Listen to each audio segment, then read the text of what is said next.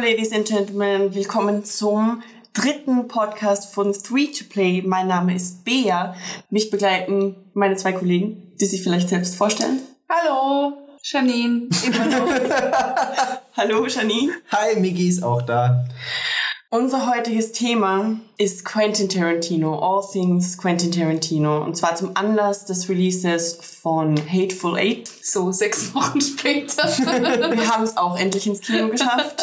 Und das sogar nur in die deutsche Vorstellung. Aber zu dem kommen wir später. Erstmal kauen wir so richtig schön chronologisch alles von Anfang an durch. Und zwar beschränken wir uns auf seine acht beziehungsweise neun, weil manche zählen Kill Bill als einen, manche Ja, genau. zählen als zwei. Auf seine neue Filme, äh, sollte ich das mal aufsagen oder Nee. Nee. Nee, die Nee. geben wir jetzt. Also, Sollte- die sollte man alle wissen. kennt, dann. wollen wir sonst noch irgendwas sagen? Wie geht's euch? Und tanzt deinen Namen. Nee, also. Ja, vor allem tanzen beim Podcast macht doch Sinn. Die, die würden das spüren. Ich Ja. glaube das ganz. Okay, ich tanze jetzt meinen Namen. Tust du nicht, du lügst. Ich habe doch gerade getanzt. Er lügt.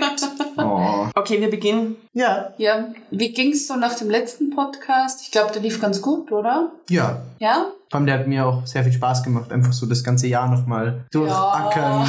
Es, es war ein bisschen lang. Es war ein bisschen. Naja, es ist halt viel passiert. Ja, in einem Jahr passiert einiges. Star Wars ist passiert und Star das Wars, war der auch schon ein Das. Problem war halt, dass Star Wars erst so spät im Jahr passiert ist und dementsprechend auch erst spät im Podcast passiert Ja, das stimmt. Ja, es ist generell 2015 diese enorme Flut an Filmen, Spielen, neuen Releases, Remakes, Ja. Fortsetzungen. Ich befürchte auch, nachdem wir gerade wieder Trailer-Show gespielt haben hier, das wird 2016 definitiv nicht einfacher. nee, ich glaube, das wird 2016 noch schwieriger. Ja, vor allem allein schon die Filme. Ja. Von den Spielen Ja. brauchen wir noch gar nicht anfangen. Das ist jetzt so unser erster reiner Filme-Podcast. Ja, Ja. Deshalb, das war, deshalb auch Free to Play, weil Play, ja, muss man eigentlich hier nicht erklären. Nee. Nee. Nee. Äh, ja, Quentin Tarantino, That Thing. That thing. 1992 das erste Feature-Length-Debüt von Quentin Tarantino, Reservoir Dogs. Das Ja. ist der War erste sehr Punkt. geil. Ähm, was war so eure erste Berührung mit Quentin Tarantino? Ich denke mal nicht, dass es 1992 war. Also ich Nee. war da nicht mal ein Jahr alt. Ich war zwei. Ich war drei. Aber nee, war es natürlich to- nicht. Ja. Boah. Wow. Mind blown. nee, äh, bei mir war das, glaube ich, zwar nicht zum Release, aber Pulp Fiction tatsächlich. Ja, bei mir auch. Ich habe den noch gesehen, bevor Kill Bill dann ins Kino kam. Okay. Vor allem, ich habe ja auch eine sehr filmbegeisterte Mutter und die steht auch so auf dieses Blätter und wenn irgendwo Blut vorkommt, ist sie sofort dabei. Auch mit ihrem 13-jährigen Kind, 14-jähriges Kind, Kill Bill 1, 3, 2003. Ja. Durftest du den im Kino sehen? Warst du Ich hab- 15? Ich habe ja auch, ich habe 14. ja auch, glaube ich, noch in der Volksschule die, den, den South Park Film auf VHS bekommen und habe mir den die ganze Zeit angeguckt und habe mich am Anfang immer so gefragt, ja okay, jetzt muss der in die Klitoris finden und ich hatte einfach keine Ahnung. Das war in dem Film ja nur so eben die Klitoris und ich wusste nicht, ja okay, muss der halt so einen, einen Hügel finden und das, der, der, der, der redet dann mit ihm und dann ist auf einmal South Park wieder Oh gerettet und ich hatte, halt ich kein, ich hatte keine Ahnung, weil bis zu dem Zeitpunkt in der, in, in der Grundschule hattest du halt noch keine Ahnung von diesem ganzen Zeug. Ich glaube, dass die meisten Männer bis heute keine Ahnung haben, dass die Klitoris vielleicht Was? Der muss die Klitoris ist. finden? Also Solange du bis heute weißt, ist es äh, äh, ähm, als, als erfülltes Bildungsziel äh, zu Ja. Ja. Okay. Was war noch Du wolltest, du wolltest eigentlich. Ich, ich wollte sagen, das wäre bei mir Pulp Fiction. Ja, bei war. mir war es auch Pulp Fiction. Und zwar aber nicht, also ich, ich will jetzt nicht sagen, ich hatte die super behütete Kindheit, aber bei solchen Dingen gab es halt dann doch irgendwo Grenzen für mich. Und Pulp Fiction, glaube ich, war dann einer der Filme, den man sich mit dem ersten Freund ansieht. Nein. Ja, Nein. Das Problem ist nur, dass Quentin Tarantino dafür nicht gut funktioniert, weil ich liebe Quentin Tarantino und ich, äh, also es war kein DVD-Abend, sondern es war, ich schaue mir fucking Quentin Tarantino an und du bist auch zufällig da. Das war mein Ding mit Quentin Tarantino. Wie war es bei dir? Mein erster Tarantino, der eigentlich kein reiner Tarantino ist, war ähm, From Dusk Till Dawn, der sehr großartig ist und der mir, ich glaube, da war ich so 13, 14 circa und habe dann eigentlich eh alles, was es bis damals gab, ähm, nachgeholt. Und der war schon ziemlich groß. Ich habe den alleine angeschaut. Also ich glaube, ich habe fast alle alleine angeschaut, weil, ähm, zumindest zum ersten Mal. Und ja, wie gesagt, das war From Dusk Till Dawn. Wie alt warst du da? 13 oder 14 oder so. Aber ist ja eigentlich auch nicht so der Film, den man mit 13 oder, oder? Ich würde sagen, also bei mir war es zumindest so, dass 13, 14 wirklich so die Phase war, wo ich das erste Mal die Filme gesehen habe, die bis heute meine Lieblingsfilme sind. Oder die halt so das geprägt haben, in welche Richtung ich ungefähr will. Also es war auch bei mir so, dass ich dann alles sehr schnell nachgeholt habe, was von ihm so kam. Und ich habe nie irgendwelche Poster in meinem Zim Zimmer hängen gehabt, vor allem nicht von irgendwelchen geilen Typen oder so. Doch, ich schon. Und ich hatte, Geil Typ, aber wow. ganz, Wow. ganz viele Poster. Okay, ähm, immer. Ah ja, geil. und die einzigen zwei Poster, die ich wirklich jemals in meinem Zimmer hängen hatte, war eins von Kurt Cobain und Quentin Tarantino. Und das, ich glaube, dass ich die wirklich so mit 14 oder so bestellt habe. Also müsste es so in dem Alter Oh, gewesen sein. bestellt. Ja, bei EMP, Alter. Oh, bei EMP Ja. Wo habe ich bestellt. auch. Ich hatte, Natürlich. Wo, ich hatte- wo hast du es sonst bestellt? ich hatte Wille Wallo Poster. Oh, Ja, mein Gott. ah, das ist böse. Äh, und Soulfly und solchen Kram. Ja, mit 14. Man muss ja. Hm? Ich finde es ja interessant, dass du sagst, du hast die alle allein gesehen. Ich, ich, das ist auch was, was ich finde, dass Tar- Tarantino-Filme sind nicht so die Filme, die du jetzt als große Gruppenaktivität Ja, die hast. Spastis hinter uns im Kino gestern schon. Ja, die Vollidioten, egal, aber so als, wenn du wirklich den Film aufmerksam dir anschaust, also ich habe das auch eigentlich immer, wenn dann alleine gemacht bei Tarantino-Filmen. Ja, ich finde auch, es ist nicht, es stört ja eher, wenn bei einem Tarantino nebenbei geredet wird. Ja. Und du kannst auch bei einem Tarantino nicht wirklich was anderes machen nebenbei, weil die Gesprächssituationen sind intensiv und die Ja. Informationen, also du musst schon aufpassen. Ja, es sind definitiv keine Filme, die du nebenbei laufen lässt. Ja, außer du kennst sie halt schon. Ja, also so wie sicher. Ich, Also ich wenn du- zum Beispiel in der Vorbereitung gemacht habe, dass ich halt neben Aufräumen, Wohnung putzen, den halt nochmal angesehen habe zum Auffrischen. Ja. Sicher, wenn du einfach in dieses Feeling reinkommen Ja. Weil Dafür reicht er ja, aber wenn du wirklich den noch nie gesehen hast und die Handlung wirklich aufmerksam verfolgen willst, dann Ja, kannst dann- du nichts nebenbei Nee, machen. Also nicht mal irgendwie Pokémon am Gameboy spielen, was einfach so von der Hand geht, aber geht halt nicht bei, Ah, bei so der Tarantino. Ja, also ich kann Naja, du, du sowieso rennst nicht. einfach durchs Gras und grindest da deine Level. Grind ist. Wow. Ja, ist doch so. Mountain Dew approved.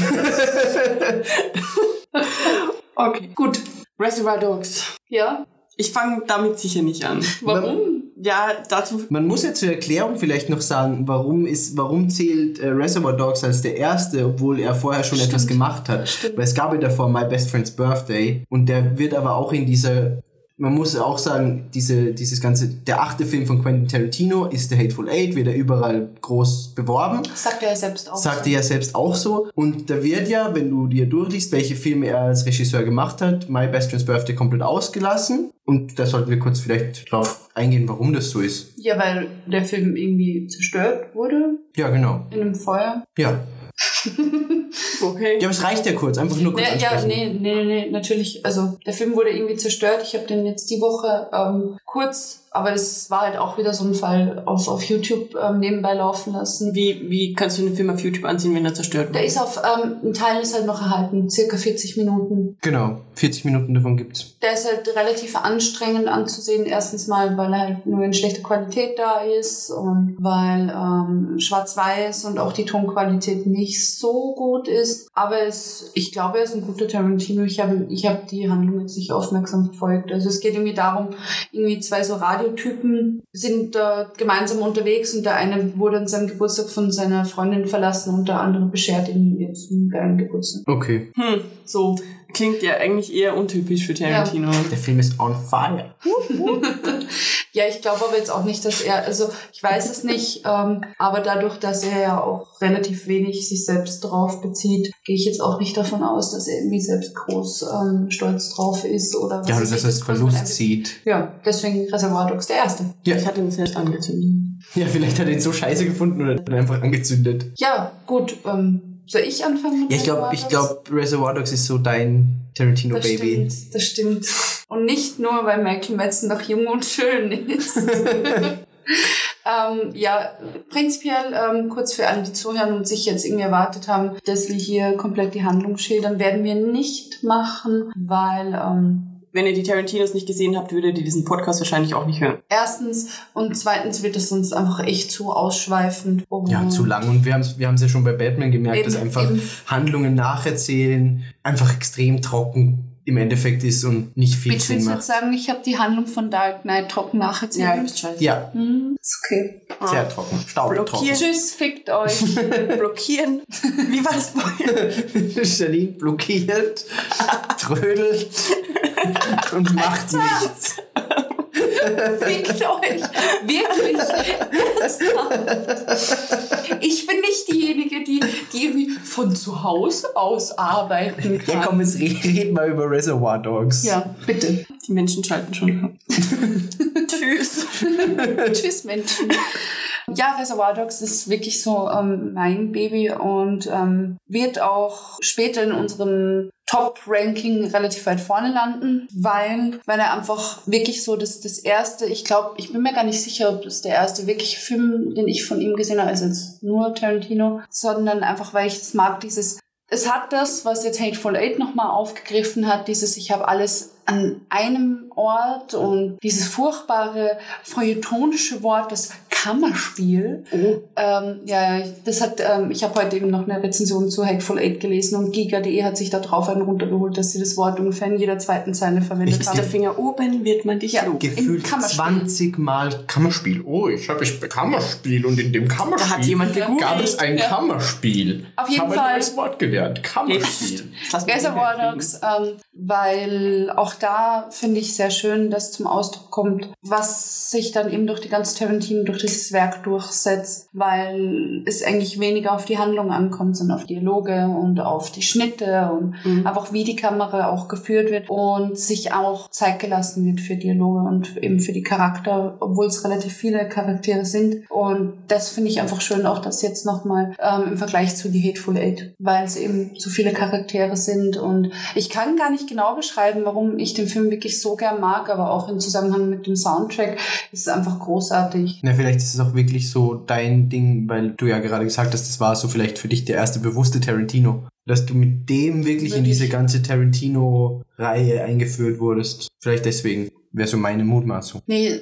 also wie gesagt, für mich ist es einfach wirklich ein ganz spezielles Erlebnis irgendwie immer gewesen, auch wenn ich ihn heute nochmal sehe, weil auch diese, diese Brutalität einfach eh auch typisch für Tarantino so krass dargestellt wird. Ja. Aber trotzdem nicht so übertrieben wie in irgendeinem komischen Splatterfilm. Eben zum Beispiel in der Szene, wo ähm, Michael Madsen dem Polizisten das Ohr abschneidet. Da siehst du ja nicht, wie es ihm abschneidet, sondern da wird ganz bewusst die Kamera ins Eck, wo einfach nichts ist, hingedreht und du hörst es nur. Und das, das ist das, was ich eben so geil finde. Obwohl sehr viele Dialoge da sind, hast du das, was, was ähm, die Handlung vorantreibt und was eigentlich so die krassesten Sachen sind, stehen so irgendwie zwischen den Zeilen und werden halt eben filmisch sehr gut umgesetzt. Ja, und vor allem auch wenn du, wenn, wenn wir jetzt bei der Folterszene bleiben, ist es einfach sehr interessant. Du, du merkst bei dieser Folterszene extrem exemplarisch, wie bewusst Tarantino da die Musik einsetzt. Ja. Also die Musik, die da nebenbei läuft, ich will jetzt nicht sagen verharmlost, aber macht diese Folterszene nochmal erträglicher für den Zuseher. Ich glaube gar nicht, dass es, das, dass es darum geht, ähm, irgendwie die Folterszene erträglich für den Zuseher zu machen, sondern da wirklich die, die Rolle ähm, von Michael Madsen ähm, hervorzuheben, dass er es geil findet. Ja, ja, dass klar. er das wirklich genießt, weil ähm, Tarantino hat es, glaube ich, nicht nötig oder hat es weniger als Absicht, irgendwas so darzustellen, dass es für die Zuschauerinnen und Zuschauer einfacher zu Nee, sage ich auch nicht, aber im Endeffekt ist es ja das dann für dich, weil diese Musik Nee, das Ganze... nee, finde ich eigentlich nicht. Es ist eher, dass die Situation fast noch krasser wird Ja. durch dieses Entgegensteuern, das die Musik macht. Und dass eben, wenn in so einer Situation die Musik versucht, das zu verharmlosen, wirkt es eher so, als ob das noch viel krasser wäre, eben wie Janine sagt, weil es zeigt ihm ja, dass der Charakter das geil findet, was dann bin ich macht. komisch. Nee, also ich finde das eh voll interessant. Also es ist dieses verzweifelte Entgegensteuern, aber es ist trotzdem super eklig. Schön. Das sowieso. Ich, ich verstehe nicht, also ich fand auch Michael Madsen in Reservoir Dogs schon. Ich sehe halt Michael Madsen aus Hateful Eight und Kill Bill. Ja, das habe ich, das hab ich, auch, hab ich auch gesagt. Ähm, und ich sehe den auch da schon. Also für mich ist das kein Sprung, für mich ist das nicht, oh, damals war Nee, nur das- schön, das ist für mich. Der ist halt ja, zehn das Jahre älter geworden, bisschen dicker, bisschen mehr Drogen. Bi- Ja, sehr viel mehr. sehr viel mehr drum. Also wirklich. Nee, nicht nicht. Aber wenn wir schon über das Aussehen der, der Schauspieler reden, sieht Steve Buscemi eher aus wie ein Kobold oder eher eher aus wie Gollum. Gollum. Gollum, gell? Auf jeden Fall. Ich finde, Steve Buscemi sieht immer aus wie Gollum. Ja. Aber er ist ein großartiger Schauspieler. Ja, das auf jeden Ja, Fall. das auf jeden Fall, aber er schafft es ja wirklich immer auch eben in diesem Film, dass du dir einfach denkst, oh Gott, du ekelhafte Sau, bitte stirb. Ja. Wirklich? Also ich, Ja. ich wollte jetzt nicht, dass er stirbt, aber ich finde, Ja. er sieht halt aus wie ein Kobold oder Gollum. Also ich denke immer, der rennt so Er ist rum. auf jeden Fall der unsympathischste Charakter im, im Film. Nee, Finde ich auch nicht. nee, schon. nee, das nicht. Aber so ein großer Sympathieträger ist er auch nicht. Also ich habe vor Michael Madsen und generell auch dann halt bei Kill Bill und durch seine Handlungen bei Kill Bill ist für mich Michael Madsen immer so dieser, dieser Pseudo-Schönling, der dann eben das Messer in den Rücken rammt und das passiert halt auch so bei Reservoir Dogs quasi. Dadurch, Ja, genau. Er ebenso aussieht, als ob er eigentlich nicht so gewalttätig wäre, weil er vielleicht objektiv betrachtet und laut Janine der schönste dieser Männer ist und ist aber eben dann so extrem. Ja, Deswegen ist für mich, also da klar, äh, Michael Madsens Charakter so der unsympathischste. ja doch. Also wenn ich so durchüberlege, wer da so dabei ist, ja, das stimmt. Am ehesten Michael Madsen, ja. Nee, aber das mit Steve Buscemi kann mir halt auch so gehen, wegen dieser Anfangsszene, wo er einfach ähm, eben auch wegen dieser Kellnerin-Diskussion, wegen dieser Trinkgelddiskussion, sein riesengroßes Arschloch ist. Aber er hat auch schon recht mit ein paar Sachen, die er so sagt. Wenn er, wenn er sagt, ne, jetzt überleg mal, wenn er sagt, er, ähm, dass, dass Leute, die bei McDonalds arbeiten Natürlich. und im Endeffekt denselben Job machen, weil manchmal bringen die das Essen ja auch an den Tisch, weil wenn es gerade nicht fertig ist, denen gibst du ja auch kein Trinkgeld. Aber äh, das sind so ganz, ganz kleine Aspekte. Ich will jetzt nicht sagen, dass seine komplette Aussage richtig ist und dass er sagt, okay, er gibt nie Trinkgeld, aber so ein paar Sachen kann man schon sagen, okay, ja. Okay, bevor das jetzt zu groß irgendwie in eine Trinkgeld-Kellner-Diskussion aussagt, ganz kurz. Es ist schon ein Unterschied, ob du sauschwer Tabletts schleppen musst und zu Leuten wirklich freundlich sein musst. Ja, das weiß ich doch. Ja, eben, also, aber egal, egal. Ja, gut, dann die Eingangsszene zeigt ja eh schon sehr gut, worum es eigentlich in Tarantino-Filmen geht. Ja. Eben um auf den ersten Blick relativ sinnlose Diskussionen. Und das ist das, was mich so nervt an den Leuten, die irgendwie sagen, ja, nein, und Tarantino-Filme leben von sinnlosen Diskussionen, weil es im Endeffekt keine sinnlosen Diskussionen sind, weil ähm, sich eben in diesen Unterhaltungen manifestiert, wie drückt sich jemand aus, wie steht jemand zu welchem Thema, wie sehr stimmen die Figuren einander zu. Ja. Und das, das kommt schon in sowas Trivialem wie, ähm, ob darüber diskutiert wird, ob es in Like a Virgin darum geht, dass Madonna die große Liebe findet oder ob sie einfach nur einen riesen Schwanz das erste Mal, also so, oder so einen großen Penis das erste Mal spürt. Und deswegen finde ich das immer komisch, wenn irgendjemand sagt, ja, nee, das sind einfach sinnlose Diskussionen, weil Ja. das mag ich so, dass sich Tarantino einfach die Zeit nimmt, um sowas darzustellen und nicht so dieses doch teilweise auch schon ekelhafte Michael Bay Phänomen anwendet und Schnitt, Schnitt, Schnitt, Schnitt, Schnitt und du erkennst nichts mehr und kommst überhaupt nicht mehr mit mit dem Denken, sondern er nimmt sich die Zeit und auch den Raum und du siehst einfach auch, dass so Szenen wie eben die Anfangsszene bei Reservoir Dogs schön aus einem Schnitt, aus einem Dreh gemacht Ja. sind, wo einfach, wo er sich auch die Zeit nimmt und alle einmal nach der Runde filmt und das, das Ja, und vor allem, es ist so ein schön unkonventionelles Einführen der Charaktere, weil Ja. im Endeffekt du kennst die Charaktere nicht wirklich, aber du kannst dir ein bisschen im Kopf zusammenreimen, wie die ticken. Das Ding ist auch einfach, wir sind das jetzt so gewohnt, wie du sagst, das ist dieses Michael Bay-Phänomen oder generell das Phänomen von äh, moderner Medienlandschaft, dass immer alles schnell funktioniert und dass zum Beispiel in einem Spielfilm alles, was passiert, passiert im Rahmen dieser Handlung und treibt diese Handlung voran. Ja, genau. Oder entwickelt Nebenhandlungen meinetwegen. Aber es ist ja im Grunde per se völlig unrealistisch, dass äh, diese Menschen sich nur über Dinge unterhalten, die relevant sind für das Thema von dem Film. Sicher. Deswegen sind ja Tarantinos dahingehend und natürlich nicht im Hinblick auf die Gewaltdarstellung und den Drogenmissbrauch äh, wesentlich realistischer als so ziemlich alles andere, was Hollywood gerade macht. Seit, seit vielen, zig Jahren macht. Ja. Ich mag das eben auch, weil du jetzt gerade auf diese Gewalt und Drogen und Exzesse angespielt hast, dass es dann nie oder nur ganz selten, nee, eigentlich eher nie bei Tarantino, so dieses, ach ja, das ist jetzt gut und das ist böse und die Böse werden, die Bösen werden auch nur bei bösen Taten gezeigt, sondern die führen ganz normale Unterhaltungen oder haben halt auch andere Seiten und zeigen sich halt auch, haben halt auch irgendwie einen Alltag, in dem sie sich irgendwie fortbewegen und führen eben auch trivial, triviale Unterhaltungen. Und das ist schon ziemlich cool. Also ich mag das. Und ähm, auch eben bei Reservoir Dogs, wie sich dann zum ersten Mal dieser Erzählstil gezeigt hat. Er ist ja zwar nicht jetzt ähm, in Kapitel eingeteilt oder in Akte, sondern ähm, der stellt ja immer einzeln die Figuren vor. Ja. Und das ist auch sehr schön, dieses, ich, ich führe verschiedene Handlungsstränge zusammen Ja.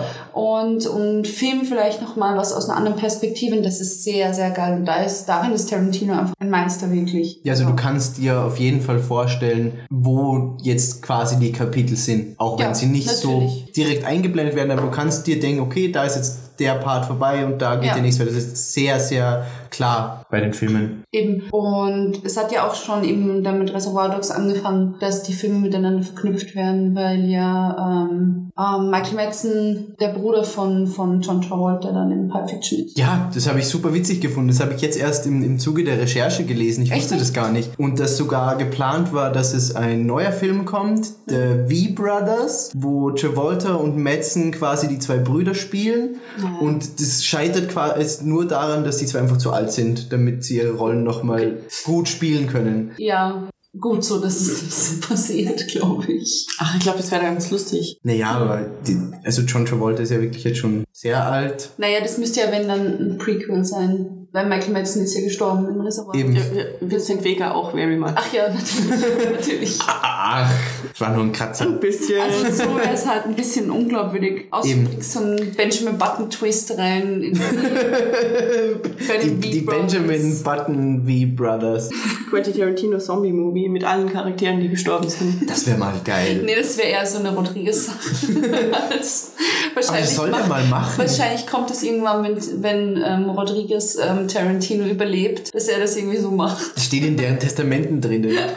Wenn ich sterbe, darf der jeweils andere alle meine Charaktere nehmen und einen Splatter-Zombie-Movie drehen. Die zwei sind ja auch echt Best Buddies, oder? Ich weiß es gar nicht privat. Ich weiß auch nicht, wie es bei privat bei arbeiten bei denen ist. so viel Kram zusammen, die ganze Grindhouse-Sache. Ja, das, ich kann mir Also, schon dass die vorstellen. keine dass Buddies die- sind, kann ich mir fast nicht vorstellen. Außerdem tauchen immer wieder diese Fotos auf vom Red Carpet, wo sie sich fast abknutschen Ja, das und total so, Bromance. Bro. Das ist so, so süß. Ja, und da kommt natürlich auch schon raus, wie, wie großartig und wie liebevoll der Soundtrack ähm, Ja. ausgewählt wurde. Ich finde es fast ein bisschen schade, obwohl ich ähm, Guardians of the Galaxy liebe, wie sehr Hooked on a Feeling von Guardians of the Galaxy mittlerweile vereinnahmt wurde. Weil für mich war es vor dem Film wirklich immer Reservoir Dogs Sound. Ich muss aber ehrlich sagen, Guardians hat den besser verwendet. Ja, ja, hat er, hat er auf jeden Fall. Also, das, ist schon zu Recht passiert, dass Ja. der denen jetzt zugesprochen wird, weil die den einfach besser verwendet haben. Aber er ist in, in Reservoir Dogs genauso geil, der, der Song. War halt einfach äh, einer der besten und berühmtesten Songs der damaligen Zeit. Ich Ja. kenne zum Beispiel die Story meiner Eltern, dass äh, quasi an dem Abend, an dem sie sich kennengelernt haben, in der Bar, ähm, das ist zumindest die Version, die Was? ich kenne. Nicht so, auf Tinder? dass da tatsächlich immer dieses Lied lief und da gab es auch so eine Tanzchoreografie mit Klatschen und alle Menschen mit ihren großartigen äh, ausgestellten Hostenbeinen. So wie Macarena. ja, ungefähr so. Geil. Nur nicht peinlich. Was? Keine Macarena Ahnung. ist doch nicht Vielleicht wird peinlich. Macarena irgendwann so wie Hooked on a Feeling jetzt. Ich glaube nicht, dass die Macarena Nee. irgendwo... 30, 40 Jahren kommt es dann in einem coolen Actionfilm Ach, also, was. Nee, Macarena und wir erzählen dann unseren Kindern, ja, Kind. Damals haben wir Damals. eigentlich zu Macarena getanzt. Ich glaube nicht, dass Macarena jemals in irgendeinem Film ernsthaft nee, glaube ich auch in einem nicht. Ernsten Kontext verwendet That's wird. totally going to happen. Nein, Nee. nein. Nee. Das muss passieren. Da wette ich mit dir. Okay. Wir haben das jetzt auf Band. Eine meiner besten Also- Freundinnen wird irgendwann mal Hollywood-Regisseuse. Oder zumindest sehr gute österreichische. Ich, ich, ich mach das. Die macht Ich das glaube nicht. Ich, dass die... Nee. das Macarena in den Sound. Die muss das machen. Nee. Ich glaube nicht. Nee. Was schätzt du denn, wie oft in dem, in dem Film das Wort Fuck gefallen ist? Ich halte mich raus, ich habe es nachgelesen. Okay, Oh no. Jetzt muss ich das. Oh. Ja. Circa. Ich wollte Über nämlich, 100? Ja, ja, Ja. weit. Ich wollte nämlich eigentlich, ich habe mir mehr Trivia durchgelesen, glaube ich, als, als wirklich die Filme geguckt, weil ich mir gedacht habe, okay, dann habe ich halt immer so ein bisschen was, was ich sagen kann. 204. 272. Gott damn es war gut. Wobei ich sagen muss, in der, in der deutschen Synchronisation wird wie immer eigentlich ganz, ganz viel weniger geflucht Ja, als auch im weil, Englischen. weil fucking mit verdammt übersetzt wird. Ja, also du siehst ja zum Beispiel auch bei Stirb langsam, wo Yippie ja yay oder Yippie Kayo Motherfucker mit Schweinebacke übersetzt wird. Ja, oder gestern bei Hateful Eight wäre so, was machst du da verdammt nochmal? Und so, Ja, du weißt, er sagt eigentlich, what the fuck are you doing? ja genau. Ja, das Problem ist aber nicht, dass da irgendwie an der Übersetzung was falsch ist. Das Wort fehlt. Ja. Das Wort fehlt einfach. Ich meine, was zum Fick machst du hier? Das sagt Ja, aber- niemand. Was zum Fick? Steht verfickt im Duden? Mit Sicherheit. Bestimmt. Moment. Moment. Ich Lasst google mich jetzt extra Duden dazu, weil einfach verfickt auf Google mich eingeben meine ist keine gute Idee. Was kommt bei verfickt auf Alter nehmen? Ich will das gar nicht wissen. Verfick. Ist es, ist es wirklich? Denk gar nicht drüber nach. Denk gar nicht I drüber nach. Nein. Ähm, also es steht auf jeden Fall fucking im Duden. Fickerei steht im Duden. Hundsfetisch. Was ist mit Ja, der Hundsfetisch? Klick es nicht an. Klick es einfach Nein, nein, nicht es ist an. im Duden. Ja, ja, aber Was ist Hundsfetisch? Motherfucking? Ist ein Arsch? deutsches, offizielles deutsches Wort. nee, aber steht halt im Hundsfott? Duden. Im Duden stehen nur deutsche Worte. Was zur Hölle ist Hundsfott? Ich will doch nur wissen, ob verfickt im Duden steht. Ich bin jetzt bei Hundsfott. Das ist äh, das Geschlechtsteil einer weiblichen Hündin, würde ich mir immer fürchten. Geh das nicht glaub auf ich. Bildersuche. Ich bin bei Duden, Alter. Da gibt's Bei Duden steht bei fucking verfickt, verflucht, verdammt. Ja, dann steht's drinnen. Fertig. I banged my fucking head against the fucking door. Ich bin mit dem Schädel gegen die verdammte Tür gerannt. Ja, da siehst du mal die Ja. Übersetzung. Das ist so eine typische Aber- deutsche Übersetzung. You fucking fool, du Arschloch. Oh, oh, auch schön. Take your fucking fingers off my girl. Nimm deine Wichsgriffel von meinem Mädchen. Ja, aber das ist ja das Problem, dass fucking im Englischen teilweise eine recht harte Bedeutung hat und andererseits wiederum nicht. Ja. So wie hier jetzt, in, da war ein Satz dabei, wo ich mir dachte, okay, da ist fucking halt nicht. Ja, und es, es, es wird auch einfach viel mehr benutzt im, in der Alltagssprache. So wie wir halt Eben, so oft wie wir Alter halt, sagen. Oder verdammt. Oder eben. verdammt. Weil verfickt ist halt nicht so gängig bei uns. Oder hat halt nochmal eine ganz andere, ist ja auch ein Unterschied, ob du Arschloch oder Hurensohn sagst. Ja. Man könnte ja auch verflucht sagen. Nee, niemand Nee, sagt verflucht. verflucht ist, das sagt doch Was mit verschissen? was mit verschissen. Herzlich willkommen Arsch. übrigens zum offiziellen Schimpfwort-Podcast. Oh, oh. Das Heute unser spezieller Gast. Nein. Hundsfott. Nicht. Wir haben die Was Belegschaft der? Tourette-Klinik eingeladen. Oh mein Gott. Hitler. Oh mein Gott. Oh mein Gott. Entschuldigung. Es kommt auf jeden Fall 272 Mal das Wort Fuck vor. Ach ja, Da, dabei waren wir. Da Also, waren wir. es gab ja dann doch noch ein Thema. Tarantino. Obwohl es einer wirklich meiner Lieblingsfilme ist. Ich müsste jetzt überlegen, wisst ihr... Nee, Tarantino kam nicht vor in dem Film, oder? In? Reservoir Dogs. Ja, sicher. Aber Ach ja, ja schau, Klar, klar. schau, natürlich. Ja, ja. Sicher, Doch. aber das ist das, das ist das, was ich auch so mag daran, dass er einfach so ein... Er gibt sich zwar Rollen, aber die sind nie super wichtig. Nee, überhaupt nicht. Stimmt, stimmt, er Nee. war Mr. Brown. Ja, genau. Er war Ich, Mr. ich Brown. hatte gerade Ähm, ich hatte gerade nur das Cover von Abenda Palt im Kopf, das zwar keine Gesicht hat. Ach, es war gerade komisch. Ich war abgelenkt von der Tourette-Klinik. Es ist total weird, es macht überhaupt keinen Sinn, aber als ich den Film jetzt komplett und aufnahmefähig und nüchtern gesehen habe, äh, was ja selten genug passiert bei Filmen bei mir, dachte ich erst, vor allem wenn man dann später erfährt, dass eben Orange der Doppelagent ist, Mhm. äh, dass Orange Brown erschossen hat. Ja, Ja. ja. Hat er nicht. Das waren die Cops. Nee, er hat ihn nicht. Nee, nee, nee, nee, nee. Das war, nee, nee, nee. Ich, ich, Nee, nee, das ist das- also mit dem, als das Mr. White, äh, Orange und Brown mit dem Auto anfahren und Mr. Brown fährt das Auto, also Quentin Tarantino und Mr. White So. geht raus und schießt auf die Cops. Ja. Und erst sagt Mr. Brown nur äh, irgendwie, ich sehe nichts mehr oder so. Und Mr. Orange geht dann zu ihm vor und du siehst nur im Hintergrund Mr. Orange und er beugt sich so runter. Und ich habe nämlich diesen Kopfschuss, glaube ich, erst auch dann richtig realisiert, als ich es zum zweiten Mal angesehen habe, dass er den vorhin auch schon hat. Ich dachte nämlich, Mr. Orange als Doppelagent hat Mr. Brown erschossen. Ach so, nee, nee, das nicht. Nee, ähm, äh, Orange hieß der dann Ja, ich, White, ich sag das nur. oder? Ja, ich komme da auch ich- immer so ich- durcheinander mit ich den ganzen bin halt auch Farben. ganz schlecht mit, mit Namen. Was diese Farben? nee, äh, mit den Namen, also da komme ich besser mit den Schauspielernamen klar. Deswegen war ich jetzt verwirrt, weil ich dachte, du redest von Mr. White. Mr. Also White ist Harvey. Keitel. Das ist Mr. Blonde. Ja, schau. Mr. Blonde ist, Stimmt. äh, ist äh, Madsen. Das ist das so große viele Problem. Farben. So viele All the colors. Farben. Ja, aber Harvey Keitel war ja da schon ziemlich alt eigentlich, oder? Wie Ja. alt ist der denn jetzt? Ja, aber das ist dieses Phänomen, dass irgendwie Menschen sehr lang, sehr irgendwie alt aussehen. Ja, Der ist 1939 geboren. krass. Dass der so alt ist, dachte ich nicht. Ja, aber das ist doch generell auch diese ganze Krass. äh, äh, äh, äh, na, Ja.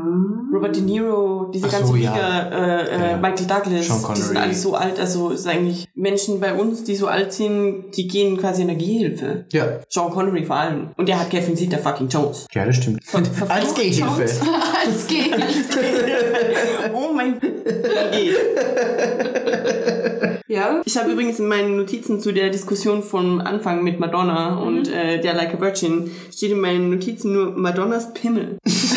Was? Achso, Madonnas Pimmel. Ich habe noch äh, aufgeschrieben, die kleinste Violine der Welt. Weil immer, wenn die irgendwo vorkommt, auch wenn sie in Spongebob vorkommt, ich, ich liebe die kleinste Violine der Welt. Ach so. Das ist einfach ja, die, die geilste Antwort, wenn jemand, wenn jemand irgendwo jammert, hörst du das? Das ist die kleinste Violine der Welt mit dem Zeigefinger und Daumen aneinander reiben. Finde ich Ah. großartig. Nee. Ach, ich finde das jetzt nicht so groß. Doch. Oh, ich liebe es. Ich habe sogar so eine kleine Violine zu Hause. Ja, vom, ich weiß, ich weiß sogar vom Wo. Sollte man eigentlich mitnehmen und dann wirklich spielen. Das ist ja wieder was anderes. Äh, okay, äh, gab es inhaltlich noch irgendwas zu Reservoir Dogs? Wer am Ende wen erschießt und ob Mr. Pink überlebt? Ja, die, die Frage wird ja nie wirklich aufgeklärt, Eben. ob er Aber- überlebt, aber man kann, es ist sehr wahrscheinlich, dass er nicht überlebt. Man hört, dass er verhaftet wird. Nee, man hört am Schluss einfach nur Schüsse. Man hört, also die, die Cops kommen hier rein, er ist der einzige Überlebende nach dem Mexican Standoff und er zielt mit der Waffe auf die Cops, die Cops zielen auf ihn, du hörst einen Schuss und dann hörst du ganz viele Schüsse. Da ist aber der Bildschirm schon schwarz. Also in, bei IMDb Trivia steht, it can be assumed that Mr. Pink is not shot after he flees the warehouse. Although you hear gunshots, he can be heard very faintly yelling something to the effect of give up shortly thereafter. Okay. Also das, Das heißt, sie treffen ihn wahrscheinlich nicht, wenn du Anscheinend den Haufen Schüsse hörst. Er weiß ja als einziger, wo die Diamanten sind. eben. Also das ist so. mein perfektes Happy Ending für Reservoir Dogs ist, dass Mr. Pink äh, irgendwo auf einer Pazifikinsel hockt mit einem Cocktail, Bahama Mama. und Michael Wenzel Und Ole wieder Diamond. Verzeihung. Nein, Nein. nein. Okay. Nee, aber ich glaube, sonst gibt es zur Handlung eh nicht viel zu sagen. Also man, die, die wichtigsten Dinge spielen sich in dem Lagerhaus ab, wo halt so die überlebenden Parteien wieder zusammenkommen. Es gibt einen Spitzel oder eine Ratte und am Schluss ballern alle irgendwie aufeinander. Ja, Und ist nur halt Mr. Pink Tarantino. überlebt. Ah, according to Quentin Tarantino, Mr. Pink does in fact survive. Ah, You can verify this by increasing the volume of Yes. the background sounds. Ich, Genau. ich finde das auch, auch sehr interessant, weil, weil Tarantino ja eigentlich schon Spaß dran hat, die Spekulationen offen zu lassen. Nee, aber er äußert sich meistens da schon gut dazu. Und das finde ich eigentlich ganz cool, dass er nicht so dieses, oh, ich sag's euch. Ne, wir kommen, wir kommen ja dann eh noch auf Pulp Fiction. Da hat, da gibt's ein Element, da hat er das so gemacht. Aber ich finde es eigentlich so ganz cool, dass er halt, also wenn wirklich ein Hint da ist, so wie hier, dann, dass es, ähm, dass er es auch erwähnt. Ich glaube, dass es dem wenigsten wirklich von alleine auffällt. Ja, das dass du einfach am stimmt. Schluss nochmal aufdrehen musst von der Lautstärke her. Und dass er da halt eben diesen Hinweis gibt, finde ich schon cool. Eine andere Sache, ähm, wir haben halt eh schon kurz drüber geredet. Kommen in dem Film nackte Füße vor? Nein, Ich Nein. glaube nämlich auch nicht. Nein, ich, keine Es kommt ja auch keine Frau vor, wirklich. nicht Deshalb- wirklich, nee. Nö. Und ich habe mir auch wirklich ähm, immer, wenn ich Füße gesehen habe, mit Caps Lock Füße, Rufzeichen aufgeschrieben, weil ich einfach wissen wollte, ob es in irgendeinem Film so ist, dass keine vorkommen. Ja, da müssen wir eh glaub, noch das drüber reden später, aber das ist mir eben bei Reservoir Dogs Ja, ich keine glaube, er hat es einfach in, in From Dusk Till Dawn so ausgelebt, dass es dann für den nächsten Film gereicht hat. Weil From Dusk Till Dawn war ja davor, oder? Nee. Doch, ich glaube, From Dusk Till Dawn war noch in den 80ern. Mit einem sehr jungen, Oh, oh. nicht gut Oh, aussehenden George Clooney. nein! Was? Nicht gut aussehen? Ist dein Nope. Scheiß Ernst? Nope. 1996 war danach. Was? In From Dusty Dawn ist George Clooney ein Pummelchen. Wait. Eat it, George. But now you're hot. Nein, also George Clooney in From Dusk Till Dawn Nein. hat nie Nee. wieder besser aus. Nee, das ist Hallo. ER George Clooney. Das nein, Allein dieses Tattoo. Nee, nee. Bäh, das Tattoo. Ja, ja, ich meine heute natürlich Tribal, aber damals Nee. war halt das schon was anderes. Was ich total liebe in From Dusty Dawn ist Danny Trejo. ja, aber Danny Trejo kann man ja auch nie nicht lieben. Also das ist ja. Nee, nicht. Äh, wie zum Okay. Teufel kommen wir From Dusty Dawn? Dazu später. Ja, Reservoir Dogs. Anything else? Nee, Nee, ich glaube, so mit, der, mit dem Schluss ist eh alles gesagt. ich glaube, das war jetzt eh alles ganz gut. Ja. Ganz gut. Also so abgehandelt. Ob es inhaltlich gut war oder nicht, ist wieder was anderes. war 1992 und 1994, zwei Jahre später, der bis dato erfolgreichste Film von Quentin Tarantino, Pulp Fiction. Ist er immer noch der erfolgreichste? Also Ähm, bis, bis damals natürlich, weil es sein zweiter war, aber... Ja, Ich glaube, dass Django... Soweit- soweit- Ich glaube, dass Django Unchained das... Ähm, du musst, du musst halt immer, du musst halt immer überlegen, wie viel er auch das Budget Exakt. vervielfacht hat. also, Ja, okay. Äh, wenn man nur die Einnahmen vergleicht, dann ist Django Unchained fast um das Doppelte besser. Also ziemlich genau um das Doppelte. Nämlich 425 Millionen US-Dollar im Boxoffice. Aber Django Unchained hat 100 Millionen Budget und Pulp Fiction hatte nur 8. 8 Millionen. 8 Millionen Budget, 213 Millionen ein. Du musst g- ganz kurz nochmal äh, zu Reservoir Dogs zurück, weil wir gerade auf das Budget kommen. Das ist mir vorhin, habe ich vorher vergessen. Bei Reservoir Dogs hatten sie so wenig Budget, dass die Schauspieler teilweise ihre Privatklamotten anhatten während dem Dreh. Weil einfach Geil. kein Budget mehr da war, denen Klamotten zu kaufen. Ich finde es immer wieder gruselig, wie teuer es ist, Filme zu machen. Ja, das sowieso. Vor allem weil das ganze Equipment, diese verfickten Kameras und dieses, diese Ausleiherei, man zahlt so viel für diese Studios Ja. und die Technik. Ich finde es ja so, so krass, also wie sich das jetzt auch geändert hat, weil ähm, Tarantino besteht ja nach wie vor darauf, dass er auch Filmrollen aufnimmt, Ja. so wie er es ja auch bis heute macht. Und ich denke mir, dass es halt damals 1992 eh Usus war. Also das heißt, ich denke, Ja, es sicher, war halt sicher, Usus. klar. Und heute, also 2016 oder eben in der Zeit, als die Hateful Eight entstanden ist, hat er so arsch viel Geld bezahlt. um Damit er das machen kann, ja. damit er das machen kann. Das, das ist auch super krass. Aber sehr, sehr Filme, äh, sehr, sehr viele Filme werden entweder immer noch auf, auf analog aufgenommen oder zumindest später äh, analogisiert quasi, Das weil das Speichermedium einfach das Celluloid wesentlich. Aber er hat ja- hat ja- das ist kein Celluloid mehr, oder? Er hat ja auch jetzt für, für Hateful Eight so ein ganz besonderes Format genommen, das seit 1950 oder so Ja. nicht mehr verwendet wurde. Ja, und das Logo sowas. war so 80er. Das ist Ja, super das war geil. so großartig. Ja, es gab auch irgendwie weltweit 50 Kinos oder so, die Ja. sich extra nochmal die Technik dafür Die nochmal damit haben. ausgestattet Ja, wurden. sehr geil. Und ich glaube, Tarantino wird uns hassen dafür, dass wir ihn im, im Cineplex angesehen Der würde uns den Kopf wegblasen, Das nur weil wir ihn in. Deutsch gesehen haben. So. Ja. Ich glaube, Naja, ganz ehrlich, er muss ja auch selber irgendwie die Synchro approven, sonst wäre es ja nicht sein Film, sonst würde er ja generell sagen, er will gar nicht, dass er synchronisiert wird. Ja, ich er muss damit auch. leben, dass die Leute seinen Film auch auf das Deutsch... finde das find Ich ich, glaube auch Deutsch ist ihn nicht so schlimm. Ich glaube, er hat, was heißt, ich glaube, das hat ja Inglourious Bastards gezeigt. dass Ja, das stimmt. er wird ja auch nicht Christoph Waltz äh, heilen. Ja, das stimmt. Okay. Äh, Pulp Fiction. Pulp Fiction. That's a movie. Also allein das Logo. Ja, ich großartig. liebe das Logo. Also allein die, der, also der Schriftzug, wie, wie geil charakteristisch das ist. Ja, ist halt eine Serifenschrift angelehnt an alte Western. Ja. Ja, aber das ist halt bis heute wird es einfach automatisch damit assoziiert, die Farbkombination mit, der, mit dieser Schrift. Hm. Okay. Also nicht schon. Auf meinem Logo ist es zum Beispiel, äh, auf meinem Poster zu Hause ist es, ist es nur rot auf schwarz. Und es ist ein Echt? offizielles Filmposter. Hm, witzig. Aber es war ja immer so rotisch. Also es hat ja nie eine andere. Da ist es orange im Ja, Original. ja. Aber orange ist ja auch eine rötliche, Orange ist kein Rot, nee. eine rötliche Farbe. Okay. es ist sehr, sehr rot auf meinem Poster. Sehr rot. Ja, es gibt auch eine, eine Variante, wo es ganz rot ist. Oder, nein, nee, es gibt eine Variante, wo es gelb auf rot ist. Okay, können wir jetzt irgendwie über den Film Grafikdesigner. ja, The Movie. Weil Ich, ganz ehrlich, was muss man inhaltlich über... Vielleicht kann man auf die einzelnen Sequenzen eingehen. Was war Ja, ich, ich, ich mag den Anfang allein schon so gern. Wenn sie in dieses Hotelzimmer reinkommen zu den Kids. Ach so, ich dachte, du meinst die Anfangs Anfangsszene. Nee, nee, also so das erste, wo wirklich mehr, finde ich, passiert. Ich hatte da auch extrem Lust dann auf, auf Burger und Sprite einfach. Ich habe immer Lust auf Burger. Ja, sowieso, wenn irgendwo Burger sind, habe ich immer Lust auf Burger. Aber da ganz speziell. Und ich finde einfach, dass Samuel L. Jackson, das war ja der erste Film dann mit Samuel L. Jackson von Tarantino, die zwei sind für mich einfach das absolute Dream Team. Ja, Also Ja, es war wirklich. ich habe ich hab mir auch, das zweite, die zweite Notiz, die, die ich mir gemacht habe, ist Samuel L. Jackson, Rufzeichen, weil ich einfach, ich mag ihn als Schauspieler wahnsinnig gern, aber in der Kombination mit Tarantino in den Filmen, besser geht's für Emil- Samuel. Jackson gar nicht, finde ich. ja, sehe ich auch so. Es gibt einfach keine besseren Rollen für Samuel L. Jackson. Er spielt ja auch Filme, wo man sich denkt so, was? Ja, klar. Wie bekommt der Film Samuel L. Jackson? ja, Snakes on a Plane. Ah, hallo? Snakes on a Plane ist einer der besten Samuel L. Jackson Filme. Es sind Schlangen auf einem Flugzeug Schlange! Samuel L. Jackson.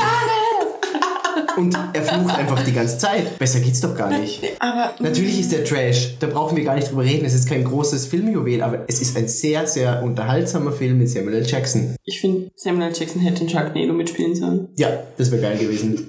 Das hätte den Film wahnsinnig aufgewertet. Ja. Okay. Nee, auf jeden Fall, ich, ich lieb, ich lieb Samuel L. Jackson in den, in den Tarantino-Filmen, wenn er dann zum Fluchen anfängt. Du hast ja auch dann in diesem Zimmer dieses Zitat, das auch, weiß ich nicht, wie oft dann irgendwo aufgetaucht mit, ist mit diesem Say what again, I dare you, I double dare you, motherfucker. Ich liebe das. ja. Das, das größte Zitat aus dem ist doch English, Motherfucker, do you speak it? Das auch, ja. Nee, ich glaube, das größte Zitat ist wirklich I dare you, I double dare you, motherfucker. Does he look like a bitch?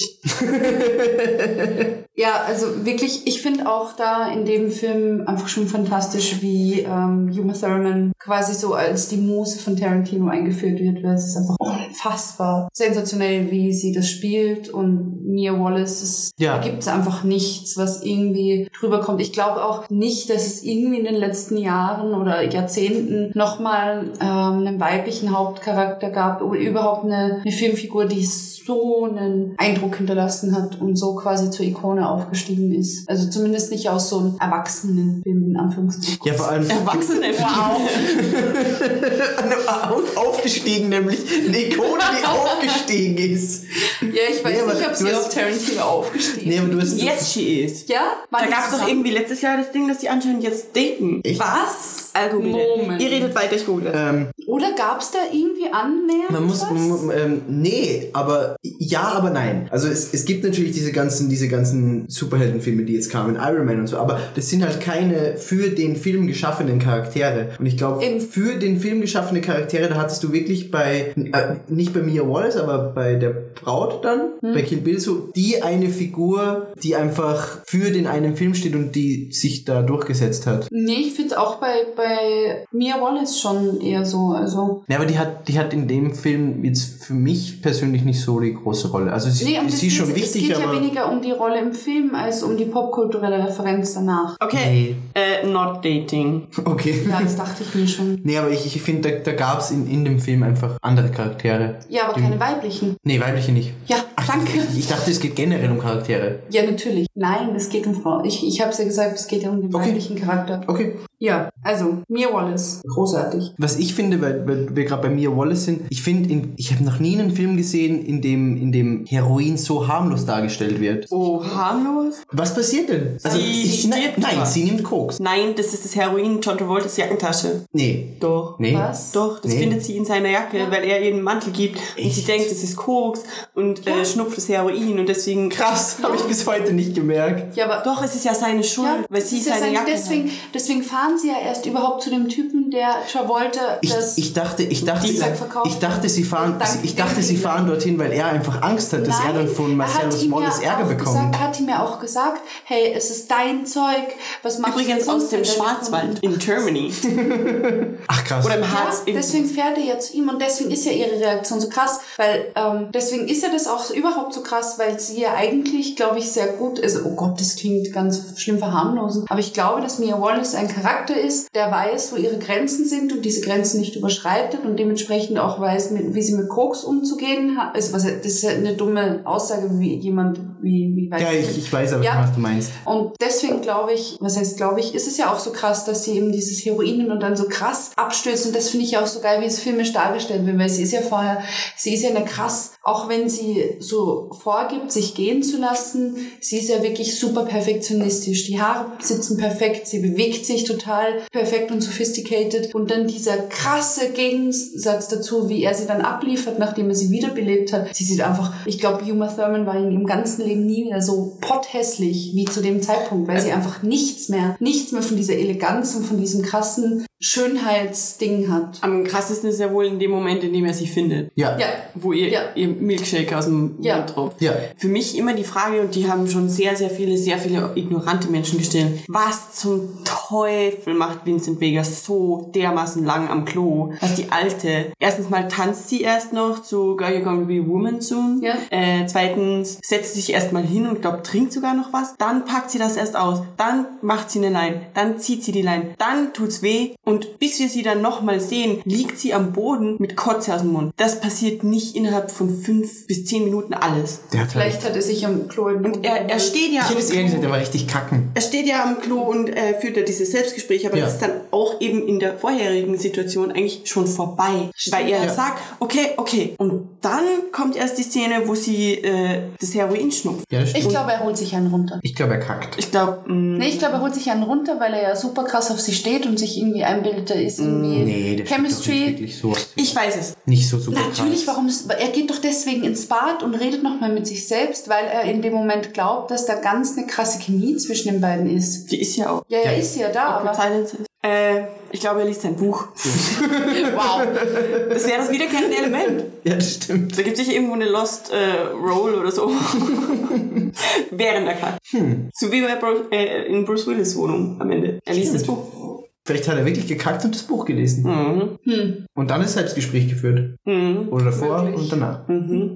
Äh, die Tanzszene, Jack Rabbit Slims. Ja. Ja, Also ich Ähm. glaube, das ist die prägn- prägnanteste Szene aus dem ganzen Film. Ja. Ja, es ist auch die, die, glaube ich, bis heute am meisten irgendwie ähm, referiert und Ja. rezipiert wird. Ich muss aber sagen, ich habe das, ich habe es vorher erst noch mal gesehen. Es ist natürlich eine geile Szene, aber Entschuldigung, John Travolta und Tanzen, not so much. Nee. Ja, aber Es er ist wirklich er, er null. ist Vincent Vega. Ja, eh, natürlich, aber es ist halt dafür, dass es jetzt, dass es jetzt im Nachhinein so krass gehypt wird. Es ist halt tänzerisch nicht Will so, es auch du nicht. sagst. Nee, will es ja auch nicht. Aber er ist Vincent Vega. Äh, der ist halt keine Ballerina. Das ist ein Auftragskiller. Mehr oder weniger. Ich war im Fasching Mia Wallace. Vor vielen Jahren. Nicht vielen. Ich bin jung. Aber vor einigen Jahren. Du bist Und- nicht mit einer Adrenalinspritze in- im Äh, Herz aufgewacht? Nein, und ich war auch nicht Post-Overdose Mia Wallace, sondern Prä. Okay, sehr gut. Und meine Begleitung war Vincent Vega.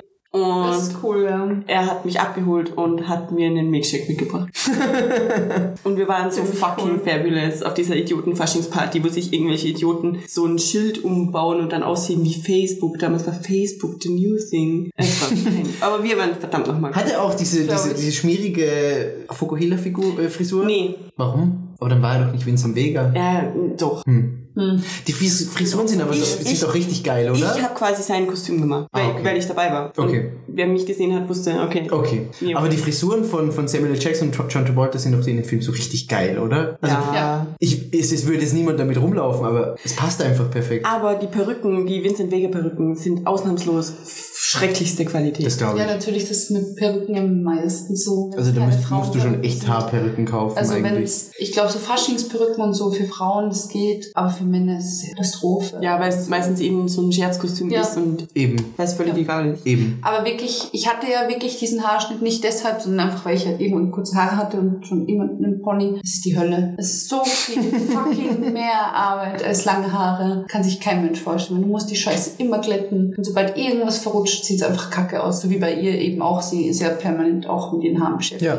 Finde ich sehr gut umgesetzt. Nur so. Sehr realistisch. Ihr Pony Sehr- sitzt auch nicht. Nee, aber das ist ja, dass sie fummelt irgendwie die ganze Zeit drumrum und ist so, ja, genau so geht's mir auch. Mir fällt gerade diese Family Guy Szene ein, wo Peter Griffin irgendwie am Set für Uma Thurman arbeitet, während ihre Augen immer weiter auseinanderdriften und er, er quetscht sie wieder zusammen. Weil Uma Thurman tatsächlich krass viel Abstand zwischen ihren Augen hat. Das stimmt ja. Also du kannst hier zwar Ja, zwischen, ja, doch, zwischen Nasen, Rücken und Auge einen Finger legen bei Uma Thurman. Ja, das stimmt. Aber das macht auch manchmal schöne Menschen aus. Also ich, Oder Aliens. Oder, Aliens. oder Aliens. Reptiloiden confirmed. Uma Thurman. Nee, also ich finde es jetzt nicht hässlich. Nein, Nee, um aber Gottes Willen. ich finde ich find sie auch nicht wirklich hübsch. Doch. Ich wei- Ich weiß es nicht, sie hat so was ganz Spezielles an sich. Sie Ja. ist schon schön, aber jetzt nicht so dieses, was, dieses 0815 schön. Sie ist auch nicht wirklich so dieses eben Feminine. Eben, aber das kann auch durch die Rollen kommen. Das kann sein, ja. Mir kommt zum Beispiel bei Uma Thurman immer vor, wenn sie irgendwo bei Preisverleihungen ist, das wirkt immer irgendwo weird. Ja. Wenn sie plötzlich schön angezogen ist und perfekt Ja. geschminkt ist, denke ich mir so, das sieht aus wie jemand, der Make-up trägt, der eigentlich nie, nie Make-up trägt. Ja, das Das stimmt. stimmt. Aber es macht sie auch sehr sympathisch und eben auch Ja. im Film passt es sehr gut. Ähm, was ich vorhin noch sagen wollte wegen dieser Tanzszene, ähm, die wurde ja irgendwann wiederholt für in einem anderen Film. Ich schaue nur kurz nach, weil ich vergesse immer, wie dieser Film heißt. Er ist wirklich, wirklich gut. Ähm, eben auch mit John Travolta. Er spielt so einen Musikagenten und entdeckt da diese R&B-ische, die heißt Ich glaube, da haben wir. Christina Milian. Ich glaube, da haben wir aber auch im, ich glaube, das war der letzte Podcast, da haben wir das auch schon mal angeschnitten mit dem Film mit Ja, John Ich Travolta. weiß aber nicht warum. Doch, Was? wegen ähm, Dwayne The Rock Johnson. Da haben wir auch diesen Film Ja, stimmt. Rock Johnson. Und das ist der gleiche Film. Uma Thurman spielte auch mit und sie hatten, ich glaube, da geht es irgendwie darum, dass, also ihre Beziehung zueinander ist so, sie ist irgendwie gerade frisch geschieden und du merkst, die hatten mal was miteinander. Und da wird eben diese Tanzszene wiederholt, was sehr schön ist. Also nicht eins zu eins wiederholt und auch nicht in diesem Setting, aber es ist halt ganz klar, dass die beiden tanzen miteinander und bauen halt diese Dance Moves ein. Ja. Das ist sehr, sehr Aber es ist ein schön anderes gemacht. Es ist ein anderes Lied, wenn mich nicht alles täuscht. Ich schaue jetzt wirklich kurz nach, wie der Film heißt. aber du hast ja auch dann, wie cool, Darf wie cool heißt der Film? Wie? Be cool. Be cool. Aber du hast ja auch die, diese Tanzszene, einfach weil sie so prägnant ist, auch in vielen anderen Filmen, entweder als Parodie oder als Anlehnung oder was auch immer, wo halt einfach auch diese teilweise Moves vorkommen, die eben in Pulp Fiction schon waren. Und die Tanzszene in Pulp Fiction ist ja auch nicht original aus Pulp Fiction. Ich weiß nicht mehr aus welchem Film das, ich sage jetzt nicht geklaut, aber Eine Hommage. eine Hommage. Ja. Es, es gab auf jeden Fall diese, genau diese selben Moves schon in einem anderen Film und Quentin Tarantino hat es halt aufgegriffen. Was ich total cool finde, ist diese Vorstellungssituation, wo der Moderator sagt, "Yeah, uh, lang- Young Lady, what's your name? Und sie sagt, Mrs. Mia Wallace. Ja. Und dann so, and how is your fellow here? Vincent Vega. ja. Das ist super cool. Und wir hatten vorhin schon SpongeBob. Ähm, es gibt auch diese Szene, bevor sie in Jack Rabbit Slims reingehen äh, und Mia Wallace sagt, don't be a und gestikuliert einen Square. Ja. Und hier werden so strichlierte Linien. Genau, das, richtig. ist so schön. das gibt's bei SpongeBob. Ja. Weil ich glaube, das ist das Führerschein-Ding oder so, wo er glaub irgendwas auch, lernen ja. muss. Und alle so, es geht nicht um das, es geht nicht um das, es geht um das. Ja. Und währenddessen kommen so strichlierte Linien. Wir sehen hier gerade diese Tanzszene aus Be Cool mit Uma Thurman und John Travolta. Ja, Ohne Ton. so, Ohne Ton. So, sobald, sobald, egal, die, die tanzen miteinander, du hast sofort die, die Gedanken im Kopf, okay, das ist jetzt Ja. aus Pulp Fiction oder Und du denkst halt sofort Ich daran. finde es schön, dass hier in dem Tanz irgendwie so diese, diese Spannung aufgegriffen wird und nochmal verstärkt wird, die eben im Pulp Fiction durch den Tanz erst entstanden sind. Ja. Was da siehst du es viel mehr. Was für mich jetzt diese Tanzszene komplett ruiniert, sind John Travoltas Haarimplantate. Ja, und vielleicht Fergie auf der Bühne, aber okay. Fergie kann gut singen, wenn sie sich selbst endlich eingestehen würde, wie alt sie eigentlich ist. ja, seine Haarimplantate, es ist. Ich denke da immer an die Simpsons-Folge, wo Homer die Haare von Snake kauft und sich implantieren lässt und die Haare dann durchdreht und alle umbringen wollen. Da denke ich immer bei John Travoltas Haare Ja, ich weiß nicht, ich habe wirklich früher als, als Teenager-Girl so ein bisschen Stand gehabt auf, auf John Travolta, also auf den jungen John Travolta, aber mittlerweile ist einfach nur so, nein. Aber das ist, äh, da zeichnet sich irgendwie so ein Typ ab, oder? Weil äh, Mr. Madsen ist ja auch im Grunde, das schlägt doch in dieselbe Kerbe. Ja, finde ich Ja, schon. ja. Bisschen schmierig. Ja, aber so, aber so ein bisschen so arrogant schmierig. Wobei Bruce Willis in Pulp Fiction auch noch sehr, sehr schön war und sehr gut aussehend. Aber mittlerweile ist halt John Travolta, nee, nee. Ach ja, apropos und er ist halt. Scientology, also. Ja, das macht für mich auch sehr Ja. viel kaputt an Schauspielern Ja. generell. Also, obwohl man es meistens ausblenden kann, das Privatleben, aber so eine krasse religiöse, Religiöse Ja, eben religiös. Eben. Ausrichtung ist für mich Will Smith äh, sowieso hier, wie heißt der Fanatiker vom Dienst? Ja, äh, der, der, der, Tom Cruise. Tom Genau. Cruise. Ich kann mir keinen Film mehr mit Tom Cruise. Ja, der ist auch Sogar bei Will Smith. Will Smith war mir immer einer der sympathischsten Schauspieler eigentlich, vor allem durch Fresh Prince. Aber Scientology, no. Nee, das, das geht einfach nicht. Ich, das war doch damals irgendwie eben in den Zügen von I Am Legend und ich, ich wollte mir einfach auch I Am Legend nicht ansehen. Ich, Ja, ich finde. also ich habe ihn natürlich irgendwann gesehen, aber Ich, ich keine Ahnung, ob der jetzt sympathisch ist oder nicht. Er- In Interviews ist er eigentlich immer recht nett, auch zu den Interviewern oder Interviewerinnen. ja, eben. Aber der ist halt einfach, finde ich, ein guter Schauspieler. Ja. Ich mag den einfach Aber- in Filmen. Weil du vorher gesagt hast, Tom Cruise. Ich finde auch nicht, dass Tom Cruise ein guter Schauspieler ist. Nee. Nee. Er hat für mich so dieses ähm, Kirsten Stewart-Phänomen, so dieses One-Face-Fits-it-all. Das würde ich so auch sagen, aber ich finde Tom Cruise Leistung in Interview with the Vampire ist großartig. Ja, ja, das das Es stimmt. ist, es ist wie für ihn geschrieben so. Das und er stimmt, spielt ja. dieses arrogante Arschloch, das er eben ist. Vielleicht sogar zu gut. Aber da funktioniert eben Tom Cruise. Deswegen kann ich nicht sagen, Tom Cruise ist ein scheiß Schauspieler, weil der Film war echt gut. Ja, Ja, aber er das kann stimmt. halt schlecht andere Rollen spielen. Das ist es halt. Ja. Ja, ich, dieses Action-Ding mit einem 1,50 Meter großen Schauspieler, äh, ja, nein. Sorry. Ja, Bruce Willis wolltest du fahren. Ach ja, der deutsche Synchronsprecher von Bruce Willis ist eine Legende. Ja. Ja, Diese Stimme ist so passend, so dermaßen passend für diese physische Erscheinung von Bruce Willis. Ja. Und der Synchronsprecher rettet auch sogar manchmal vielleicht kleine schauspielerische Defizite bei Bruce Willis in verschiedenen Rollen. Aber ich komme mit Bruce Willis eigentlicher Stimme nicht klar. Und es kann auch sein, weil ich durch diese deutsche Synchronstimme, die wir alle im Aufwachsen natürlich Ja, sicher. äh, nur so kennen, weil englische Filme sieht man nicht mit als Kind. Bruce Willis Stimme ist einfach zu hoch für diesen Mann. ja, das denke ich mir auch das jedes stimmt. Mal. Das stimmt, das ist aber, glaube ich, wirklich dadurch geprägt, dass Ja, dass diese Das Stimme eben so Deutsche super männlich ja, ist und so. super krass und Ja. auch so wirklich mega passend. Und noch kurz, ich habe nämlich heute extra nachgesehen, weil ich ja gestern gesagt habe, Kurt Russell hatte Michael Madsens Stimme in Hateful Eight, also Synchronstimme im Deutschen. Ja, das ist nämlich die von Bruce Willis. Hm. Und mich hat das gestern sehr geärgert, aber das, das ist mir eben heute aufgefallen, als ich nochmal Pulp Fiction und Reservoir Dogs gesehen habe, dass das einfach alles die gleiche ist. Und das merkst du eigentlich nicht auf, wenn du nicht genau hinhörst. Das ist nämlich das Geile dran. Der Synchronsprecher kann auch seine Stimme Eben, passend dem Charakter anpassen. Er hatte auch, das, das werdet ihr aber, glaube ich, nicht mitgekriegt haben, in, in Deutschland für, für Hornbach, glaube ich, war das so ein, so ein Baumarkt. Ähm, auch die Synchronstimmen für die Werbung. Ah, Das okay. ist auch sehr gut, weil ich glaube, dass es Hornbach war. Und das Äh, war auch ziemlich Es großartig. kann gut sein, die Hornbach-Werbungen sind generell meistens sehr großartig. Ja. Vor allem spätestens seit Blixer Bargeld liest Hornbach. Das ist der coolste Shit. Wer es nicht kennt, soll es auf jeden Fall anschauen. Janine soll es wahrscheinlich auch noch anschauen. Was mich, was mich wahnsinnig macht in Pulp Fiction ist Bruce Willis, also die Name, seine Rolle, nämlich Butch. Butch. Ich finde, das passt aber. Nee, es- nee, es geht mich so an. Vor allem, vor allem in Kombination mit seiner Tussi, die mir Wow. immens auf die Nerven Oh, die geht. auch so auf die die soll einfach sterben. Dieses weinerliche. Butch. Ah. Butch. Halt deine dumme Scheißfresse. Wirklich. Die war- Nein. Das ist der nervigste Charakter, der, glaube ich, jemals in einem Tarantino vorgekommen ist. Ja, wirklich. Sie ist so sie, sie, eine hat, sie hat auch sie hat keine Tiefe, sie hat nichts, gar nichts. Gar nichts. Ich glaube, das ist auch das, was die Rolle einfach sein soll. Sie ist nur, sie, sie ist irgendwo diese Motivation und sie ist ja auch im Grunde nur da, damit sie schuld sein kann äh, dafür, dass die Schlüssel. Uhr vergessen Uhr war- Ja, ja. aber ich finde es dementsprechend auch irgendwie schade, weil es auch ähm, in Butchs Rolle ähm, so viel wegnimmt oder halt auch das darstellt, was er eigentlich ist, nämlich einfach nur irgendwie ein hirnloser Boxer, Boxer. der die halt geil findet, weil sie halt einen französischen Akzent hat und eine geile Figur und aus. Ja, und irgendwie aussieht wie 17. Ja. Ja, apropos Uhr. Wie extrem gut ist die Szene, wo Butch noch ein Kind ist? Mit Christopher Walken. Mit Christopher Ja. Walken, wo Christopher Walken ihm erklärt, was diese Uhr eigentlich schon durchgemacht hat und die Menschen, die diese Uhr hatten. Und du- denkst einfach, okay, das ist die Arschuhr. Ja,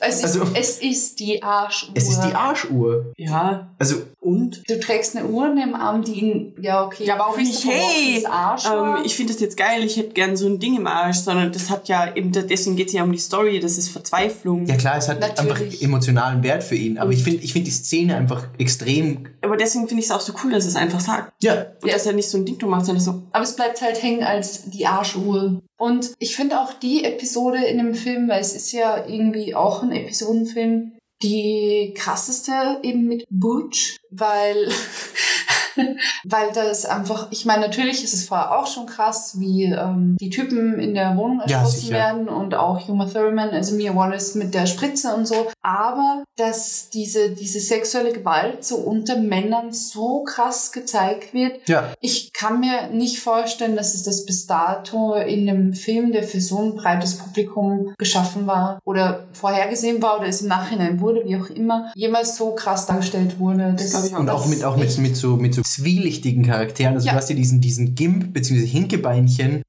Also sowas ekliges einfach. Du, Ja. du, du, du, du erschauderst, wenn du den siehst und siehst, was der so macht und einfach nur dasteht und eklig atmet und denkst so, bitte Ja, geh und weg. das ist aber auch wieder so, ich meine, vorher spritzt halt Blut und keine Ahnung und Mia Wallace kotzt sich an. Aber da ist es auch wieder das eher, was nicht gezeigt wird. Es wird die Tür zugemacht Genau. und du hörst ähm, Marcellus einfach nur noch schreien. Ja. Also der wirklich ein, ein riesiger Mann ist, also ein, ein Kasten von einem Mann. Ja. Und diese, diese Verletzlichkeit und da ist es auch wieder das, was, was nicht gezeigt wird, was eigentlich das Brutalste, also zumindest für mich an dem ganzen Film Das stimmt. war. Weil alles andere, auch später dann, wie Maurice, oder wie heißt der? Maurice, dem das Gesicht Ja. Weggeschossen wird. Ich glaube schon. Er heißt, Oh, ist auf jeden. Fall irgendein, ja, im Namen, ich glaube, es ist Maurice. Ähm, das ist halt auch wieder eher lustig, weil Ich- es ich einfach find- so, so übertrieben und so viel Hirn spritzt, dass du in dem Moment Ja. eher lachst, als dass du wirklich ernsthaft schockiert bist. Also du bist schon so, hm, okay, eklig, aber, Aber die, die Situationskomik ist ja, halt genau. einfach da. Aber Und da ich, ist es halt nicht. Ich finde auch, du hast es auch in der, in der. Episode eben mit Butch, als er, als er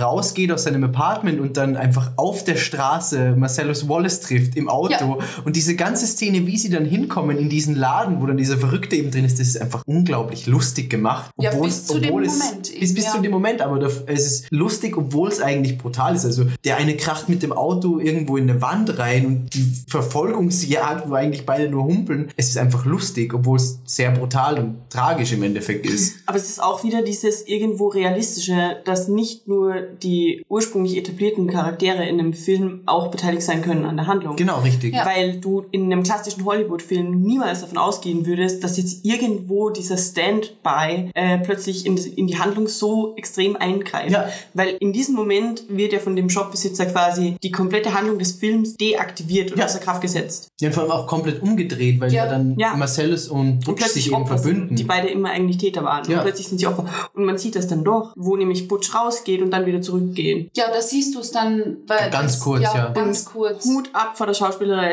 äh, schauspielerischen Leistung von dem Schauspieler von äh, Marcellus. Ja. Dieser Ekel, dieses, dieser Schock und dieses Entsetzen, dass dieser Schauspieler spielt in dieser Situation, wo er einfach nur dasteht und äh, Butch versucht mit ihm zu klären, Riku. ja, Das ist wirklich krass. Und ja, ich glaube, äh, das ist wieder ein anderes Thema. Ich glaube, dass für Männer diese Situation vielleicht noch krasser ist. Ich weiß, wie du sagst, dass so ein Thema aufgegriffen wird, Vergewaltigung unter Männern, ist sicher wesentlich seltener in der Filmgeschichte als Vergewaltigung einer Frau durch einen Mann. ja, Ja. das auf jeden Fall. Ähm, Da gab's auch, es tut mir leid, dass ich jetzt mit was anderem anfangen muss und vor allem mit Til Schweiger, aber es gibt einen einzigen Film mit Til Schweiger, der wirklich, wirklich gut ist, das ist auch keine deutsche Produktion. Da geht's darum, ich glaube, Til Schweiger spielt irgendwie einen, also er spielt auch gar in dem Film gar nicht so, also er spielt schon eine große Rolle, aber für das, was ich erzählen möchte, nicht. Auf jeden Fall, es wird eine Frau vergewaltigt und ähm, niemand in ihrem Umfeld glaubt ihr oder es ist eine Person, die ihr auch beruflich sowie privat nahesteht, weil sie Mhm. in so einem Familienunternehmen arbeitet und mit dem Sohn vom Chef irgendwie verheiratet und verbandelt ist. Mhm. Und sie rächt sich an ihrem Vergewaltiger, indem sie sich komplett verkleidet und sich ähm, K.O.-Tropfen zulegt. Und das ist alles sehr, sehr schön, sehr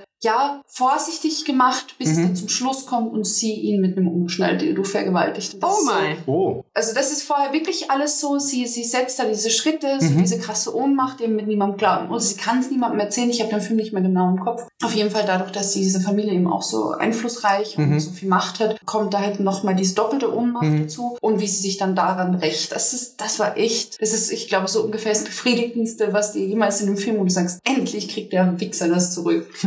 Welche Rolle spielt da Till Schweiger? Spielt er den zu Vergewaltigenden? Ich glaube nicht. Nee, ich glaube, er spielt ihren Partner. Okay. Und ich glaube, der, der sie vergewaltigt hat, ist ähm, sein Bruder oder so. Uh. Oder sein Cousin Klingt Fall. extrem Ja. düster. Wirklich krass. Gut, Sehr, sehr Das klingt sehr sehr äh, aus der Rolle für Till Schweiger. Das stimmt. Ja, So ein extrem düsteres Thema. ja, wirklich ein sehr guter Film. Das ist mir jetzt eben nochmal eingefallen ähm, mit dieser Männervergewaltigungssache, ähm, Sache, weil es doch etwas so ist, was eben gar nicht dargestellt wird. Also ich glaube, wenn irgendwie sexueller Missbrauch von Männern dargestellt wird, dann eher auf, auf natürlich auch einer krassen Ebene und noch krasseren ist eben gegenüber Jungs, also gegenüber Kindern, vor allem in so in diesem christlichen Zusammenhang oder so. Aber wirklich von erwachsenen Männern, das kommt eigentlich so gut wie nie vor. Ja, das stimmt. Ja, Pulp Fiction hat sicher einige Tabus gebrochen. und Ja, das ist auf jeden davon. Fall. Naja, und das Einzige, was mich echt kurzzeitig gestört hat an der schauspielerischen Leistung war, eben weil ich Pulp Fiction heute nochmal gesehen habe, die haben mir vorher beide, also Butch und Marcellus, ähm, wie so ein, dieses, dieses komische Sexspielzeug, diesen Apfel, Ja. dieses Apfelding im Mund, dieses apfelförmige Ding. It's a gag ball. Okay, danke. Ich frage nicht. Und ich habe mir die ganze Zeit gedacht, als die zwei auf diesen Stühlen festgefesselt waren, wie weh das tun muss, wenn du deinen Kiefer so spreizt. Und das Geile ist, Butch nimmt das Ding raus und bewegt seinen Kiefer einfach so wie vorher. Und denkst dir, nein, nein, wenn du das rausnimmst, dann müsstest du erst irgendwas mit deinem Kiefer machen. naja, vielleicht ist das äh, gewohnt.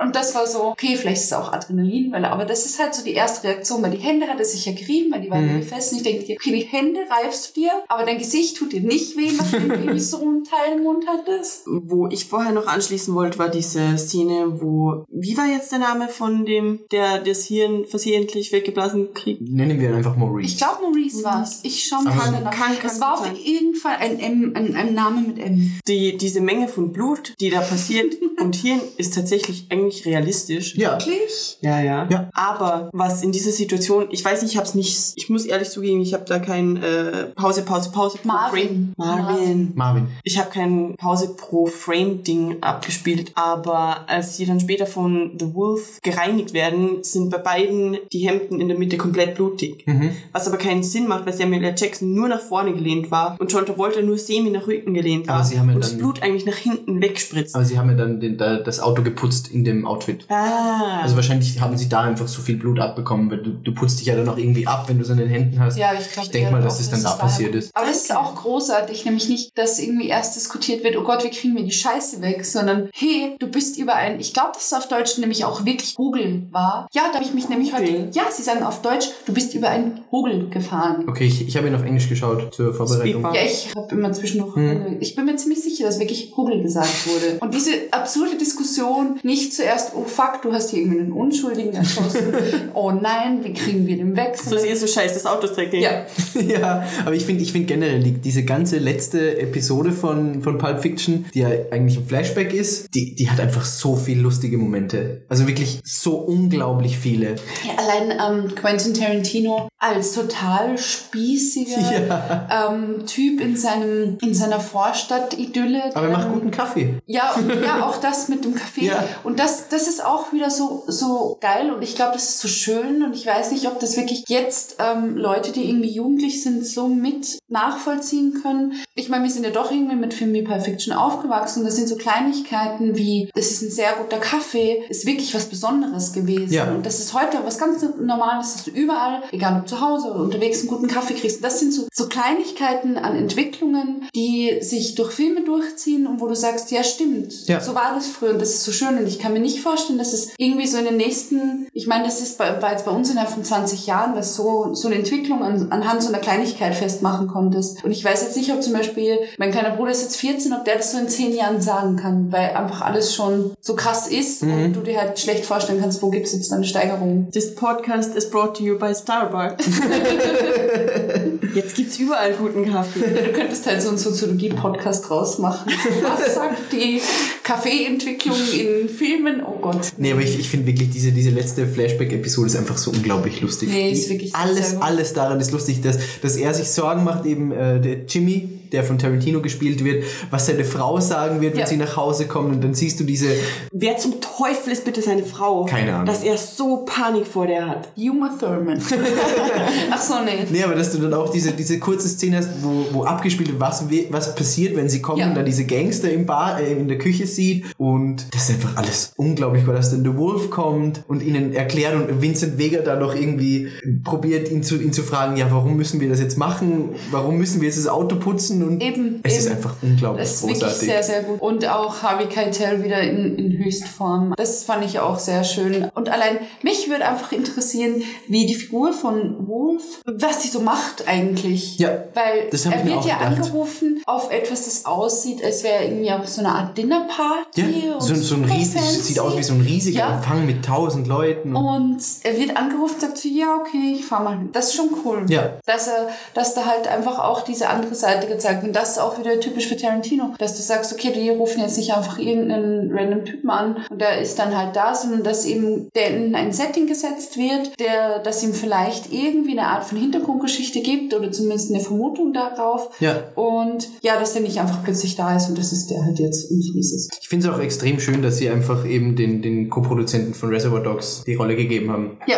Also da, da hast du schon dieses, dass sich dann später noch abzeichnet, dass Tarantino einfach so eine erweiterte Crew hat, aus denen er sich die Schauspieler oder wen auch immer zieht und mit denen er zusammenarbeitet. Das mag ich einfach Ja, sehr und gerne. vor allem, es ist es ja, dass er sich ähm, immer wieder ähm, Schauspieler geholt hat, die eigentlich zu dem Zeitpunkt schon in der Versenkung verschwunden sind und durch dies, diesen Film wieder ähm, Ja. Karriereschub erhalten haben. Ja. Was aber, glaube ich, bei Pulp Fiction noch nicht so vorhersehbar war, weil Reservoir Dogs war jetzt nicht so mega erfolgreich, Nee. zumindest direkt nach Start. Nee. Nee. Und Pulp Fiction war dann im Endeffekt wirklich auch der, der große Durchbruch. Ja. Und ja, wie gesagt, auch hier wieder sehr, sehr schön. Was ich auch wirklich mag, ist, dass diese Schrift, die ähm, immer anzeigt, dass jetzt wechselnd, in, insofern es halt eben ist, wenn Ja. es Kapitelfilme sind oder eben Episodenfilme, dass die immer gleich Ja. bleibt. Das mag ich sehr. Das hat sich nie verändert. Das Ja, ist, das ist ja auch extrem Hateful schön. Eight noch genauso. Das, äh, Ja, und auch, auch dann die, die Szene, die ganz am Schluss wieder aufgegriffen wird, in dem Diner. ja, Das ist einfach so unglaublich lustig. das ist auch, ja, es ist Mit Honey so schön. Bunny und der Pumpkin. Der, der Pumpkin und der Bad Motherfucker Geldtasche von, von Samuel L. Jackson. Ja, es ist einfach so dieses aus einer anderen Perspektive. Genau, das, richtig. Und daran merkst du eben erst, wie, wie sehr ähm, eben auch diese Charaktere und, und Handlungen davon leben, eben nicht nur von, von Dialogen und halt dem Skript, sondern auch von Kameraeinstellungen, vom Schnitt und so. Und das, und das sage ich jetzt als, als, als Mensch, die sich, als, der sich überhaupt nicht damit auskennt. Also ich habe keine Ahnung. Ich glaube, ich kann in dem Film schlecht sagen, da und da war ein Schnitt Mhm. oder so. Ähm, Und das ist eben das, was ich sehr, sehr mag, dass du auch als, als Nicht-Experte da wirklich diese Liebe zum Detail erkennst und auch siehst, inwiefern unterschiedliche Techniken für unterschiedliche Perspektiven ähm, eingesetzt Ja. werden.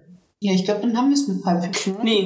Nee? Nee, The Suitcase. darüber müssen wir auf jeden Fall noch reden, Ja. was in dem Koffer ist. Ja. Was hat Ich weiß. Prognosen? Ja, ich unterstütze diese Theorie, wobei ich, mir ist das Wort dafür entfallen, dass das quasi ein Utensil ist, das einfach ein Stand-in quasi ist für ein Objekt, das in dem Film die Handlung vorantreibt. Mhm. Und dafür gibt es ein Wort, das mir einfach gerade nicht einfällt. Okay. Äh, ich glaube, das ist sowas. Also das ist, es ist im Grunde irrelevant, was Mhm. im Koffer ist. Deswegen funktioniert auch der Film völlig äh, mit dem Unwissen des Zuschauers, was eigentlich Ja. in dem Koffer ist. Das stimmt. Tarantino hat ja auch selbst gesagt, als er gefragt wurde, was wirklich in dem Koffer ist, auch Jahre später, also er hat sich anfangs nicht so geäußert dazu, und Jahre später war seine letztendliche Antwort, in dem Koffer ist, äh, was immer die Zuschauer darin sehen wollen. Ja, genau. Und das äh, ist im Grunde genau dasselbe, was die The äh, These besagt. Was ich aber die, die schönste Theorie finde, das ist eine Fantheorie, ist, dass in dem Koffer Marcellus Wallaces Seele drin ist. Ach, ja, stimmt, weil 666. Die ist auch nicht nur das, also Hm. die, die ist wirklich sehr schlüssig erklärt. Du hast eben die 666 als Kombination von dem Koffer, dieses Leuchten, eben das Leuchten der Seele, sagt man ja Hm. auch. Und was am allerschlüssigsten ist, äh, Wallace hat ja am Nacken so ein Pflaster. Und in alten Sagen wurde Ja. die Seele Ja, ja. eben durch diesen Punkt genau am Hinterkopf, z- zwischen, zwischen Kopf und Nacken rausgezogen. Und du erfährst ja nie, warum hat er das Pflaster, aber du hast einfach diese Nahaufnahme von dem Pflaster und seinem stimmt. Kopf. Und ich kann mir einfach nicht so vorstellen, dass Tarantino das unbeabsichtigt gemacht hat, warum das Pflaster da ist. Also das bietet schon die Grundlage für diese Theorie und deswegen finde ich die einfach am schlüssigsten, Stimmt, dass da stimmt, stimmt. Wallaces Seele drin ist. Ja, die war mir entfallen. Weil das Pflaster ist nicht zufällig da. Eben, das Pflaster kann einfach nicht zufällig da sein bei einem Tarantino-Film. ich glaube weniger, dass es so beabsichtigt ist, dass, dass wirklich die Seele darin ist, sondern dass Tarantino es halt so gemacht hat, dass diese Theorie entsteht. Ja, ja, klar. Ja, Also weil, weil so dieses Übersinnliche, das Sicher, auf jeden Fall. Also ich glaube auch nicht, dass, Aber es ist- das ist muss nicht Fall sein, sehr, dass das sehr wirklich die spannend, Seele ja. beabsichtigt war, aber Tarantino hat das mit dem Pflaster auf jeden Fall gemacht, weil er gewusst hat, okay, dieses, die, dieser Mythos besteht, lass die Leute mal denken. Würde auch Ja. Sinn machen, warum Marcellus Wallace, ein Mann, der eigentlich offensichtlich alles hat, diesen Koffer unbedingt will. Richtig. Ja, Richtig. stimmt. Und dieses goldene Leuchten und also da, da passt einfach alles bei der Theorie. wo, wo Honey Bunny sagt, it's beautiful. Ja, Aber was ich immer noch nicht verstanden habe, warum haben die Drogenkids eigentlich den Koffer? Das keine das, Ahnung. Ich habe keine Ahnung. Weil wenn das so verdammt wichtig ist, wieso landet es bei irgendwelchen, keine Ahnung, Teilzeitstudenten Keine Ahnung. unter der Spüle? Das frage ich mich auch. Ja. Das denke ich mir jedes Mal. Ich meine, es ist Ja. gut und schön, es funktioniert für die Story, aber die sind, die wirken zumindest so dermaßen unschuldig und auch völlig overpowered in der Situation konfrontiert mit Vince Vega Ja. ähm, und den Waffen, dass es so scheint, als ob sie generell Waffen nicht oft zu Gesicht kriegen Ja. würden. Die haben generell nicht so mit diesem ganzen Gangstermilieu zu tun haben. Teufel haben dann die diesen Koffer? Keine Ahnung. Das, Das ist eine gute das- Frage. Das ist diese große Frage, die diese Kofferdiskussion eigentlich für mich auf. Vor allem, wenn, wenn wir wieder bei den Kids sind, da kommt ja auch das erste Mal dieser, dieser Bibelspruch von, von Samuel L. Jackson vor. Ja, der nicht stimmt. Richtig, das finde ich extrem lustig. Die haben sich, äh, Tarantino und Samuel L. Jackson haben sich den Bibelspruch ausgedacht. Ja, ja. Ich Extrem habe gerade was Witziges dazu gefunden, was wirklich sehr cool ist. In Captain America, The Winter Soldier, when Nick Fury stands by the headstone at his grave, the marker reads, The path of the righteous man Man, Punkt, Punkt, Punkt, was halt genau Ja. das, das Zitat ist. Ja, da, da merkst du einfach, wie, wie starken Einfluss geil. Tarantino mit seinen Filmen auch Ja. einfach hat in Ja. ganz Hollywood und in der ganzen Und Filmindustrie. auf Spongebob. Und auf SpongeBob. Entschuldigung, Captain America ist ja dann schon Disney. Also Ja. das ist ja so krass Ja. eigentlich. Eine Tarantino-Referenz in einem Disney-Film ist schon. Man, man kommt in der. Popkultur um Tarantino-Referenzen nicht mehr rum. Nein, Nee. überhaupt nicht. Nee, auch musikalisch. Also was, was der Soundtrack ähm, von Pulp Fiction geliefert hat, wie das eingesetzt ist, ist Allein, du hast ja auch, wenn, wenn du über, über Merchandise redest, was sind so die, in unserer Schulzeit, wenn du dir diese Kataloge angeschaut hast mit Film-Merchandise, du hattest immer den Pussywagon Schlüsselanhänger und du hattest immer die Bad Motherfucker Geldbörse, überall. Ja, Beides hat mir nie jemand gekauft. Mir auch nicht. mir auch nicht. Gut. Kommen wir wieder zur Frage. Schätzfrage. Wie oft wird das Wort Fuck gebraucht? Habe ich auch gefunden. also Bea, bitte. Gibt's einen öfter oder weniger oft als bei Weniger oft. Weniger oft. 138? Nee, Nee. 265. also nur siebenmal weniger als in Reservoir Dogs. Es wäre geil, wenn das dieselbe Anzahl gewesen wäre. Das wäre richtig gut. Stimmt. Vielleicht haben sie auch ein paar Fuck einfach vergessen und Tarantino wollte das eigentlich so machen, dass es die gleiche Anzahl Vielleicht ist. gibt es doch irgendwo Szenen, so wie beim Ende, wo man nicht weiß, ob Mr. Pink steht bei Reservoir Dogs, dass irgendjemand im Hintergrund einfach ganz leise Fuck. Und Ta- Tarantino so von der Kamera aus. oder, Ja, oder es das- gezählt auch geschrieben und es steht irgendwo in Graffitis, irgendwo an der Wand im Hintergrund. Oder im Koffer sind sieben Fucks drinnen. Oh, it's beautiful. Seven Fucks were given. It's the last fucks I have to give. Ja. Das war die letzte Fakte von Marcellus Wallace. It's beautiful. Also dazu hat eh auch ähm, Tarantino gesagt, ähm, es ist halt, was auch immer der Zuschauer Ja, genau. in diesem Koffer haben Ja, will. genau. The last seven fucks of Marcellus Wallace. Ja, Finde ich, ja. das ist die schönste Theorie. Die sollten wir irgendwie etablieren. Ja, wir müssen so einen idiotischen IMDb Ja. entern. Was? Ja, oh, wir schreiben es auf Wikipedia dazu. Oh, ja. Sehr gut. Weil was auf Wikipedia steht, ist immer wahr. Natürlich. Natürlich. Wahr Wikipedia. Ja, und dann haben wir. Also, Wikipedia. was? Was ist Wikipedia? Ein schlechter Karlauer. Ähm, sollen wir noch kurz darüber sprechen, wie welche Schauspieler sich hier wiederholt haben? Von Reservoir Dogs. Ja, ich glaube, es war eh Ja, Tarantino selbst. ja Tarantino selbst, Harvey Keitel und Tim Roth. Tim Roth. Ja, genau. Sonst niemand. Ja, Michael Nicht, dass ich wüsste. Mm-mm. Nee. Ich glaube, es gibt sowieso niemanden, der in allen Filmen dabei ist. Nein, ich glaube Nicht auch mal Tarantino selbst. Nee. Nee. Was ich noch, was ich noch sagen will, weil wir sind ja eigentlich schon eher am Ende von Pulp Fiction, mh, die Szene, als, als Mia Wallace den Witz erzählt mit der Tomate, macht Ja. einfach überhaupt keinen Sinn auf Deutsch. Der Witz ist ja irgendwie, what did a tomato say to his kid when they cross the street? Catch up. Und es ist catch up. Ja. Und auf, auf Deutsch sagt sie einfach nur catch up. Und es ergibt auf Deutsch einfach keinen Sinn. Ja, aber der Witz, ich kenne den Witz echt erzählt und es wird auch auf Deutsch so erzählt und es wird halt dann, es ist halt Englisch, mein Gott, aber es ist trotzdem. Ja, aber du musst auf jeden Fall wissen, was catch up auf Englisch heißt. Ja, du hast halt den doppelten, ähm, den doppelten Witz auf, auf Englisch, weil Catch Genau, eben auch hol auf heißt. Genau, genau. Schließe auf den, diesen Abstand. Und auf Deutsch ist es halt Achso, sie nennt ihr Kind dann. lustig. Oh, in wow. Ja, weil das, das Kind ist, die Tomate ist zerquetscht. Okay. Ja, es passt ja beides, aber Eben. Und auf Deutsch hat es halt nur diesen einen. Ja, dieses Anti-Witz. ich habe den immer auch auf Englisch, also okay, ups. Hat sonst noch irgendwas Pulp Fiction? Äh, ja, erstens nochmal zu dem Bibelspruch. Ich finde das ziemlich cool, dass Quentin Tarantino das so ein bisschen auf den Kicker nimmt, weil Ja. dieses ewige Ja. Bibelgerät zitiere, ganz ehrlich, da kommt mir sonst was. Und, um das vielleicht auch abzuschließen, ich finde in Pulp Fiction die schauspielerische Leistung von QT, Quentin Tarantino, ist auf jeden Fall eine seiner besten. ja, finde ich auch. Finde ich definitiv. Ja, also ich finde sie gut, klar, aber sie ist in From Dusk to Dawn. Ich glaube deshalb besser, weil er sich, glaube ich, fast selbst spielt. Ja, bei From Dusk Till Dawn war er auch wirklich eher der Schauspieler und weniger Ja. Regisseur. Und ähm, in Four Rooms ist es nochmal sehr, sehr großartig. Den hast du nicht gesehen. Nee, aber wie gesagt, eine seiner Ja. besten. Ja, Das auf jeden Fall. So much for Pulp Fiction. Ja. Ja. Drei Jahre später, 1997, Jackie Brown. Bitte. Ich will nicht wirklich mit Jackie Brown anfangen, weil ich Jackie Brown einfach nicht mag. Same. Also, Weil? weil ich einfach nicht finde, dass der das Tarantino-Feeling rüberbringt, weil ich nicht finde, dass der überhaupt nur irgendeine Chance hat gegenüber allen anderen von den acht Filmen. Also der, der kackt einfach extrem ab. Du hast ein paar lustige Situationen, aber im Endeffekt ist es einfach ein viel zu langer Film, der überhaupt nicht in das Gesamtbild passt.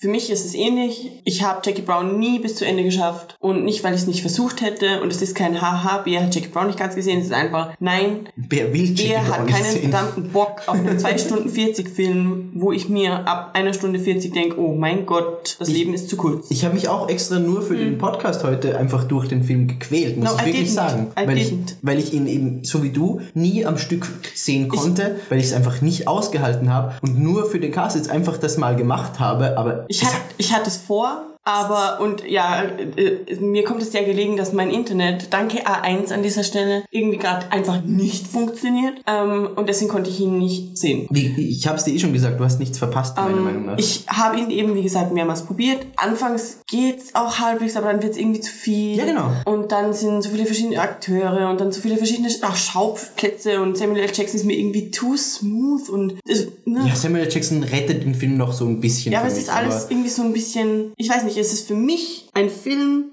bei dem ich fünf plus Versuche brauche, um ihn durchzuquetschen, ist es für Versteh mich vom Feeling kein Tarantino. Ja. Ich liebe Quentin Tarantino, aber Jackie Brown, I'm, I'm sorry. Und ihre schauspielerische Leistung ist großartig, ich finde sie sau cool, die Rolle Ja. ist cool. Aber der Film, nein, nein, nein, sorry. Janine? Ja, ich sehe das anders. Ich sehe ihn jetzt zwar nicht als einen seiner stärksten an, beziehungsweise oh, ich finde es immer schwierig, die Filme nur im Vergleich zu den anderen zu ziehen oder zu sagen, so wie du gesagt hast, er sticht halt einfach nicht raus unter den anderen, weil ich finde, das soll ja ein Film auch nicht unbedingt, sondern er soll ja auch für sich stehen und da ist es halt, ich finde, da merkst du als erstes, das kommt dann später in Kill Bill noch mal mehr natürlich raus, dass es wirklich so ein krasses, krasses Herzensprojekt ist von Tarantino. Also du merkst nicht. schon, dass alle seine Filme, dass er da sehr viel Herzblut reingesteckt hat, aber dass halt auch sie, die Schauspielerin, dass er die halt unbedingt schon immer haben wollte und dass, dass sowas genau das ist, was er immer machen wollte. Ja, das schon. Das, das merkst du halt sehr, weil es eben auch wieder so ist, dass sich der, ähm, der Film sehr viel Zeit nimmt, um alles zu erzählen und alles so darzustellen und auch wieder die Musik. Und ich finde es gar nicht, ich finde die Charaktere gar nicht so viel. Also ich habe jetzt fünf im Kopf, die wirklich wichtig sind für die Handlung und das ist okay. Also es ist auch für Tarantino vergleichsweise relativ wenig. Und ich mag den Film sehr, sehr gern, weil er eben auch mal anders ist und nicht nur ähm, auf Brutalität aus ist, sondern weil diese, diese Brutalität halt irgendwie auf einem anderen Weg stattfindet, weil es eher so, ja, sowas Strukturelles hat eben, du hast halt einmal diesen Aspekt, dass sie halt einfach eine schwarze Frau ist und dass das nochmal, ich glaube,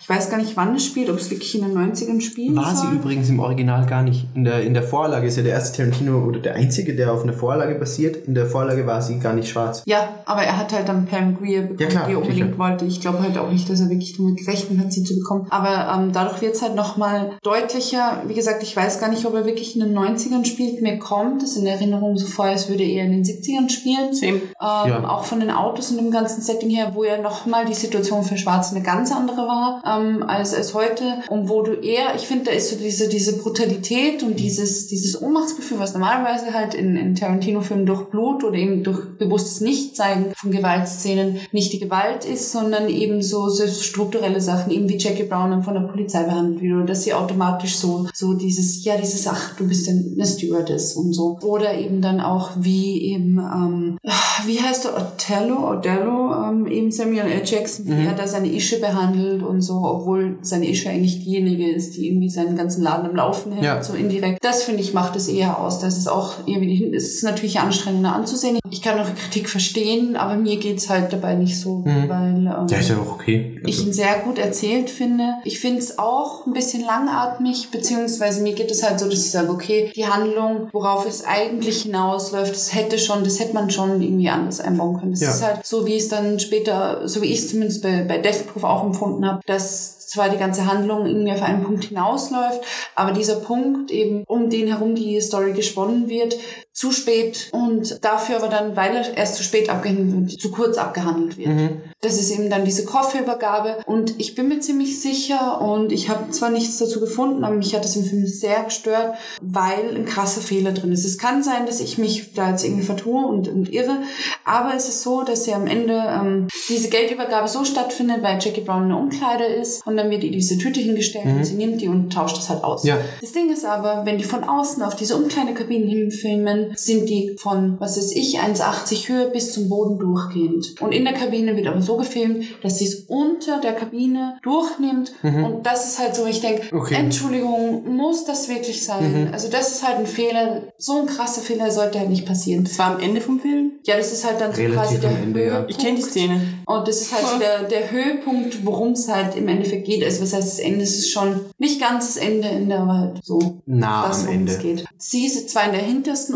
Umkleidekabine und du siehst sie von außen nicht, aber alle anderen Umkleidekabinen vorher sind halt wirklich so, dass sie bis zum Boden durchgängig sind, dass du eigentlich unten nichts Mhm. Okay. durchschieben oder durchnehmen kannst. Und das ist halt so, hm, muss das sein? Und der Film lebt halt wirklich, ich finde auch, das ist wirklich Samuel L. Jackson eines seiner schwächsten Rollen. Also Ja. nicht von der schauspielerischen Leistung her, aber die Rolle ist wirklich sehr, sehr anstrengend, Ja. sehr, sehr nervig. Ähm, weil Ja. er überhaupt nichts hat, wo du sagst, okay, es ist irgendeine Coolness da. Ich meine, es ist ja auch Doch, der Bart. dieser, dieser geflochtene Bart. Nee, es ist natürlich auch genauso gewollt, aber dass du wirklich das erste Mal eine Figur hast, die so durch und durch unsympathisch ist. Ja. Selten. Das stimmt. Also ist auch für Tarantino relativ selten. Und dafür hat aber Robert De Niro wirklich da sehr, sehr gut abgeliefert. Also. Was? Ja, zu äh, Robert De Niro. Ja, jetzt ist Bad er tot. Also, Grandpa. Entschuldigung, Was? das, das, Ja, das, das- wollte ich ja auch ansprechen. Alter. Aber Ich kann, ich kann Robert De Niros. Gesicht nicht mehr sehen Nee. ohne, ohne Bad Nee. Grandpa Trailer. Äh, Nee. Sorry. das geht nicht. Also, Ich, ich, es ist einfach widerlich. nach diesem, okay, Jackers hat's gemacht mit, wie hieß der? Dirty Grandpa, der Bad hieß irgendwie Grandpa. fast Ja, aber da Irgendwas mit da es Grandpa und um jetzt noch ganz Grandpa. anderes. Das ist ja, Entschuldigung, das ist im Endeffekt irgendeine Pornofantasie für einen ekelhaften... Alter, notgeiler. Sack. Ja, und das ist einfach, Entschuldigung, das ist wirklich widerlich. Ja, verstehe ich Ähm, auch nicht, warum, warum er sich dafür hergibt. Das ist... Keine und Ahnung. ich kann mir nicht vorstellen, dass es Geldmangel ist, Entschuldigung. Nee. Und ich, ich fand es schon grenzwertig in dieser ganzen, meine Frau, ihre Schwiegereltern und ich, da habe ich mir schon gedacht, so Robert De Niro, wirklich... What are you doing? Please stop. Aber da hat es halt irgendwie gerettet, dass du sagst, okay, es ist halt doch Ben Stiller und das Ja. ist halt das Setting, das Ja. ist so krass überzogen. Aber das jetzt, dass, dass er wirklich vor, vor irgendwie 40 Jahren jüngeren Frauen steht und ihnen mit Sonnencreme auf die Brust spritzt, sorry, es ist nicht mehr lustig. Nee.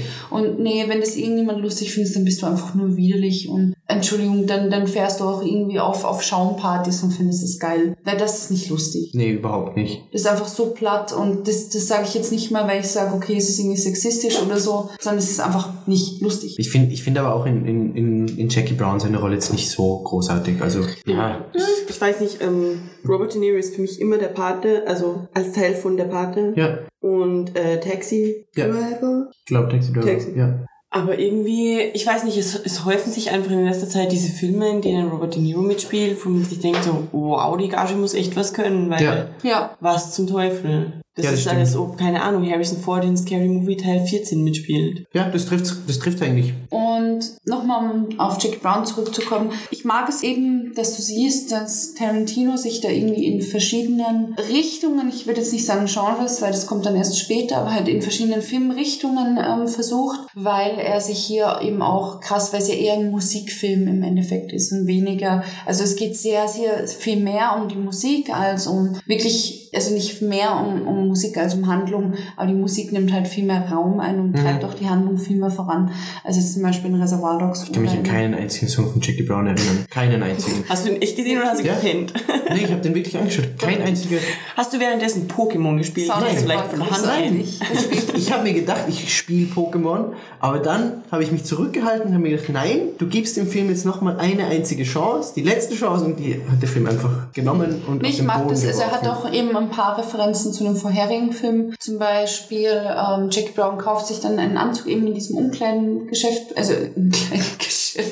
Wow, in diesen Modegeschäften, wo sie sich dann auch umzieht und dieser Deal stattfindet.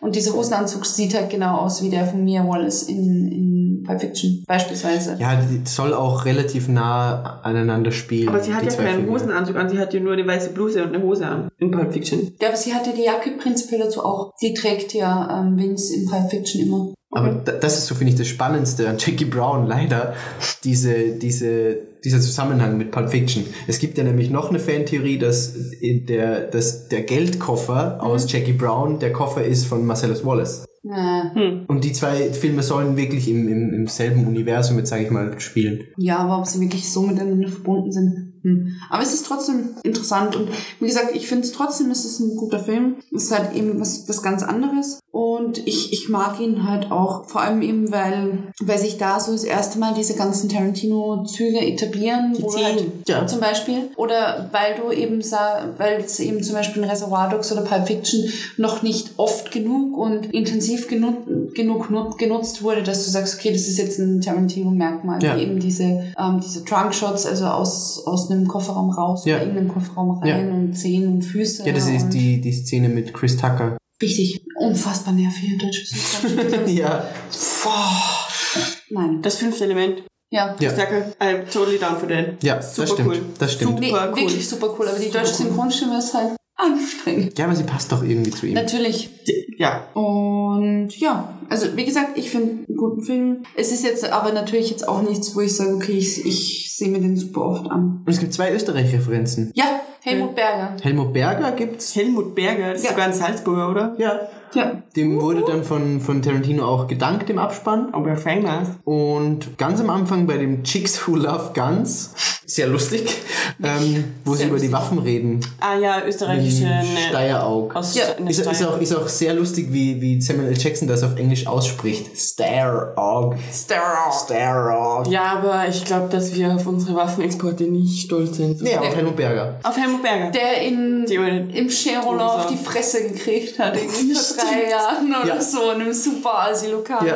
ja, Helmut Berger. Helmut Berger ist eines der wenigen Salzburger Originale, der irgendwo mal irgendwann auf einer Weltbühne richtig. Was ist mit Mozart? Elfriede Ah, Jelinek.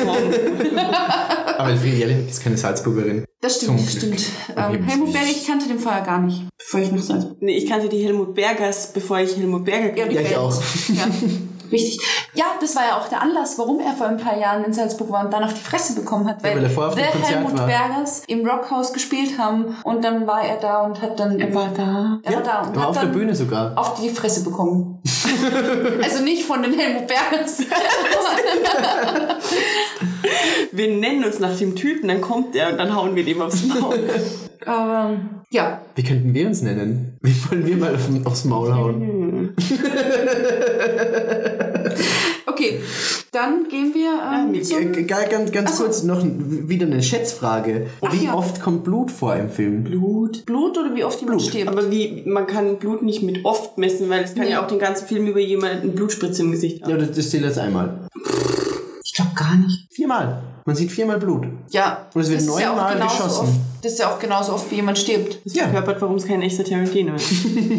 Hey, kein echter Tarantino ist nicht fair. Mir ist gerade noch was Echt eingefallen. Mia Wallace aha, erzählt ja immer von diesem äh, Pilot, den sie gedreht hat. Und tatsächlich äh, gibt es dann eben diesen Gedankengang oder diese Theorie, dass dieser Pilot eigentlich das ist, worauf dann Kill Bill beruht. Das ist richtig, ja. Mhm. Weil wir kommen jetzt zu Kill Bill. Ich wollte aber vorher noch kurz zu Jackie Brown sagen, Pitch. das Ende Hey, hat mich wenn das keine coole Überleitung war, du so, no, Ja. Es tut mir No. leid. Fuck you. Das Ende von, von Jackie Brown hat mich auch einfach komplett fertig gemacht. Es war kein bef Ende von Jackie Ende. Brown Sie fährt einfach haben- weg aus. Nee, ich finde es schon, ich fand es schon gut, Nee. wirklich. Ich glaube, das Ende von Jackie Brown haben ungefähr nur 30% der Leute gesehen, die Jackie Brown angefangen haben. Ach, Bullshit, jetzt kommt, seid mal nicht so scheiße. Okay, gehen wir. Willst du deine Nee, Überleitung nee, nochmal ganz, nee, wenn du dich you. jetzt zum Ende äußerst, dann äußere ich mich auch noch kurz. Und Ich Okay. fand das Ende sehr, sehr schön, weil ähm, ja dieser Detektiv oder der Typ, dieser Kautions Ja, ähm, weil ja die ganze Zeit so diese Spannung da war und er eigentlich so dieser super coole Kerl ist und unsterblich verliebt offenbar ist in Jackie Brown und sich das dann am Ende doch relativ schön auflöst. So. Wieso? Sie fährt und er sitzt in seinem komischen Büro und du siehst halt nur, wie er dann ihr nachfällt. Oh, das, wie süß. das ist wirklich, Halt die Fresse, du schaust Crazy Stupid Love und so Shit, also wirklich. Nur wegen Ryan Gosling? Nein, du schaust doch anderen, du hast letztens vor irgendeinem komischen Film erzählt, Für Ryan Gosling. wo kein heißer Kerl mitgespielt hat. Zum Beispiel. Ich weiß es nicht, das kannst du jetzt gut sagen, nur sobald du irgendwie anfängst, ja, es ist so eine Liebeskomödie, dann schalte ich natürlich auf Durchzug. weil es Hey, ich, nicht möchte hier ganz kurz die Notbremse ziehen. Janine stellt mich hier hin, als wäre ich, keine Ahnung. Nee, so schlimm ist es nicht. Nee, überhaupt nicht. Äh, Okay, deine Überleitung, was, was wolltest du vorher über Kill Bill sagen? Ich hab's leider vergessen.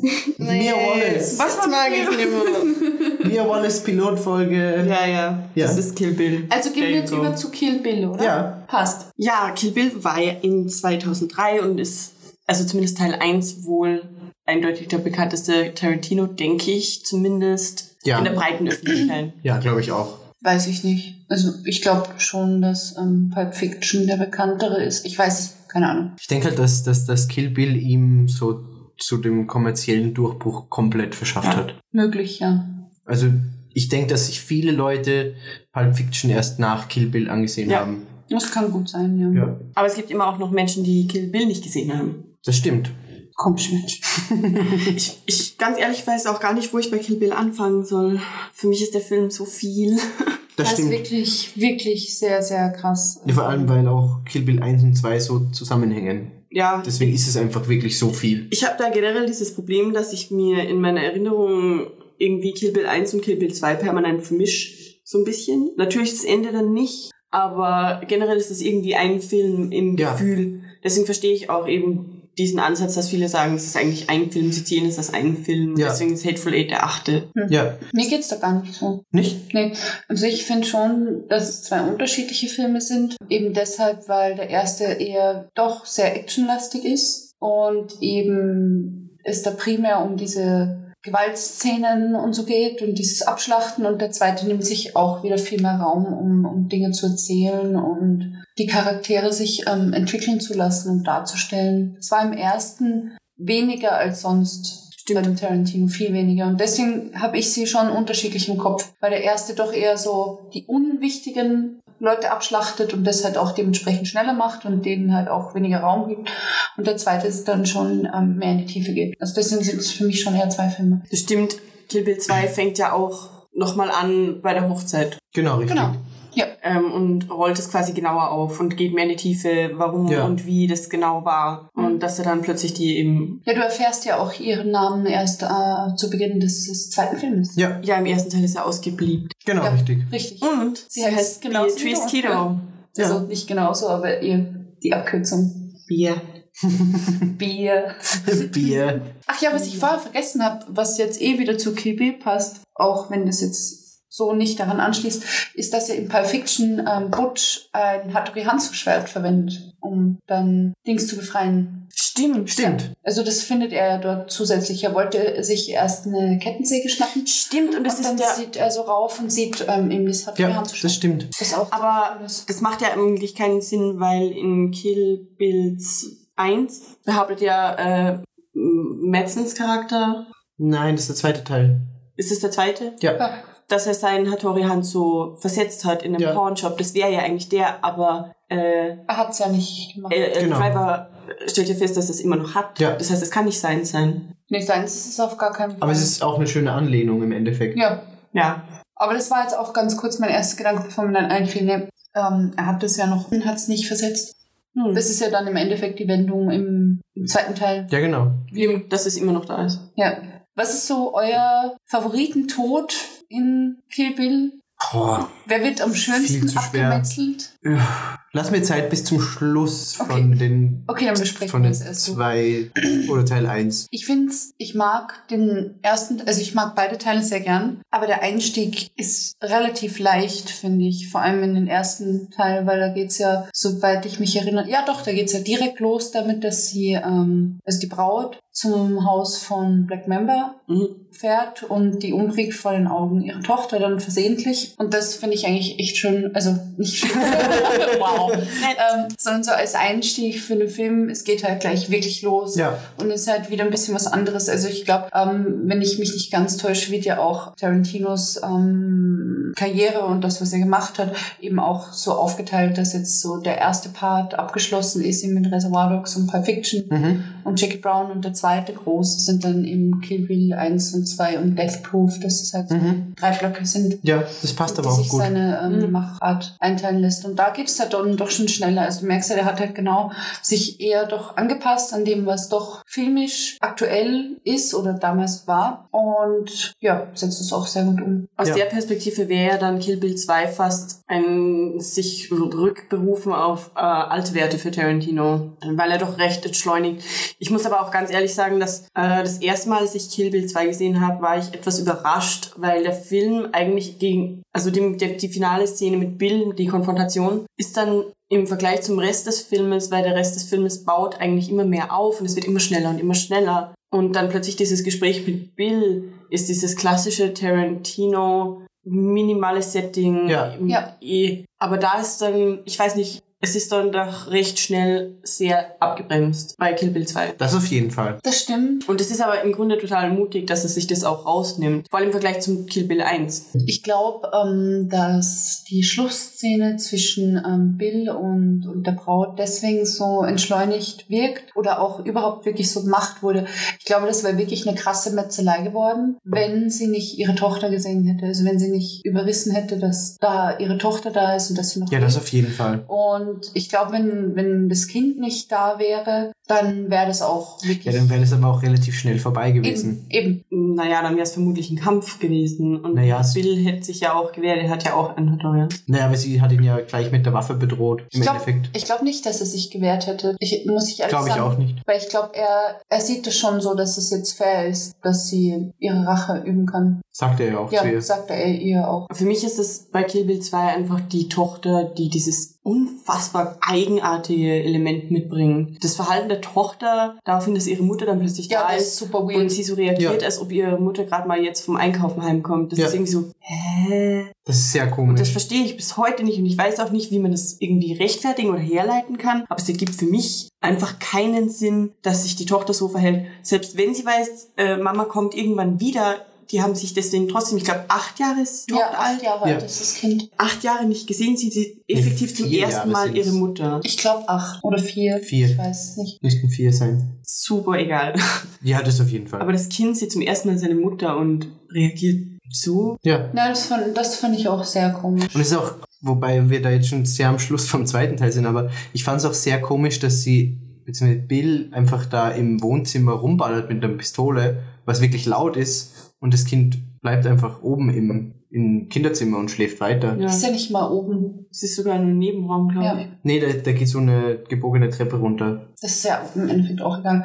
Ich verstehe, was ihr meint. Das ist, ähm, das ist komisch, weil der, der Film ist ansonsten relativ schlüssig für dieses, also dieses Universum ist natürlich sehr, sehr absurd Ja, klar. und ähm, nicht greifbar, aber es ist eigentlich in sich logisch und das passt überhaupt Ja. nicht. Das ist so irre und auf mich wirkt es ein bisschen so, als wäre das Kind erst viel später im Drehbuch vorgekommen, als wäre das ursprünglich nicht vorhergesehen gewesen. Und als wäre es halt irgendwie nachträglich eingebaut worden, nachdem das Drehbuch schon fertig war und man sich vielleicht gedacht hat, hm, ich weiß es nicht, ob es so war. Und ich finde es auch eine, eine coole Sache, also eine coole Idee für den, für den Plot-Twist. Aber ähm, es ist einfach auch komisch. Das Kind reagiert ganz, ganz weird Ja. und du merkst eben, dass das Kind eigentlich nur da ist, um ihre Aktionen zu erklären und ihre Handlungen irgendwie zu erklären und zu, zu dämpfen. Ja, und um die Eskalation der Situation einfach rauszuzögern. Ja. Ja, genau.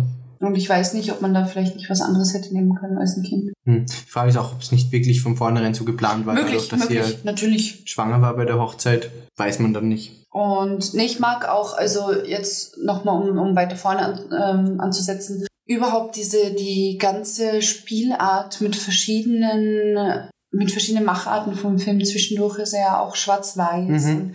Es ist ja eigentlich auch für Tarantino relativ untypisch. Bis dato ein sehr bunter Film. Ich meine, das ist allein schon am Cover, das ist ihr Anzug. Ja. Und, und alles ist so grell. Das ist ja auch schon im Krankenhaus dann so. Und dann zwischendurch eben wieder die Schwarz-Weiß-Szenen. Und, Und natürlich die Anime. ganz genau, Ja. die Anime-Szene ist einfach wunder, wunderschön gemacht. Total übertrieben natürlich, Klar. aber es passt so gut und Ja. es ist einfach so eine schöne Liebeserklärung von Tarantino an eben die Filme, die er so schätzt und mag und eben an diese, an diese Popkultur. Ja. Das ist echt, da merkt man einfach, er hat da wirklich eine, eine sehr, sehr große Liebe zum Detail. Ich finde aber auch, ähm, jetzt, wo, wenn wir wirklich ganz am Anfang sind, als sie eben zur Black Mamba Mhm. nach Hause ersten- kommt, genau, dass da auch so ein entschleunigendes Element drin ist und sie einfach mal dann in der Küche stehen und einen Kaffee trinken, Ja. nachdem die Tochter heimkommt und sich dann eigentlich irgendwie ausmachen würden, dass sie sich treffen zum Kämpfen woanders, wenn die Tochter nicht mehr daheim ist und das dann aber komplett eskaliert.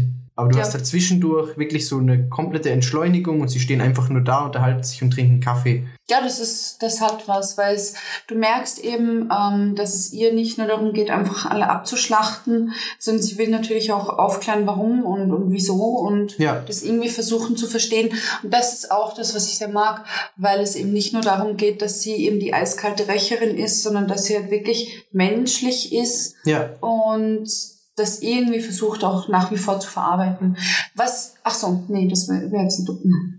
Ich wollte gerade sagen, was ich komisch finde, ist, dass ihr Mann, der sie eigentlich heiraten wollte, sie nie irgendwie besucht hat, aber der ist ja tot. ja. Ja. Ja, und dort beim Haus mit, mit der kleinen Tochter, die sie ja dann noch kurz sieht und mit ihr redet, kommt dann auch zum ersten Mal der Pussy-Wagon vor, der dann Stimmt. aber erst später aufgeklärt stimmt, wird, woher der kommt und was es mit dem auf sich hat. Stimmt, weil sie geht dann raus und steigt in dieses Auto ein und denkst dir, was, was? Warum fährt sie mit Auto? diesem Auto rum, ja? Und dann kommt ja eh der Backflash. Ja, und da ist ja auch diese, diese sehr köstliche Achillessehnen-Durchschneideszene. Oh ja. Boah, die ist... Oh Gott. Uh. Die Ja. tut immer wieder ein bisschen weh. Ja. Ja, Ja, sehr. Nicht nur ein bisschen. aber generell Aber diese... ob seine Handlungen ist, muss man irgendwie sagen, he had it fucking coming, oder? Ja, Er hat es total verdient. der hat es komplett Das- verdient. Das war was, ich glaube, den Film habe ich auch relativ jung noch gesehen, da war ich 14. Und das hat mich einfach so, so verstört, dieses, diese Krankenhausszene, wie Die sie einfach ist so verkauft übel. wird. Das war wirklich was, was mich krass, krass schockiert hat. Ja, und vor allem, du bekommst ja in der, in der Unterhaltung zwischen den zwei Kerlen mit, dass das nicht das erste Mal ist. Eben, eben, dass Das es das, ist richtig so übel, ist. ja. Und das ist schon heftig. Also vor allem hier ist es eben auch wieder so, dass es ja im Endeffekt nicht gezeigt wird, zum Glück, Ja, zum wie es Glück. passiert, sondern dass sie ja davor ihm irgendwie in die Unterlippe beißt, glaube ich. sie, sie beißt mir die Zunge ab, ja. Und Siehst ja richtig, wie die, wie die Zunge sich so ganz lang zieht.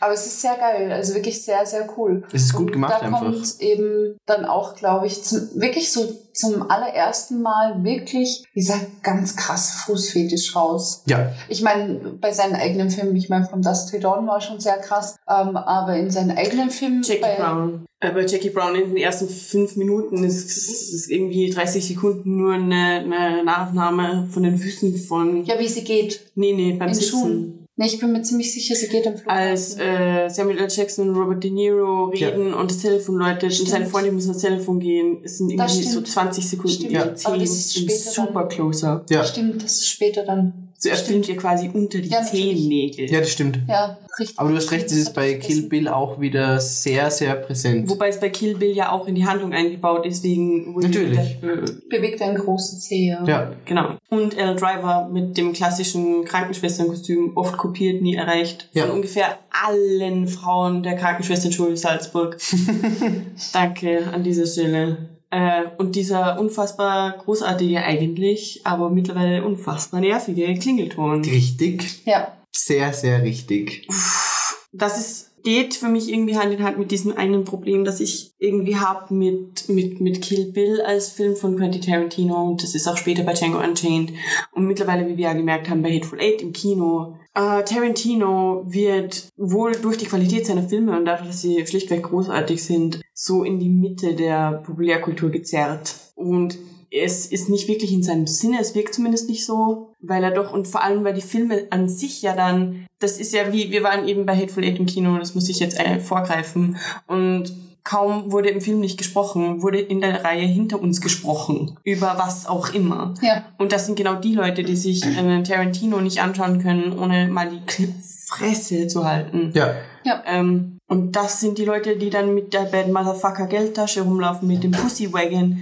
Das sind dieselben Leute, die es lustig finden, wenn das N-Wort fällt und diesen In-Movie-Rassismus, der in den Filmen enthalten ist, weil es zu der Zeit, zu der der Film spielt, so Ja. war, äh, irgendwie lustig finden. Und das, das geht für mich irgendwie alles so ein bisschen Hand in Hand, diese, diese ganz eigenartige Gattung von Mensch, die sich Ja. auch entsetzlich an, an, an Tarantino-Filmen aufgeilt und total drauf abgeht, dass der da jetzt die Komatusse vergewaltigen will. Ja, so. aber dasselbe Problem hast du ja im Endeffekt dann auch bei den, bei den ganzen Superheldenfilmen. Eben. Dass Ja, das eben ja. dann diese Leute sind, die dann rumlaufen mit, oh, ich habe mir jetzt Ja, ein. Batman-T-Shirt gekauft und aber nur vielleicht Dark Knight. Nee, nicht Diese Diese Filme haben. sind ja auf die breite Masse zugeschnitten Eben. mittlerweile. Die sind massentauglich, die sind schnell, die sind von der Schnittfrequenz sicher fast an Michael Bay. Ja, sicher. Aber ein Tarantino nimmt sich Zeit und man muss mitdenken, du kannst nicht einfach drin sitzen. nee, Bei einer Comic-Verfilmung wie den ganzen Superheldenfilmen jetzt gibt's immer mehrere Schichten. Es gibt mehrere Lesarten. Wenn ich die Comics gelesen habe, dann hinterfrage ich Dinge. Wenn ich die Comics nicht gelesen habe und mich trotzdem näher mit der Materie beschäftigt habe, hinterfrage ich die Dinge auch.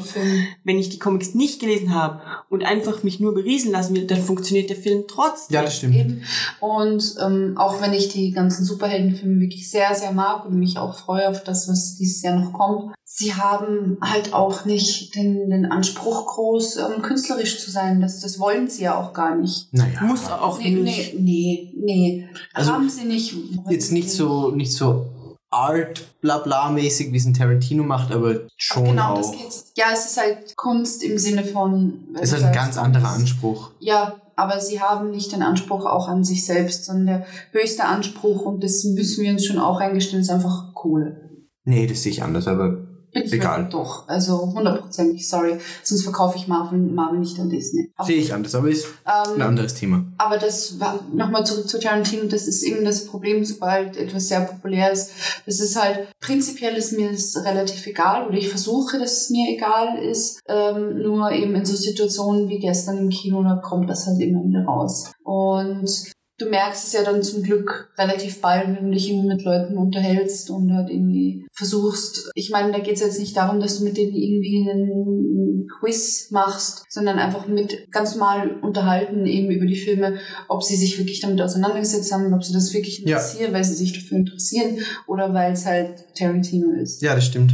Das merkt man halt zum Glück relativ bald, Ja. wenn du halt dann sagst, okay, glaube ich, müssen wir das Thema wechseln. Und aber Oder so, dass das stört mich jetzt persönlich, solange ich jetzt nicht eben im Kino bin, mein Filmerlebnis nicht. Also Nee. eigentlich. Nee, nee, natürlich nicht. Nee. Aber es ist natürlich anstrengend, wenn du sagst, okay, dass es nicht so verstanden wird, wie es wahrscheinlich ungefähr zumindest gemeint ist. Ja, es geht darum, dass Quentin Tarantino seinen Anspruch an Kreativität im Grunde verloren geht in dem Moment. Also wird es einfach abgesprochen, es wird in eine Kategorie gehauen mit, mit Michael Bay etc. Ja, genau.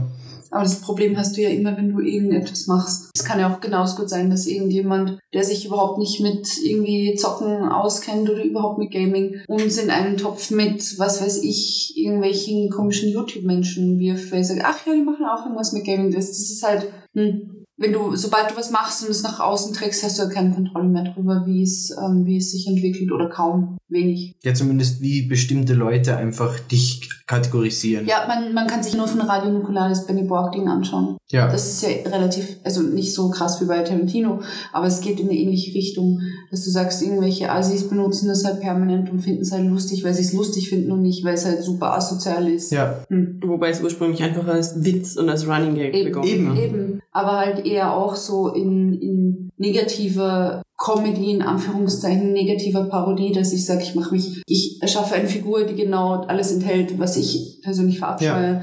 Und ähnlich ist es ja dann mit dem Rassismus. Ja. Weil Tarantino ist so ziemlich der Letzte, der irgendwie rassistisch ist oder zumindest das in seinen Filmen transportiert wird. Persönlich, das weiß ich nicht. Und das ist ja auch das Gleiche mit, den, mit dem ganzen Sexismus-Scheiß, was irgendwie permanent ihm vorgeworfen wird. Das ist ja relativ ähnlich. Weil wenn er irgendwelche Frauen in Filmen hat, dann sind die in der Regel zwar auf den ersten Blick natürlich erfüllen Klischees, aber es sind eigentlich meistens die, die die Handlung vorantreiben, die der Grundstein der Handlung sind oder die halt wirklich den, den entscheidenden Twist haben und sind ganz selten nur irgendwelche dummen, leeren Hüllen. Ja, das stimmt. Also das war in From Dusk Till Dawn so mit Selma Hayek, die super scharf ist, aber und deswegen deswegen mag ich das auch ganz gern bei Tarantino und da regen sich ja irgendwelche Hardcore-Feministinnen dann voll auf drüber nein, das ist sexistisch, ist ja, aber was, was, was willst du da machen? Ich meine, so ein, so ein Film ist natürlich auch irgendwie in gewisser Weise ähm, Abbild der Realität und da musst du die Frau natürlich, was heißt musst du, aber Frauen im Filmen sind Frauen, Frauen in der Realität sind genauso mit Sexismus konfrontiert. Warum sollst du das nicht im Film machen? Das Ja. kommt ja ganz drauf an, wie sich die Figur dann entwickelt. Wenn sie weiterhin ein dummes Blondchen ist, so wie ähm, die Freundin von Othello in, in Jackie Brown, ja, die Frauen gibt's aber. Und dann kommt es halt ganz drauf an, wie die anderen Figuren mit ihnen umgehen. Aber ist nicht Selma Hayek irgendwie äh, ein hohes Vampir-Dingi? Eben, Eben, dann ist es Das ich eh ja. total entkräftet. Und Eben, sie ist ja eigentlich ja. Boss-Bitch. Ja, um, um das geht's ja. Aber davor tanzt sie halt nackt. Aber dass, dass sie das vielleicht A gerne macht und B nur Mittel zum Zweck ist, das ist, sind halt dann Sachen, die, die ausgespart werden, weil es darum geht, ja, das wird aber objektivieren. Ich so, ja, aber wenn du irgendwie ein Abbild der Realität schaffen willst, so ist es halt auch im, im echten Leben, dass, dass Frauen ihren Körper für irgendwas verkaufen. Und warum sollst du sowas nicht auch darstellen? Das ist immer das, wo ich mir schwer tue. Wenn du sagst, okay, du kannst keinen Film machen, in der irgendwie Utopie ist, weil mach das mal, ist es langweilig. Also ist es. Kill Bill! Ähm, was mich, was mich noch, was, was ich vergessen habe bei der, bei der Krankenhausszene, das hat mich extrem erinnert an das Intro von Metal Gear Solid 5. Stimmt. Als sie da aus dem Das Bett stimmt. kriecht und dann erstmal wieder lernen muss zu gehen und alles mögliche. Das hat mich extrem an das Intro von Metal Gear Ja, Solid Du 5 meinst. Metal Gear Solid Ja. hat dich an das Intro von Kill Bill erinnert. Ja, ja, aber klar, aber jetzt beim, beim Schauen, weil ich einfach davor Metal Gear Solid Ja, gespielt ja. habe. Ja, aber mir ging's genauso, ja. Das ist mir auch eingefallen. Und also was kommt, wen tötet sie dann als nächstes? Ich glaube, es kommt erst Black Mamba, dann kommt die ganze Entwicklungsgeschichte, wie sie aus dem Dann, Krankenhaus genau, und dann, dann tötet sie den, den ekligen Arzt und klaut ihm eben den, den Pussy-Wagon-Schlüssel Ja. und fährt dann damit davon. Den Kunden, oder? Beide. Beide. Nee, den Arzt tötet sie, glaube ich, nicht. Nee, sie tötet den Kunden und der hat den Pussywag-Schlüssel und die Sonnenbrille. Nee, aber der Arzt Nee, kommt dann rein. Der Arzt kommt rein, als sie den, den stimmt, Kunden schon getötet hat. Pussy Wagon, äh, der, Schlüssel ist von, wow. Richtig. so, Stimmt, ja. stimmt, stimmt. Genau. Und dann kommt ja diese, diese Anime-Episode. Kommt das schon so bald? Ja. Wirklich? Ich habe extra, ich habe mir extra bei den Notizen immer Striche gemacht, wenn eine Episode aus war. Und direkt nach dem Krankenhaus kommt eben die Einführung von der Oren und dann relativ schnell der, die, dieses Anime-Ding. Ja. ja, ich dachte, dass es länger ist. Aber das ist auch wieder so schön, weil es wie- eben wieder in Kapitel unterteilt Ja. ist. Und das hört ja auch nicht auf. Das, also es fängt bei Bill 2 nicht wieder an. Mit sozusagen eins. bei Kapitel 1. Genau, richtig. Anscheinend ist es so, das habe ich auch erst heute herausgefunden, dass im Original ähm, diese ganzen Ansagen von Kapitel 1 und auch eben bei The Hateful Eight dann ähm, Quentin Tarantino selbst ist. Ah, okay, das wusste ich nicht. Cool. Und Oren Ishii ist ja auch großartig. Also Lucy Liu. Ja, aber ich, ich, finde, ich find, äh, die, die Anime-Episode ist, ist, ich hätte gerne einen ganzen Film von Tarantino in dem Look. Ja, das Also einen, einen Film, wo er einfach quasi Mastermind ist über das Ganze, was passiert und in dem Anime-Look, weil das ist einfach Wahnsinn. Also, Ja. wow, so toll gemacht. Es ist ein eigener Zeichenstil auch. Du siehst es an Es ist diesen, an diesen. Konturen, wo einfach mal, wo du siehst, ein bisschen ge, ge, ge, gekritzelt, wo ein Strich wegsteht, aber es ist trotzdem einfach wie aus einem Guss und es ist wunderschön. Also die Episode finde ich mit am besten insgesamt. Ja, hat mir auch sehr, sehr gut gefallen. Vor allem, weil es wieder so was krass Verstörendes hat. Ähm, nicht mal wegen dieser ganzen Gewaltgeschichte oder nicht wegen der ganzen offen dargestellten Blutmetzelei, sondern eben auch wieder, weil du sagst, ähm, oder weil eben da dargestellt wurde, dass Olen Ishii als, als junges Mädchen sich quasi dafür prostituiert hat, um diesen Typen umzubringen. Ja. Auch ziemlich krass. Ja, und auch ge- generell die ganze Szene, wo ihre Eltern erst umgebracht werden, dann das Haus abfackelt und alles. Also Ja, und das halt nur in Anführungszeichen, weil wir sind alles nicht irgendwie abwertend gemeint, ist gezeichnet und trotzdem eben in so einer breiten Masse gut ankam. Ja, ist auch ein mutiger Schritt einfach. Ja, ja sehr In, in, in einen, so einen Film einfach mal eine, ein komplettes Kapitel in dem Look zu machen, was komplett rausbricht aus dem ganzen anderen. Nee, ich, ich mag das auch sehr gern. Hm, Jetzt kommt's mir, doch, es stimmt, es ist so relativ spät erst, weil bevor Oren Ishii quasi eingeführt wird, beziehungsweise ihre, ihre Hintergrundgeschichte gezeigt wird, ähm, reist ähm, Kido ja noch nach Japan. Danach. Ich glaub, Danach. das- Echt, das ist erst danach? Danach, ja. Komisch. Danach reist sie nach Japan, nach Okinawa, Mhm. eben, wo wir eh vorhin schon waren, zu Hattori Hanzo. Ah, okay. Beziehungsweise erstmal in das Sushi-Lokal. You must have big reds where you live. Huge. Ja, sehr, sehr cool. Was ich finde, was ich auch sehr, sehr schön gemacht finde, ist, dass ja Bill sie, ich glaube auch schon im ersten Teil mit Kido anspricht. Im ersten Teil kommt, siehst du ihn noch gar nicht. Ich glaube schon, dass Nee. na, natürlich in der Anfangsszene Nee, hörst nee. du ihn zumindest. Es geht ja, es geht ja nicht darum, dass er da ist, dass er, sondern was er zu ihr sagt. Nämlich, dass er Kido sagt, wo du eben Ja, noch nicht weißt, dass das ihr Nachname ist und nicht einfach ein Spitzname. Ja, vor allem Kido ist ja ein gängiger Spitzname Eben. einfach. Eben. Und ich schaue mal gerade noch mal die, die Kapitel durch. Es ist wirklich sehr, sehr schön gemacht. Ja, und ich finde, ich finde jedes Kapitel für sich auch einfach abwechslungsreich und wirklich gut und schön gemacht. Ja, vor allem, weil immer wieder neue ähm, Handlungselemente mit reinkommen. Ich, ich lese gerade nochmal durch, dass eben im zweiten Kapitel erst rauskommt, dass sie schwanger eigentlich war. Nee, das merkst du gleich Stimmt, am das Anfang. sagt sie am Anfang sie sagt ja, auch. das Das ist die allererste das Szene. Kind, ja. Genau, richtig. Aber dass sie noch mehr in die Tiefe gegangen wird, wie das dazu gekommen ist und eben, wie sie dann im, im Krankenhaus aufwacht und dann eben, ja stimmt, Kapitel 3 ist Herkunft von Oren. Genau. Und das war auch ziemlich, ziemlich cool. Aber ich glaube, das kommt wirklich erst später, wie sie dann überhaupt zu so einer, ähm, so einem Gangsterboss aufsteigen konnte. Ja, das kommt dann in, das kommt später, genau, in Kapitel 5. In Kapitel 4 ist dann eben da, wo Yuma Thurman eben in Japan ist, Ja. bei Hattori Hanzo. Wie meint ihr, wie das möglich war, dass sie aufsteigen konnte? Na, jetzt in diesem Rad, Das in dem ist sie in Kapitel sitzt. 3 noch. Echt? Ist das noch in 3? Ja. Der sie quasi in Frage stellt, weil ihr und er sie schlagt in den Kopf haben. Genau, Hier, hier steht Kapitel 5. Aber ist In der englischen Version steht bei Kapitel 3. Okay. Weird. Ja, aber Kapitel 5 ist ja dann da, das, das letzte Ja. Kapitel vom, vom ersten Teil. Ja, richtig. Das heißt, der, der Endgegner quasi vom ersten Teil von Kill Bill ist Oren Ishii. Genau, richtig. Das ist in Tokio, glaube ich, der letzte, Ich glaube, ja. das letzte Kapitel. Mit den Crazy 88 und den Yakuza und Genau. Gogo und Sophie. Genau, Fatal. richtig.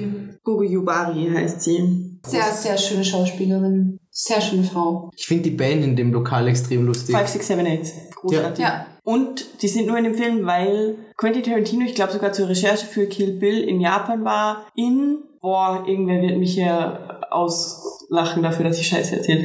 Ich, soweit ich weiß, war in, in, in, in Shinjuku oder in, er war auf jeden Fall in Tokio. Mhm. Und er war in irgendeinem Store, wo es so Kram gibt, Mhm. Kawaii und Figuren und Mhm. Ghibli Studios. Und 5678 liefen im, in dem Laden einfach. Und deswegen hat er sie engagiert Und für den er, Film. er ist zu dem Typen, äh, der den Laden schmeißt, meint so, hey, was ist das? Ich Mhm. will das in meinem Film.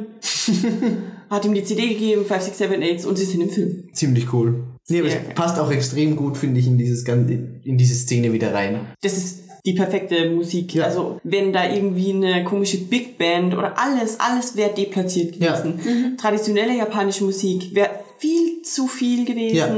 hätte überhaupt nicht in das Setting gepasst, weil doch das Lokal eigentlich sehr modern angehaucht ist. Obwohl es trotzdem viel traditionelle Elemente drin hat. Ja, aber es kombiniert es eben. Ja. Und ich hätte so gern, dass es das echt gibt. Aber ich habe letztens irgendwo gelesen, dass es anscheinend komplett nur Studio war. Das kann ich mir aber gut es ist vorstellen. angelehnt an irgendein bestimmtes Restaurant. Mhm. Aber es existiert, soweit ich weiß, nicht. Okay. Aber ich verstehe, das, das sind die Dinge, die ich einfach nicht verstehe. Das ist das Gleiche, warum ich nicht verstehe, warum ein Pokémon-MMO so lang auf sich warten lässt, ist, dass ich nicht verstehe, warum nicht irgendjemand hergeht und dieses verdammte Restaurant nachbaut. Alle laufen dir die Tür ein. Ja, bin ich mir auch sicher. Hm. Ja, aber dann hast du ja wieder das Problem mit den Assis, so wie wir gestern im Kino. Ja, die reisen dann, glaube ich, nicht extra nach Japan für ein Restaurant oder Lokal, was auch immer. Die kannst du ja nicht aussperren. Ja, das geht sowieso nicht. Eben. Aber cool ist es trotzdem. Verdammt cool. und Lucy Lous tot mit der, mit der Kopfplatte. Oh ja. Ja, Großartig. Ich mag aber auch, ich mag aber auch, wie Sophie heißt ihre Assistentin, oder? Sophie, als die den Arm abgeschlagen bekommt, einfach so eine Ja, riesen Blutfontäne allem, wie sie, wie sie ihre, Schulter dann so schwingt. Ja. Aber das ist wirklich, ich glaube, zum ersten Mal, dass es so krass übertrieben ist oder dass Ja. Blut spritzt. Also bei Pulp Fiction war schon viel Blut, aber nicht so, Ja. dass es so übertrieben gespritzt. Aber das ist natürlich auch ein Element mit Bezug auf diese japanische Kultur. Richtig, also auch Ähm, diese Anime, das hast du ja ja. auch bei dieser Anime-Episode oder Kapitel, dass da eben auch extrem viel übertrieben Blut spritzt. Wobei total viele Leute, glaube ich, beim Ansehen dachten, okay, das haben sie jetzt gezeichnet, damit das Blutspritzen nicht Ja. wirklich passiert. Und dann passiert es halt zwei Kapitel später sehr, sehr, ja, doch. Ja, es kann aber auch einfach wieder Absicht sein von Tarantino. Ja, Dass natürlich. er gedacht hat, okay, ich mache jetzt erstmal dieses Anime-Ding und dann denken die Leute, okay, da spritzt Blut, aber später nicht mehr und später spritzt er aber umso mehr. Und der Tod von Gogo Yubari. Ja, Sehr, Oder überhaupt die. Einführung von Gogo Yubari. da habe ich Ja. was Lustiges gelesen. Die hat Tarantino beim, beim Dreh mit, der, mit, der, mit dem Eisenball am Kopf getroffen. Au! Oh, Scheiße. Okay, wie sehr Requisite war das Ding? War das irgendwie Ich hoffe, Schaumstoff ich oder war hoffe das sehr, ich hoffe, es war sehr Requisite. Das stand leider nicht dabei. Uh, unangenehm. Unangenehm, ja. Also ich will keine Eisenkugel auf den Kopf bekommen. Nee. Ja, das ist es halt auch wieder so ein bisschen so dieser, also nicht pädophile, aber schon Ja, dieser Touch. Sie trägt. Schuluniform. Ja. Ja, auch ihre Einführung, als du sie siehst in dieser Bar, also als die Erzählstimme, glaube ich, ist es da, erzählt, dass sie einfach verrückt ist und dann siehst du sie in dieser Bar sitzen mit dem komischen alten Kerl, der sie dann angräbt oder beziehungsweise sie ihn fragt, ob er mit ihr ins Bett gehen will. Er sagt ja und dann bringt sie ihn um. Da merkst du einfach schon, okay, Ja. Please don't. ja, Ja. Aber was mir aus der Das Szene vor allem in. Erinnerung bleibt, sind seine Zähne. ja, Ja, wow. richtig. Oh Gott. Wow. Was mir an ihr irgendwie in Erinnerung bleibt, ist, dass sie so, ich weiß es nicht, das Gesicht ist irgendwie so unförmig. Es hat irgendwie nichts, also es ist schon so rund, aber die? Augen sind so. Hast du nicht gerade gesagt, das ist eine der schönsten Schauspielerinnen? Nein, die Sophie. Ach Die Sophie spielt. Um Gottes nee. Deswegen habe ich, deswegen hab ich vorhin so gewirkt. Nee. nee, die ist. Nee, also hübsch ist die nicht. Sorry. Die hat auch, ich weiß es nicht, ich glaube, ich habe selten jemanden gesehen, der so einen Pimmel als Nase gehabt hat wie die. Ihr Nase sieht aus wie ein Pimmel. Ich habe keine Ahnung, wie die Nase wieder aussieht. Ich fand doch den, Und das auch für, das, das finde ich, okay, jetzt, also ist jetzt nicht interessant, dass ihre Nase aussieht wie ein Pimmel, aber dass Tarantino sich da für eine asiatische Schauspielerin entschieden hat, die nicht diese eher typischen, ganz feinen Gesichtszüge hat, so wie sie Lucy Liu zum Beispiel. ja, das stimmt. Also Lucy Liu ist ja wirklich von, vom Gesicht her eher sehr, sehr püppchenhaft und Ja. also wirklich wie, wie diese Vorzeige asiatische Ja. Gesichtsform.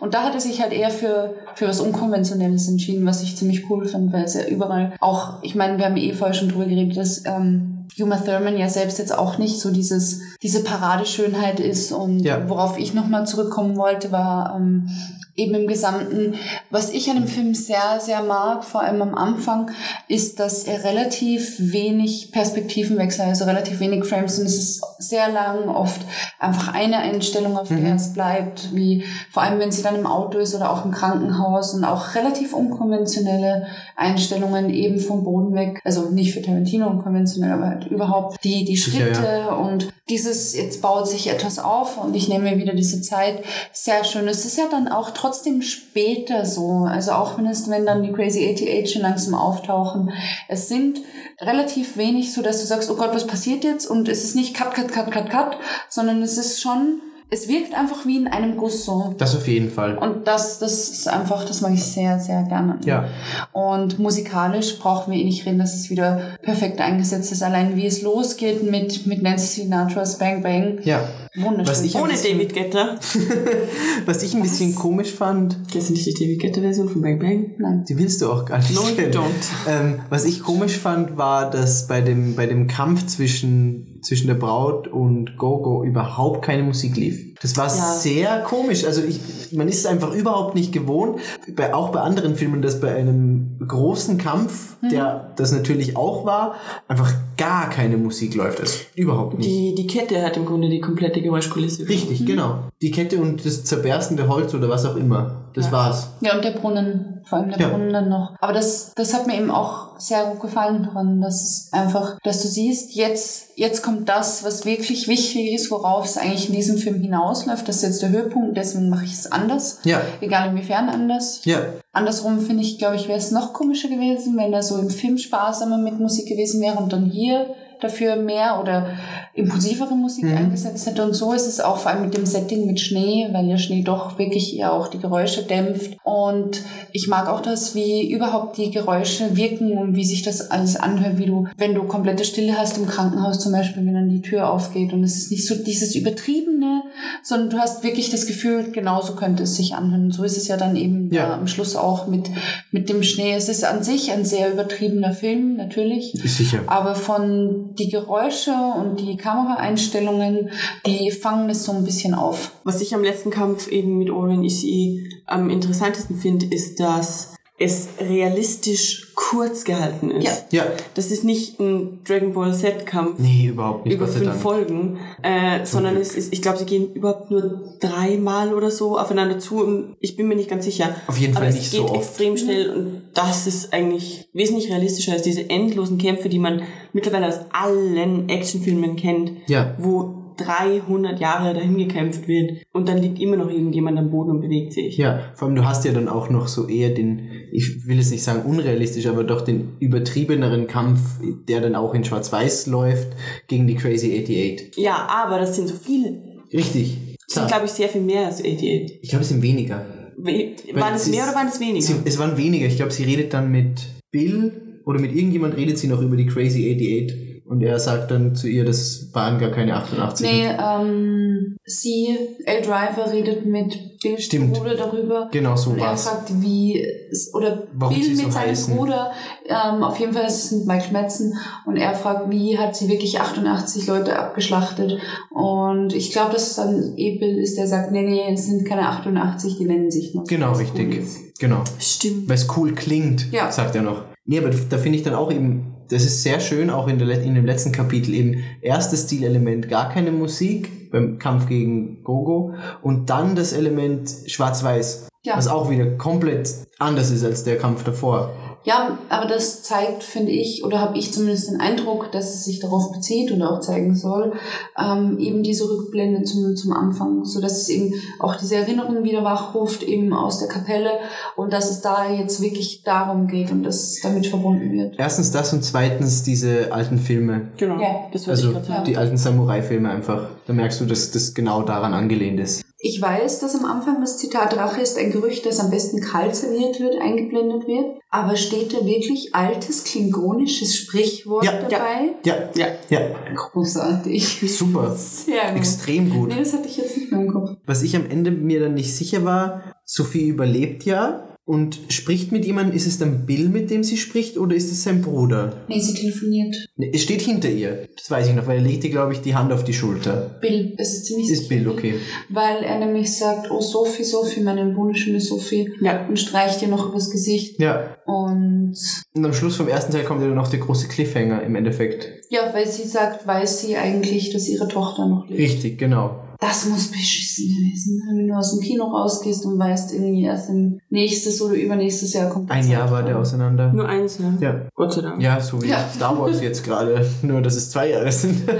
Nee, also das, da, ich finde es auch sehr, sehr cool, dass eben von allen diese Hintergrundgeschichte wieder beleuchtet wird. ja, Eben von Sophie, von Oren Ishii sowieso und auch von Gogo, zumindest kurz. Hm. Ähm, und auch wieder mitgespielt wird, dass eben die Braut vorher schon Sophie sieht und eben dieses, dieses Hassgefühl in sich hochkochen lässt, wo Sophie wieder einfach irgendwie im Auto sitzt und Ja. über irgendwas total Banales mit irgendjemandem telefoniert. ja. Eben auch wieder so diesen, dieser Gegensatz außer bei der Oren Ishii und die Go ist natürlich komplett irre, aber es bei Oren Ishii, sie hat schon so diesen Status, dieses Unantastbaren, wie Ja. Sophie noch ähm, in der Szene gezeigt wurde, wo sie eben normal Mhm. ist oder wo sie zumindest eine normale Tätigkeit ähm, irgendwie ausübt. Auch, dass Oren Ishii komplett anders gekleidet ist als die anderen. Ich glaube, sie ist die Einzige, die in weiß gekleidet ist. Ja. Crazy 88 und ähm, alle anderen, glaube ich, sind komplett in schwarz. Die haben die schwarzen Anzüge und Oren ist weiß gekleidet. Oren hat so, eine, so einen weißen Kimono an, ja. Ja. Ach, stimmt. Als Ja. einzige. Das ist ja dann auch die Szene, Stimmt. Genau. wie sie einlaufen. Charlie Brown. Musik. Richtig, richtig. Genau. Ich, ich mag das alles sehr. Also an dem Film habe ich persönlich überhaupt nichts auszusetzen. Also vor allem am ersten Teil nicht von beiden. Ich finde es auch schön, dass, dass der Film ja quasi ein Geschenk von, von Tarantino Ja. an Uma Thurman war zu ihrem Geburtstag, zumindest die Rolle. Und dass sie sich aber die, die Rolle der Braut gemeinsam ausgedacht haben. Das finde ich einfach, das, merkst passt du. alles super zusammen. Ja, das merkst du auch, wie sie die Braut spielt. Also da gibt es, finde ich, da fällt mir niemand ein, der das spielen hätte können. Das Nee, absolut war auch von vornherein sie in der Rolle gedacht von Tarantino. Ja, und dann eben der Cliffhanger und dann eh Teil 2.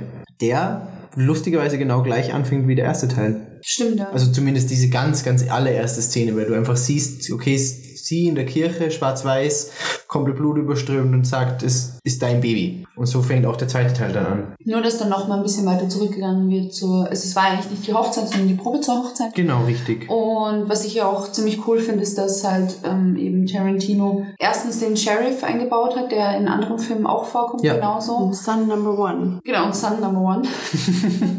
und ähm, dass er noch irgendwie Samuel L. Jackson eine Mini-Mini-Rolle gegeben hat, Ja, was auch ziemlich cool ist. Und dass auch in, bei dieser Hochzeitsszene, Probenszene ähm, klar wird, wie absurd das auch ist für, für Beatrix, weil ähm, ja dieses ganze, dieses Umfeld, in dem sie da irgendwie Ja. geheiratet, total weird ist. Und ich finde, das, ist- das ist das Schöne, weil es im zweiten Teil viel besser passt, weil du merkst, wie komisch das ist und wie sehr das eigentlich überhaupt nicht zu ihr passt. Ja. Das wäre im ersten Teil komisch gewesen. Ja, Im ersten Teil war einfach ihre Person oder Persönlichkeit noch nicht so klar definiert Ja, für, genau, für den. Zuseher. Ja, Man wusste einfach relativ wenig über sie. Genau, Also, richtig. Und ich finde es auch schön, dass das am Anfang vom zweiten auch wieder dieses Bang Bang von Nancy Sinatra aufgegriffen wird, nur halt als Piano-Gitarren-Version, so ganz leise im Hintergrund. Also da muss man schon wirklich zuhören und wissen, okay, das Mhm. zieht sich durch den kompletten Film durch. Und das finde ich sehr, sehr schön, sehr schönes Ja. Detail. Nee, nochmal ganz kurz darauf zurückzukommen. Ich glaube, dass das deswegen auch so spät gemacht wird, damit eben dann auch erklärt wird.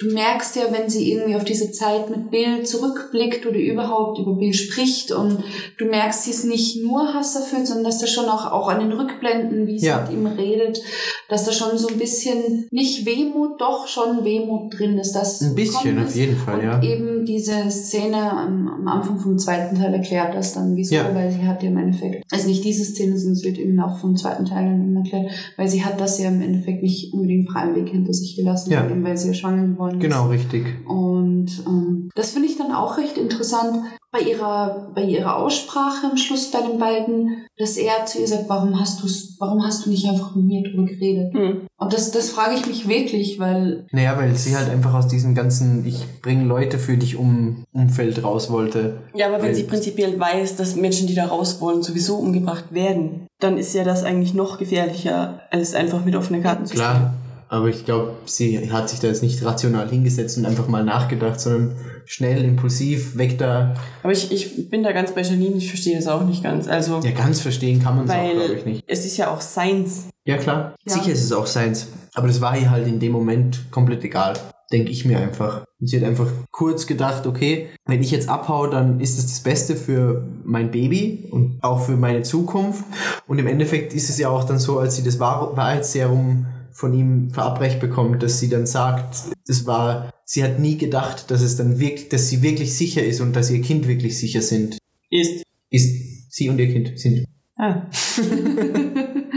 Ja, und dazwischen kommt dann halt natürlich noch viel mehr bei dem, bei dem, vor dem Showdown eben, dass Beatrix zu dem, zu dem Wohnwagen von Bud kommt und dort einfach mal mit einer Schrotsalve begrüßt wird. Genau. Und das ist ja auch das, wo sie dann äh, lebendig begraben werden. Genau, richtig. Richtig. Aber nee, das ist dann danach, dass L-Driver bei ihm vorbei Genau, genau. Und dazwischen ist, Genau. diese, ist diese Pai Mai-Sequenz, wo halt äh, die Vergangenheit der Bride mit Pai Mai und dieses Ausbildungsding, was ja erklärt, wie sie sich aus diesem Grab befreien kann. Das ist ja diese, Ja. Genau. wo auch diese Computerspiel-Referenz ist, wo sie sie so nach oben Ja. drehen. Sehr, sehr cool. Ich finde auch diese ganze Pai Mai Situation extrem cool gemacht. Ich mag ihn mit seinem, mit seinem Bart, mit Der diesem Bart ist super geil. Vor allem, den wenn er immer das macht. mal, dieses, dieses Wegschnippen. Bart durchstreifen und dann wegschnippen, ja. Bitchy Bart Moves hatten wir auch in Hateful Eight wieder. Das stimmt, stimmt. Stimmt.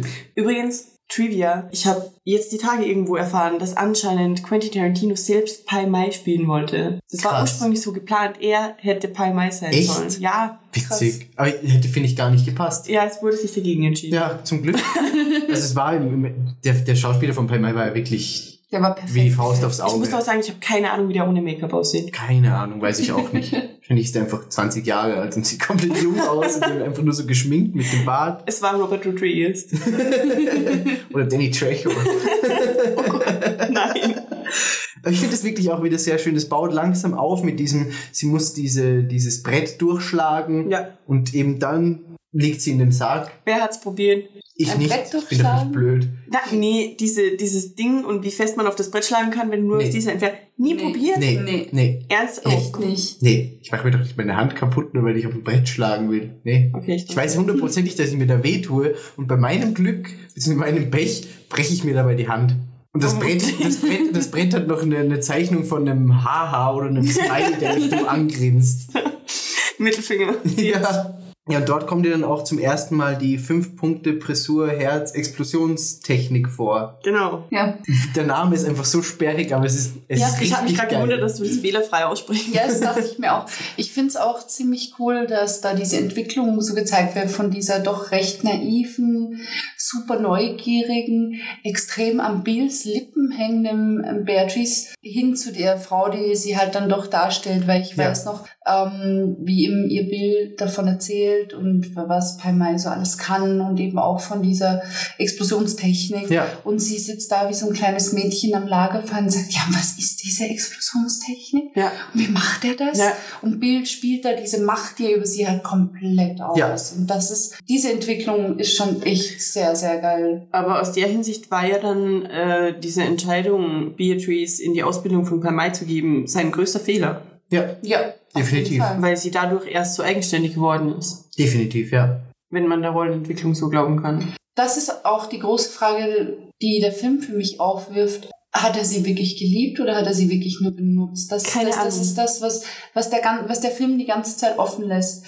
Weil wir zum Beispiel mit, mit der anderen umgehen, mit L. Driver, das ist einfach ein komplettes Abhängigkeitsverhältnis. Ja. L. Driver ist einfach die verschmähte Liebe, die sich freut, dass Beatrice jetzt weg ist. Ja, sie und ist ihren. Platz, ja, Genau, dass sie ihren richtig. Platz einnehmen kann. Aber- da ist es ja ganz klar, er nutzt sie nur aus. Aber auch wie Bill mit Sophie Ja, umgeht, auch völlig, ja, was ja sehr liebevoll eigentlich ist. Es wirkt zumindest so. Ähm, was im Grunde diese Frage aufwirft, ob nicht diese ganze äh, der die Viper Death Squad, wie heißt das Ding? Der- also diese Gruppe von Frauen Ja. um Bill herum im Grunde nicht vielleicht einfach alle seine Geliebten sind, waren. Ja, es Ja. wäre wär auf jeden Fall eine interessante Frage. Aber das ist, finde ich, was, was der Film nicht beantwortet. Also sie, Beatrice nimmt schon eine besondere Stellung ein, aber ich bin mir nicht sicher, ob sie die besondere Stellung nicht nur einnimmt, weil sie eben von ihm schwanger war und ihn dann eben verlassen hat, weil das Ja. hat sich ja so noch niemand anderes getraut. Das stimmt. Ja. Wobei ich mir zum Beispiel ziemlich sicher bin, dass Oren Ishii nichts mit ihm hatte. Nee, glaube ich auch nicht. Das ist wiederum, also da, das wird auch überhaupt nicht passen. Nee, das Ich ist glaube eher eine auch, dass, dass. Black Mamba nichts mit ihm hatte. Wobei da nirgends. Ja, Ja, Ja. Die, die wird auch zu wenig wirklich gezeigt oder Stimmt. erklärt, woher sie ist und was sie macht. Also, aber ich glaube es einfach so rein vom Gefühl her nicht. Ja, aber was glaubt ihr jetzt so rein subjektiv? Hat er Beatrice wirklich geliebt oder war das eher so dieses, dieser Daddy, ja, Für mich ist es irgendwie dieses, dieses Daddy Kink Ding. ja, Und es geht für mich auch Hand in Hand mit dieser sehr brainwashed wirkenden Tochter, dass Bill einfach dieser Control-Freak ist Ja. und eben auch diese Kontrolle, die fast an Gehirnwäsche grenzt, auch auf alle Frauen in seinem Umfeld und eben im speziellen Beatrice Kido angewandt hat. Und ich glaube eher, dass es eher so ein, ähm, wie sagt man, so ein Pascha-Ding vielleicht war, so ein Haremsgedanke. Mhm. Und dass es eben vielleicht in dem Moment erst wirklich irgendwie intensivere Gefühle waren, als sie ihn eben verlassen hat. ja, ja, genau so würde ich es nämlich auch einschätzen. Da, es wird ja eigentlich sowieso schon in der ersten Szene klar, dass es, dass er einfach ein ganz, ganz krasses Soziopath ist, weil Ja. er ihr ja selbst in, in dem Moment, kurz bevor er sie vermeintlich umbringt, noch sagt, nein, du tust mir eigentlich gerade weh, weil er ja, ich glaube, das war das erste Mal in meinem Leben, dass ich den Unterschied zwischen sadistisch und masochistisch irgendwie begriffen habe, ähm, weil er ja dann sagt, in diesem Moment bin ich im höchsten Maße masochistisch Ja, und nicht sadistisch. Und das ist schon, dass er ihr selbst in diesem Moment nicht wirklich offenlegt, hey, du hast meine Gefühle verletzt oder ich bin traurig wegen dir, sondern du machst mir, Ja. du bereitest mir jetzt Schmerzen, obwohl ich dich schon im Boden habe. Das ist schon sehr, sehr soziopathisch. Ja. und für, für irgendwas, was nur annähernd an Liebe rankommt oder an aufrichtige Emotionen, ist generell einfach keinerlei Romantik, auch nicht im Vorhinein. Es ist eher mehr so, mein Vater, sie stellt ihn ja auch als ihr Vater vor. Ja. Ja, Das spricht ja auch irgendwo. ja, das stimmt.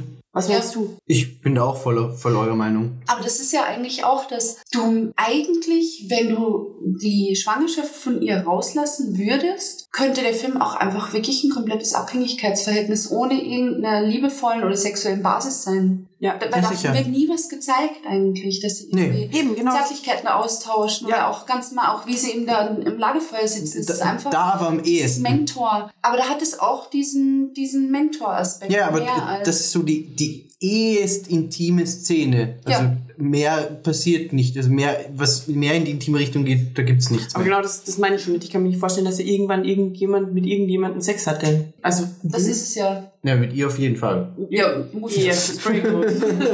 Und ja, das, das finde ich auch sehr spannend an dem Film, Ja. dass es das eigentlich komplett ausspart und eben ohne die Schwangerschaft eigentlich auch gar keine Liebesbeziehung gewesen sein müsste. Und sie aber trotzdem, obwohl man sich nicht sicher ist, ob es wirklich Liebe seinerseits war, auch wie er über sie redet, auch gegenüber Ellen Driver, sie einen ganz besonderen Stellenwert einnimmt. Vor allem eben am Anfang mh, vom ersten Teil, wie sie ja ähm, Beatrice schon umbringen möchte, wie er dann zu ihr sagt, nee, ähm, sie hat was anderes verdient. Mhm. Und das ist schon nochmal ein anderes Level. Also das hat schon mal noch auf eine kranke Weise eine andere Art von Zuneigung. Ja, das stimmt.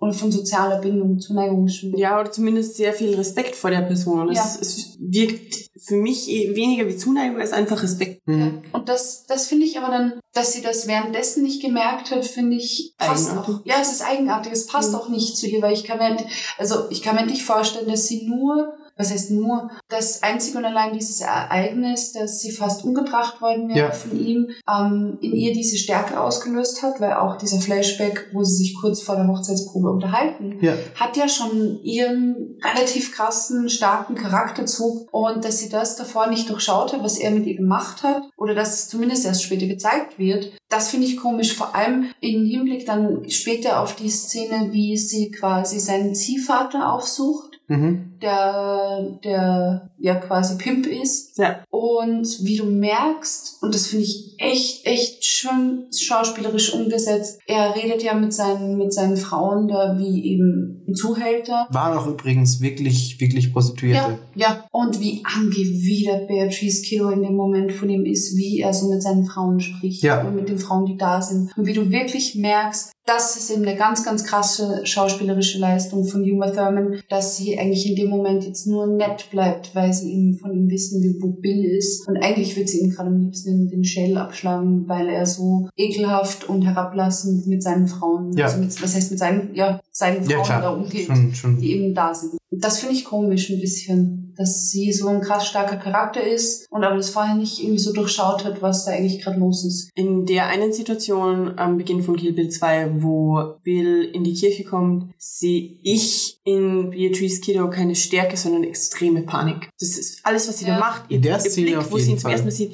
das ist pure Panik. Ja. Ja, stimmt. Stimmt eigentlich. Und sie ist für, für mich in, in, in dem ganzen Film, in den ganzen Filmen nie so schwach und zerbrechlich wie in dem Moment, wo er sie quasi ertappt. Außer in der Szene im Hotelzimmer, wo sie erfährt, dass sie schwanger ist. Da ja, ja, auch. stimmt. Ja, klar. Aber, nicht- aber du hast schon recht, auf jeden Stimmt, Fall. ja. Aber da ist es ja auch eher glücklich, zerbrechlich und nicht. Also sie Ja, freut, das heißt, sie, also sie wird ja dann quasi doch auch übermannt von ihren Gefühlen und freut sich ja im Endeffekt auch. Ja, sicher, aber du, du siehst dir halt einfach komplett die Ja. Panik an, dass die Auftragskillerin sie jetzt einfach erschießt. Ja. Und das ist eben, das ist wieder genau das, was, was ich an dem Film so mag, weil eben Dinge offen gelassen werden und so viel Interpretationsspielraum da ist für, für Dinge. Und jetzt eben, als ich vorher darüber gesprochen habe, ähm, kommt mir das auch erst, warum das dann im Endeffekt vielleicht doch schlüssig ist, weil ich glaube, sie merkt genau in dem Moment, als Bills Ziehvater, wie er da mit dem Prostituierten spricht, sieht sie Bill und sieht, was, was Bill eigentlich mit ihr und den ganzen anderen Frauen Mhm. gemacht hat. Zwar auf einer anderen Ebene, weil ihre Dienstleistungen in Anführungsstrichen waren halt nicht ähm, Prostitution, sondern eben andere Auftragsmorde. Leute. Ja,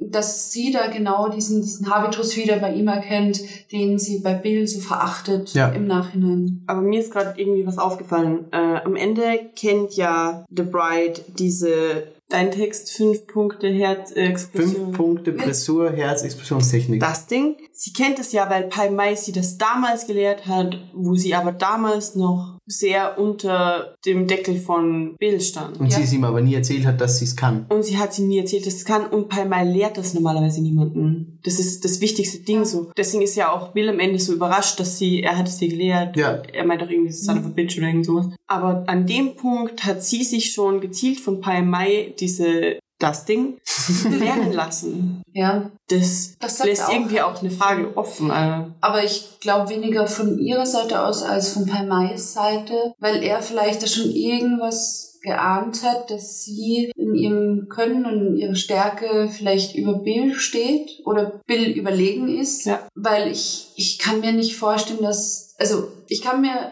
es nur so vorstellen, dass Palmai sie diese Technik gelehrt hat, im Hinblick darauf, dass er es geahnt hat, dass sie diese Technik ausschließlich irgendwann einmal für Bill anwenden wird. Ja, möglich. Anders kann ich, ich es mir Hm. schlecht vorstellen. Ja. Weil für ihn ein 0815 Auftragsmord würde das nicht passen. Es wäre auch das, ist es ja auch symbolisch nicht, nicht angebracht. Und von dem her finde ich das auch sehr, sehr spannend. Aber so habe ich zum Beispiel noch gar nicht gesehen. Aber eben ja auch, wie er sagt, wie, wie du gerade gesagt hast, Bea, dass, dass er das nicht wusste und dass sie ihm das nicht gesagt Mhm. hat, ist schon sehr, es wäre halt interessant zu wissen, wie viel Zeit da dazwischen war, zwischen der ihrer Ausbildung bei Permai und ähm, Ja, aber das finde ich ist für die Handlung nicht wirklich wichtig. Weiß man exakt, wie der Verlauf in der Chronologie genau ist? Weiß man, ob das mit der, dass sie erfährt, dass sie schwanger ist, wirklich danach war? Ist es. Ja, ja, ja, sonst wäre sie ja keine Auftragskillerin geworden. Nee, nee, nee, nee. nach dem Training von, bei, bei Mai meinst du? Ja, zu dem Zeitpunkt das war, war- sie ja schon. Nee, da war sie noch nicht schwanger. noch nicht. Nee, nee, nee, aber sie war Auftragskillerin für Bill. Ja, das schon. Und War sie das schon vor Permai? Das weiß man ja nicht. doch, doch, doch. Nee? Doch. Wo, woran machst du das fest? Ja, sie, sie kann ja schon äh, diese grundlegenden Karate-Schritte. Eben. die sie Mai- Ja, aber es kann ja sein, dass, dass Bill sie das einfach so gelehrt hat, im Hinblick darauf, dass sie es irgendwann wird. Man weiß ja nicht, ob sie es wirklich davor schon ausgeübt hat. Ja, aber kann ich mir nicht vorstellen. Also ich zum Beispiel könnte es mir nicht vorstellen, dass sie dadurch, dass ähm, Bill so ein krasser Perfektionist und auch Machtmensch ist, sie schon irgendetwas machen hätte lassen, bevor er weiß, sie ist hundertprozentig dafür ausgebildet. Also ich könnte es naja, er schickt sie ja nur zu Pai Mai, weil er weiß, dass sie hundertprozentig dafür gemacht ist. Ja, weil sie dafür gemacht ist, aber nicht, weil sie das Aber, richtige Werkzeug aber er, er könnte ja gar nicht erkennen, ob sie dafür gemacht ist, wenn sie nicht davor schon das bewiesen hätte. Also ich glaube schon auch, dass es schlüssig ist, wenn man sagt, Pai Mai hat vermutlich was geahnt, weil er kennt ja Bill vermutlich besser als jeder andere. Er hat ja auch Bill die Fünf Punkte Pressur, Herz, Explosionstechnik. gelehrt. was ist so. Nee, es ist wahrscheinlich so gemeint. Es ist nur irgendwie so ein Denkanstoß. Ob da vielleicht mit der Chronologie irgendwas ist. Die Frage ist nämlich, wie gesagt, wieso lehrt er es ihr? Wieso hat er es vor allem nicht El Driver gelernt? Ich mein, she's a crazy bitch. Ja, und sie hat ihn umgebracht. Vielleicht hätte es ihr... Nachher. er hat ihr äh, das Auge ausgerissen und dann hat sie die Fischköpfe vergiftet. Ja, aber vielleicht hätte es er ihr das auch noch gelernt, wenn Ja. sie ihn nicht... Man weiß es aber nicht. So. Ja, aber es wird halt nicht passen, weil Nee, er es halt wird so nicht ein passen. super weiser Typ ist und, ähm, und weil du vorher gesagt hast, ob die Schwangerschaft davor ähm, ob sie es davor schon wusste, das glaube ich nicht, weil sie ja dann so extrem verantwortungsbewusst auch mit sich dann umgegangen ist und die Bedingungen bei Pai Mai waren ja überhaupt nicht, wo du sagst, Nee. sind jetzt für alle Nee. Außerdem war es ja auch eine zu lange Zeit bei Pai Mai, als dass sie... Und Pai Mai hätte das sicher gemerkt. Ja, das sowieso. in ihren Augen. Ja. Ja, So wie der Typ bei Hellboy 2 oder Hellboy 1 Keine und 2. Ich habe letztens Hellboy mit meiner Mama. und? Sie fand ihn cool. Cool. Ich war positiv überrascht, weil normalerweise sind meine Eltern so, dreh den Scheiß ab, was ist das, animiert. Aber doch, sie fand ihn gut. Tja. Egal. Nee, also wie gesagt, Kill Bill, beide Teile großartig, da glaube ich, brauchen wir nicht diskutieren. Das ist eben das, was Bea vorher gesagt hat, man kann über den Film eigentlich nur inhaltlich irgendwie diskutieren oder eben diese, diese offen gelassenen Fragen diskutieren, weil der Film einfach perfekt ist, also in jeder Hinsicht, egal ob es die, der Schnitt ist, ob es der Soundtrack ist, ist ob es die Charaktere sind, es passt einfach alles und da ist einfach nichts streitbar und bevor man hier jetzt ewig lang darüber redet, was nicht alles großartig ist, was wir natürlich eh schon viel gemacht haben, ist es viel spannender, ähm, eben über das zu diskutieren, was offen bleibt. Und es ist ja genau. Kill Bill ist für mich, sind für mich ein Film. Ich, Ja. ich habe Ja. keine Ahnung, wie ich das hier analysieren soll. Im Grunde, ich möchte beide immer. Hey, sag einfach, Kill Bill ist ein Bill. großartiger Film und wir würde ich beide. jederzeit wieder anschauen. Ich habe den sicher schon im, im mittelhohen zweistelligen Bereich gesehen. Aber ich schaue ihn mir jedes Mal wieder an. Ich bin jedes Mal wieder dabei und selbst wenn ich währenddessen irgendwie die Wohnung putzen will, ich bleib trotzdem irgendwann am Sofa hängen. Ja. Ja. Weil du schaust Kill Bill, du putzt nicht nebenbei die Wohnung. Ja. Und eben, das hatten wir vorhin. Kill Bill ist ein Film, du kannst dich berieseln lassen und nebenbei was anderes machen. Ja. Das ist eine Todsünde, aber kann man machen. Du kannst aber auch auf diese Action gerade abfahren und einfach ein bisschen Gemetzel sehen wollen. Ja. Ah, Oder du kannst dich total in dem Inhalt verlieren und in den Nuancen, die irgendwie vielleicht Subhandlungen oder weitere Konstrukte bilden lassen, erkennen. Ja, Ja, aber das ist das Schöne, was, was Tarantino einfach extrem drauf hat. Ja, und Mhm. deswegen ist, ist Kill Bill einfach, ja, und passt einfach gut in sein Gesamtwerk mit rein. ja, Eben, und das ist ja auch das, was du jetzt zum Beispiel, nicht nur weil Michael Bay-Filme jetzt als, als Parade-Negativbeispiel nicht so in die Tiefe gehen, sondern eben auch, weil sie sich nicht die Zeit nehmen, was so einfach nicht möglich wäre, weil da ist einfach alles abgeschlossen und da gibt's in, in der Regel nichts zu hinterfragen. Und eben weil sich diese Filme so viel Zeit nehmen und die Charaktere auch relativ tiefgehend ähm, erklären und darstellen und Deswegen bleibt auch so viel offen, wenn du von den Ja. Charakteren so viel weißt Ja, oder meinst zu wissen, dass dir dieser Spielraum gegeben ist. Und das ist das eben, was so perfekt an der ganzen Sache ist, dass eben Dinge, die unausgesprochen bleiben, noch so, so einen Denkprozess nach sich Ja. ziehen. Sei es jetzt eben auf einer total sophisticateden Ebene wie bei uns gerade, dass wir einfach irgendwie die Handlung weiterspinnen oder dass du da sitzt und dich fragst, existiert sowas wirklich auf dieser Welt? Und im, Zuge die nächste Frage, will ich das wissen? Ob Wow. so solche wirklich existieren, das ist eben das, ähm, was, was ich so cool finde, dass ja Tarantino unter anderem auch deswegen oder so auch immer seine Gewaltexzesse begründet, dass er sagt, ja, es ist schlimm, aber ich habe keine Ahnung, wie schlimm das im wirklichen Leben ist, also wie in der Realität ist, weil er zumindest behauptet, er orientiert sich irgendwie an, an semi-realen Sachen oder Vorgängen, die es wahrscheinlich so irgendwie gab. Und wenn du diesen Aspekt im Hinterkopf hast, dass A, voll übertrieben ist, aber dass es natürlich in Wirklichkeit noch viel schlimmer ist und es vielleicht irgendwie geben könnte, dass es, dass es ausgebildete Profikiller gibt, dann sind das Dinge, wo du sagst, okay, das schaue ich mir doch lieber noch mal Bill zum zehnten Mal an. ich glaube, die Zum letzten definitiv. Und das Beste, was du tun kannst, ist, leg dich nicht mit den Falschen. Aber das ist eben ziemlich cool, dass es die Fragen offen lässt. Und ich mag auch diese ganze, ähm, dieses Symbolgeschwängerte, was es eben hat mit diesem Hattori Hanzo Schwert, dass, dass jeder sofort in, in Ehrfurcht erstarrt, wenn, wenn fällt, oh, es ist ein Hattori Hanzo. Hattori Hanzo. Hattori Hanzo. Und es ist einfach sehr, sehr schön. Und nochmal auf das zurückzukommen, ähm, ich glaube, dass der Charakter, über den wir bisher am wenigsten geredet haben, ist eben Bills Bruder. Er heißt Bud. Bud. Bud. Wie versoffen Michael Metzner aussieht. Wir haben vorher über Das hat deinen Traum ein bisschen zerstört. Nee, es ist okay. Ich meine, er darf schon hässlich werden. Ich kann mir das Reservadogs immer wieder ansehen. So ist es ja nicht. Ähm, Ja, aber das. aber das, das sind zwischen Reservoir Dogs und Kill Bill, vor allem Volume 2 sind zwölf Jahre. Und ich glaube, zwölf. Reservoir Dogs war 92 und Kill Bill 2, glaube ich, war 2004 oder 5. ja, viel. Und er sieht einfach aus wie 25 Jahre alt. Ja, wie also die gesagt. Grundzüge, finde ich, sind da, aber vom, vom Wasted-Grad her. Don't do drugs, kids. Ja. Ja, da haben wir eh schon ganz am Anfang drüber geredet. Also ich finde nicht, dass es so schlimm ist, aber es sind halt viele Drogen und ein paar Jahre dazugekommen aus. Und auch diese permanente Südstaaten, was weiß ich, Hinterwäldler-Referenz von, von Tarantino finde ich auch sehr, sehr spannend. Ja. Das ist so, das ist so ganz anders und so befremdlich. Aber da kommen Das- wir noch eher bei Death Proof dorthin, finde ich. Das, das auf jeden Fall. Ich glaube, da ist Death Proof wirklich das Ja, Paradebeispiel also dafür. da ist, finde ich, Bud nicht so sehr. Ja, und für Südstaaten auf jeden Fall Django. Aber Ja, halt nicht moderne Südstaaten. eher, aber eben moderne Südstaaten eher noch Death Django. Proof. Aber das ist es ja, ähm, um das, um den Gedanken kurz fertig zu führen. Vor allem eben, was Death Proof dann zeigt, dass du sagst, sowas existiert wirklich heute. Wie es dann in Death Proof vorkommt, dass dieser 0815 Ladenverkäufer die italienische Vogue und am Tresen hat und denkst du ja, okay, ähm, So. so what?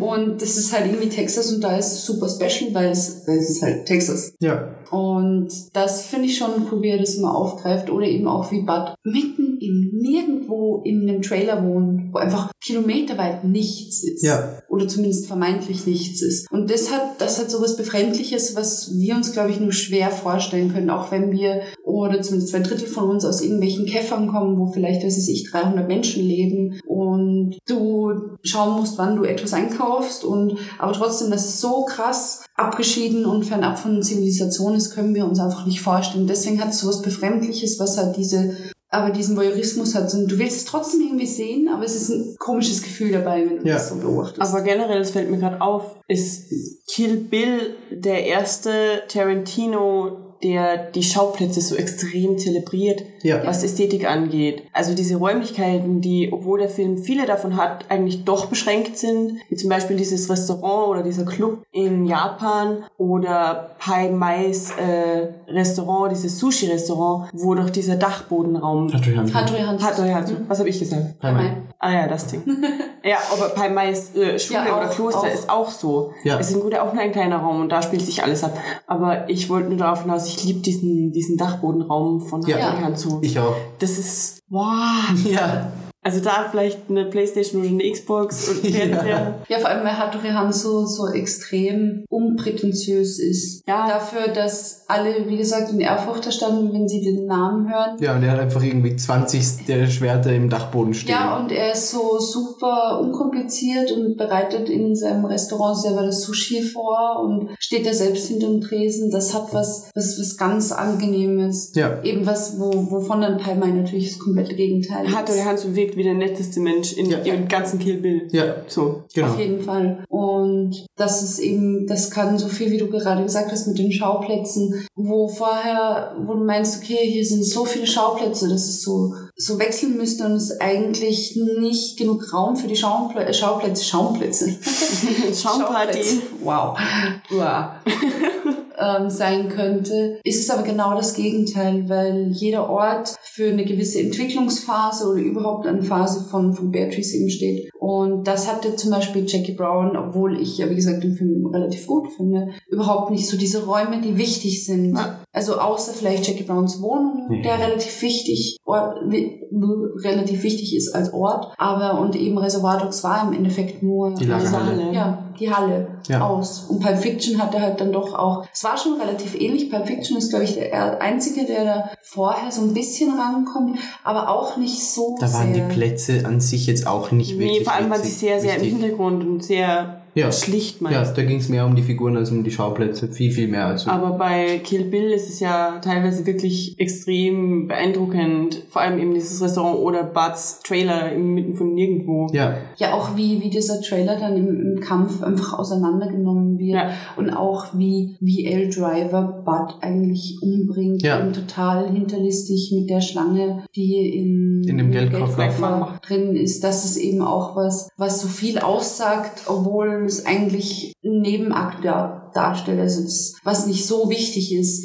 Und das sagt aber eben so viel über die Figuren aus und auch wie dieser ganze Trailer komplett zertrümmert wird und komplett zerstört wird im Kampf zwischen Beatrice und ihr. Und du endlich diese Genugtuung hast, wie sie ihr zweites Auge ausreißt und du denkst, endlich, endlich stirbt diese dumme Sau. Das hat schon sehr viel ja. Das Ding ist ja auch, dass äh, Black Mamba Beatrice Kiddos Codename. Codename war. Nein, dafür, darüber. Doch. Doch, Sag ich doch. stimmt. Er hatte vorher gesagt, stimmt. Und genau das ist es. Und im Grunde ist es das, in dem L. Driver so ein bisschen Respekt vor der Bride zeigt. Ja, und die, die Schlange sie auch nochmal anfaucht, als sie rausgeht. Aber nicht sie angreift, sondern nur kurz macht. Eben, aber das ist genau, das ist dieses, weil L. Drivers Informationsstand ist, Bud hat die Bride getötet Richtig. und zwar widerlich und hinterlistig und arsch. Genau, richtig. Äh, und sie war so ein bisschen sauer vielleicht, weil sie es selbst nicht durfte. Kann leicht sein, das habe ich mir auch gedacht, ja. Mit Sicherheit. Sie wollte sie ja unbedingt umbringen, Ja. weil sie war ja quasi ihre Erzfeindin. Und ich bin mir ziemlich sicher, dass ähm, L. Driver sich sehr wohl darüber ähm, im Klaren war, dass sie ihr nicht das Wasser reichen kann. Nee. Also das, das geht ja schon dann eben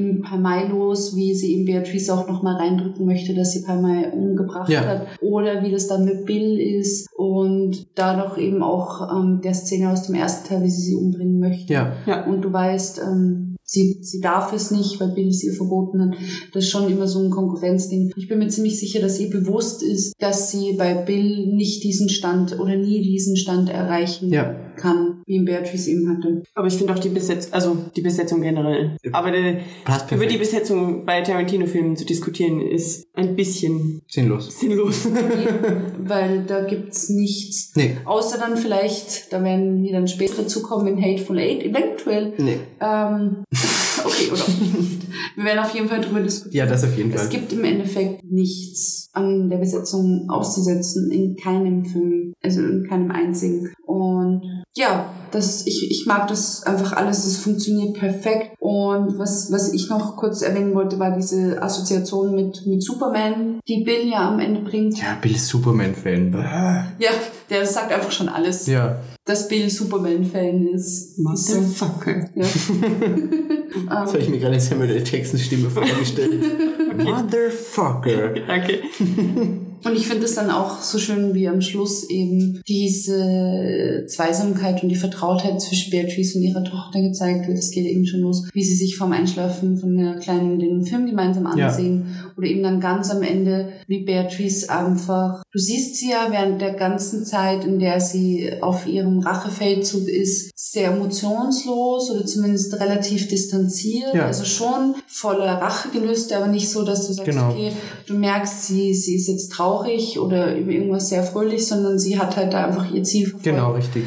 Und wie das dann am Schluss, diese ganzen Emotionen von ihr fallen und sie auf diesem Badboden liegt und einfach weint. Und dann lacht. Eben und dann lacht, weil sie einfach merkt, es ist jetzt vorbei und Ja. sie kann da ihr Leben führen. Das ist eine sehr, sehr schöne Szene und da finde ich es auch wieder toll. Ich, ich kann mich da in der Hinsicht nur tausendmal wiederholen, wie viel Zeit sich da gelassen wird, weil es sind mit Sicherheit mindestens zwei Minuten, wo diese Badszene einfach gezeigt wird, Ja. wie sie weinend auf diesem, weinend lachend auf diesem Boden liegt und zusammengekauert ist und du merkst, diese ganze Spannung fällt einfach von ihr ab und das auch wie das Uma Thurman verkörpert, das ist einfach wirklich, wirklich perfekt. Ja, ist auch ein guter Abschluss für den Film, finde ich. Machen wir eine Pause. Ja, machen wir eine Pause Ja. und dann geht's weiter mit den anderen vier Filmen.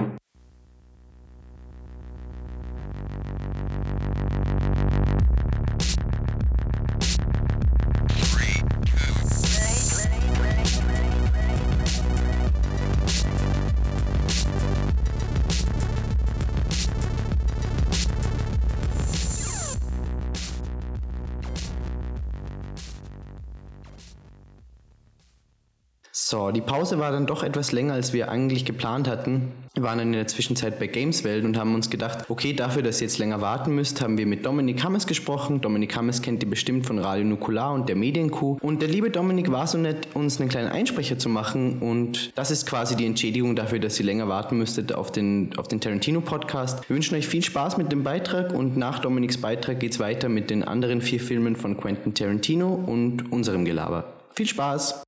Einen schönen guten Tag, ihr drei Muckelmäuse von Three to Play. Und äh, vielen Dank für die mehrfache, mehrfache Einladung und auch Erinnerung daran, dass ihr meine, mein Input haben wolltet zu Quentin Tarantino, was ja nun wirklich eins der schwierigsten und größten Themen ist, das man so abackern kann. Aber ihr habt es schon richtig gemacht, ihr habt es eingegrenzt zum einen auf weniger Filme, denn man kann da ja vom Hundertsten ins Tausendste kommen und den Nerd raushängen lassen. Und ihr habt gesagt, ihr wollt es mit persönlichen Anekdoten ein wenig versehen. Das ist auf jeden Fall nicht blöde. Ähm, was natürlich auch ein sehr, sehr komischer Weg ist, um zu sagen, habt ihr gut gemacht. Also werdet ihr gut gemacht haben. Ähm, Quentin Tarantino ist natürlich, äh, das kann man glaube ich sogar wertfrei sagen, einfach ein Phänomen. Als Person wie als Regisseur. Vor allen Dingen, weil niemand so richtig den Ansatzpunkt findet, um ihn zu erklären oder um äh, ihn zu kritisieren. Denn selbst, der, selbst die Filme, wo man dann sagen kann, ja, was, was war denn da inhaltlich los? Da ist ja eigentlich gar nichts passiert oder da hat er total übertrieben, sind handwerklich dann wieder so gut gemacht, dass äh, als, als wäre es ein Stinkefinger an die Kritiker, die dann sagen müssen, ja, okay, äh, sieht aber gut aus, äh, ist schon gut gemacht und sehr viele Komplimente anhäufen müssen, um dann am Schluss zu sagen, aber und dann liest den Rest sowieso niemand mehr. Ähm, meine persönliche Meinung zu Tarantino ist aber grundsätzlich, äh, dass ich all seine Filme sehr gerne gucke. Gibt da natürlich Favoriten und Filme, die ich nicht so gut finde, aber es ist einfach so, dass äh, es faszinierend ist, was er da jedes Mal rausholt.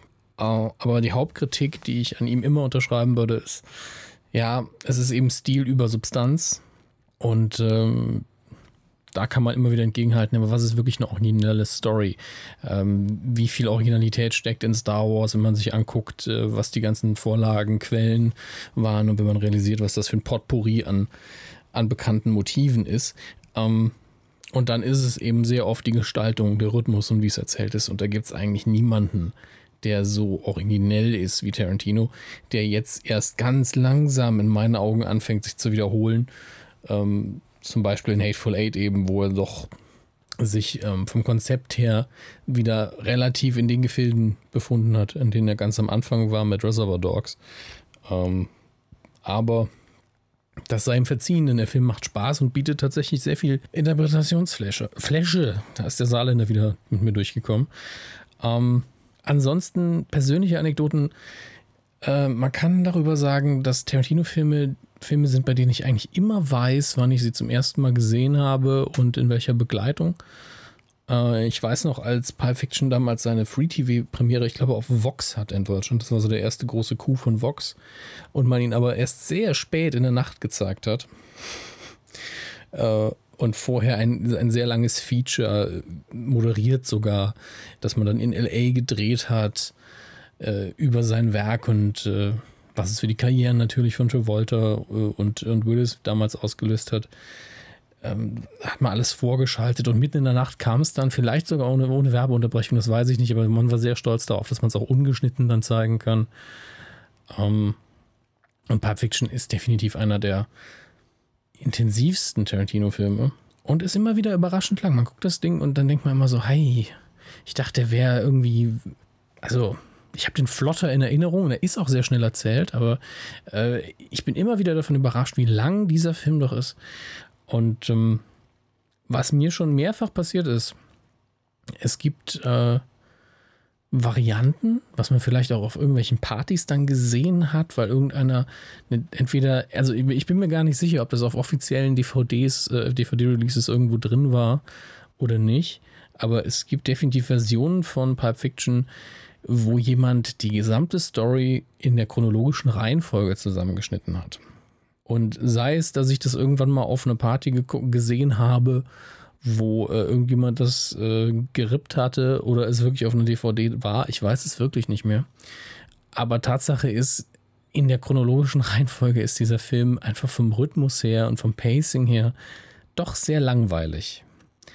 Und daran sieht man allein schon, was eben Stil und Schnitt und äh, Rhythmus ausmachen bei so einem Film. Also man kann jeden Film schlechter und besser schneiden. Ähm, es wird ja schon mehrfach belegt, wenn man die Hobbit-Trilogie, wenn man die Prequel Star Wars-Trilogie anders zusammenschneidet, dann sind es viel bessere Filme. Es ist nicht alles schlecht daran. Also nicht jede Leistung, die da erbracht wurde, ist mies. Und äh, bei, bei sowas sieht man dann eben, nein, Perfection sollte man in der richtigen Reihenfolge gucken, die nicht die chronologische Reihenfolge ist, sondern die Reihenfolge, in, die der, in der der Film Spaß macht. Ähm, und äh, das war, glaube ich, tatsächlich damals aber auch der Marketing-Clou für Tarantino, dass er damals diesen schönen Satz sagen musste, ja, eine Geschichte braucht einen Anfang, eine Mitte und ein Ende, aber nicht unbedingt in der Reihenfolge. Und darin verweist er natürlich auf das chronologische, den chronologischen Anfang, chronologische Mitte, chronologisches Ende, denn von den Emotionen her und von den Spannungskurven her hat er eine ganz traditionelle Anfang, Mitte, Ende ähm, und äh, die ist nur eben nicht chronologisch, was ich persönlich bis heute für sehr interessant und angenehm halte, vor allen Dingen, weil es so gut funktioniert. Ähm, ansonsten ist es mit persönlichen Dingen da relativ dünn, muss ich sagen. Man äh, redet natürlich recht oft über Tarantino. Da gibt es auch immer wieder diese, das ist halt so ein Feld, wo es ganz viele Leute gibt, die dann ganz krass abnörden und man darf nichts Schlechtes drüber sagen und das finde ich dann auch wieder sehr doof.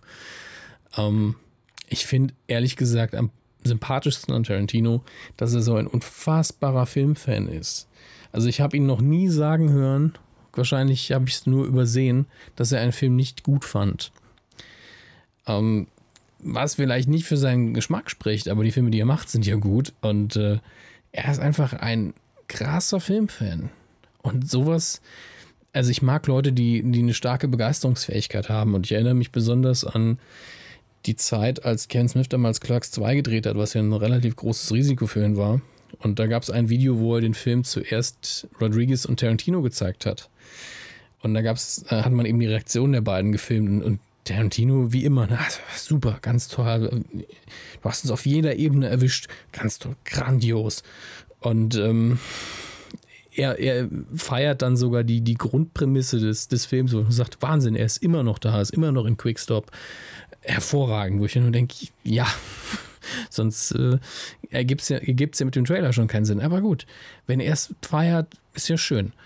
Um, ähm, was wenige vielleicht wissen, ist, dass Tarantino immer Schauspieler sein wollte. Also er kommt ja in seinen Filmen sehr oft vor und ist ja auch in Little Nicky zu sehen. Um, ähm, aber der hat tatsächlich am, am Broadway auch gespielt.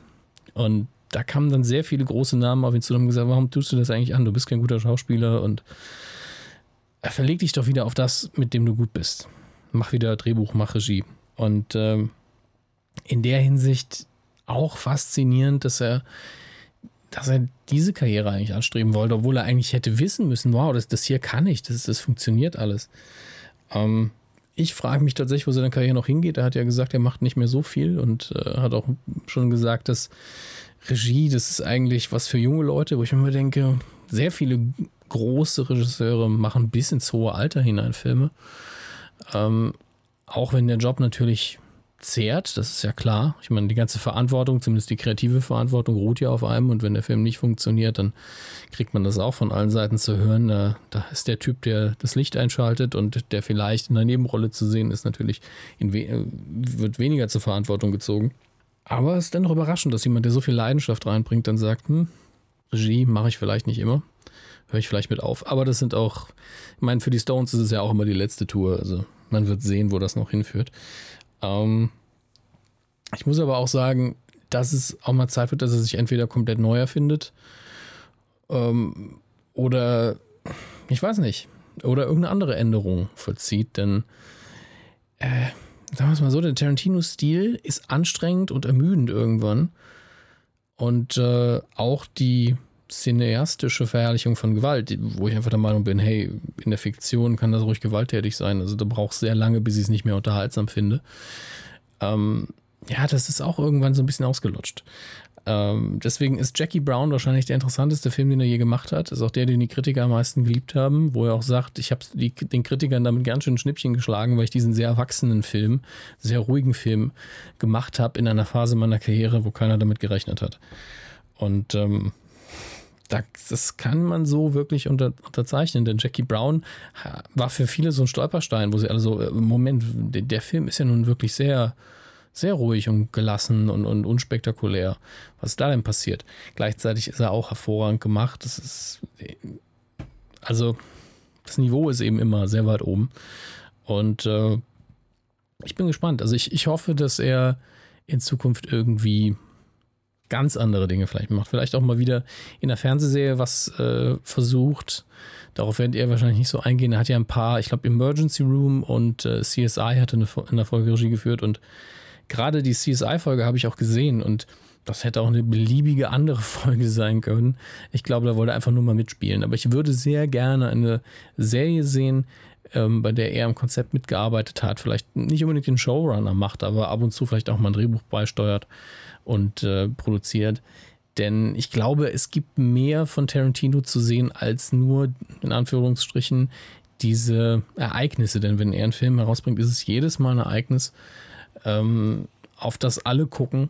Und ich würde mich freuen, mal von ihm was Kleineres zu sehen, wo er sich ein bisschen verspielter ausleben kann, ohne dass es immer direkt dieses äh, Epische hat. Und das Epische hat er gerade in Hateful Eight bei einer sehr kleinen Geschichte, hat er die Epik wirklich ausgewalzt, obwohl es gar keine gibt für die Geschichte, indem er die Bildgewalt am Anfang hat sprechen lassen und naja, am Ende, wie immer, wie auch bei Django Unchained, äh, naja, das Blutbad. Uh, grundsätzlich lässt sich aber sagen, bei Tarantino stehe ich wesentlich mehr auf den lustigen Teil der Filme als auf den pseudo-ernsten Teil, denn, naja, die Coolness, die da voll, vollzogen wird, funktioniert bei mir eigentlich nie. Ich mag die Coolness in Tarantino-Filmen nur, weil sie eigentlich immer gebrochen wird irgendwann durch Humor. wenn, dann, wenn die coolen Gangster hinterher einfach Mist gebaut haben oder jemand einen dummen Spruch lässt. Tarantino ist für mich immer am besten dann, wenn er ironisch ist und seine eigene Ernsthaftigkeit bricht. Und das macht er Gott sei Dank sehr, sehr oft. Ähm, ich wünsche euch noch viel Spaß mit dem Tarantino-Podcast und äh, grüßt mir Österreich. Tschüss.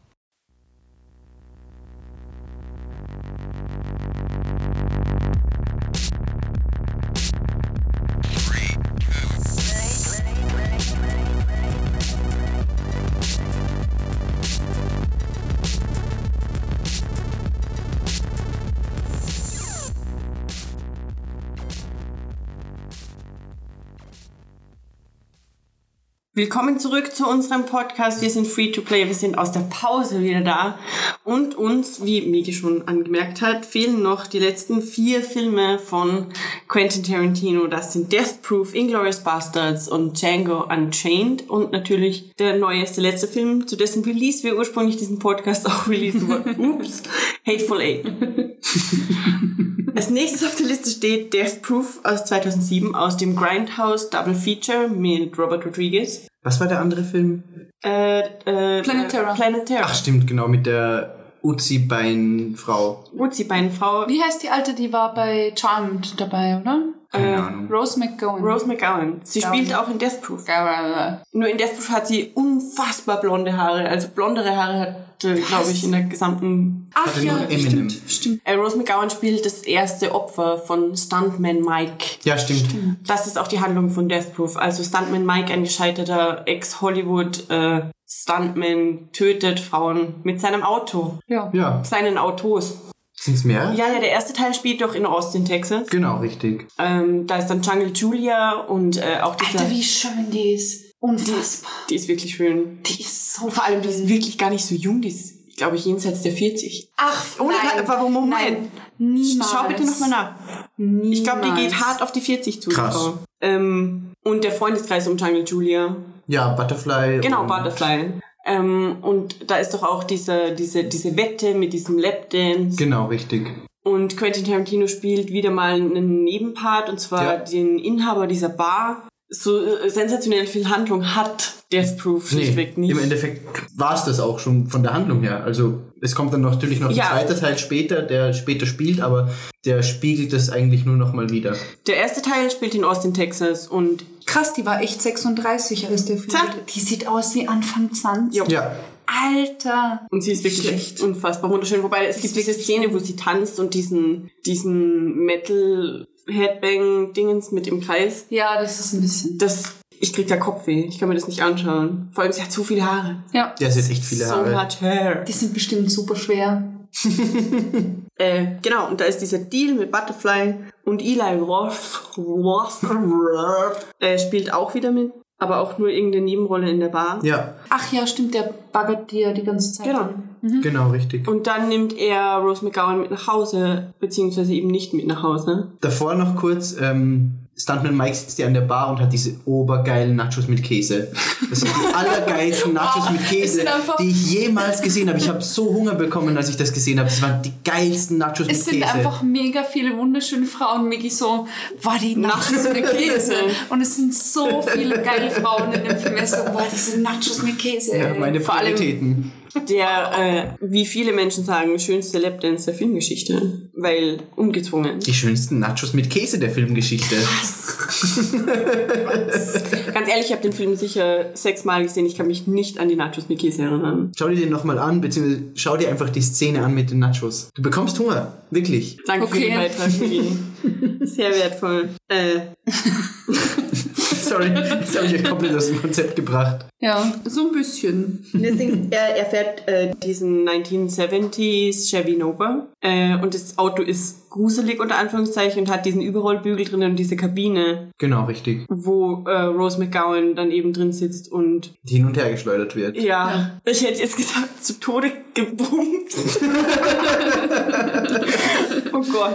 Kann man auch anders verstehen, ja. Aber that's that. Und dann fährt er ja nochmal zurück und holt quasi die, das Auto ein, wo Jungle Julia und ihre ganze Freundinnen drin sitzen. Genau, richtig. Richtig. Die Mike D, Dozy, Beaky, Mick und Titch Gesundheit. Ja. Das Lied, äh, das ist sehr, sehr Ja, cool. Wie heißt das Lied? Ach, es ist sehr, sehr cool.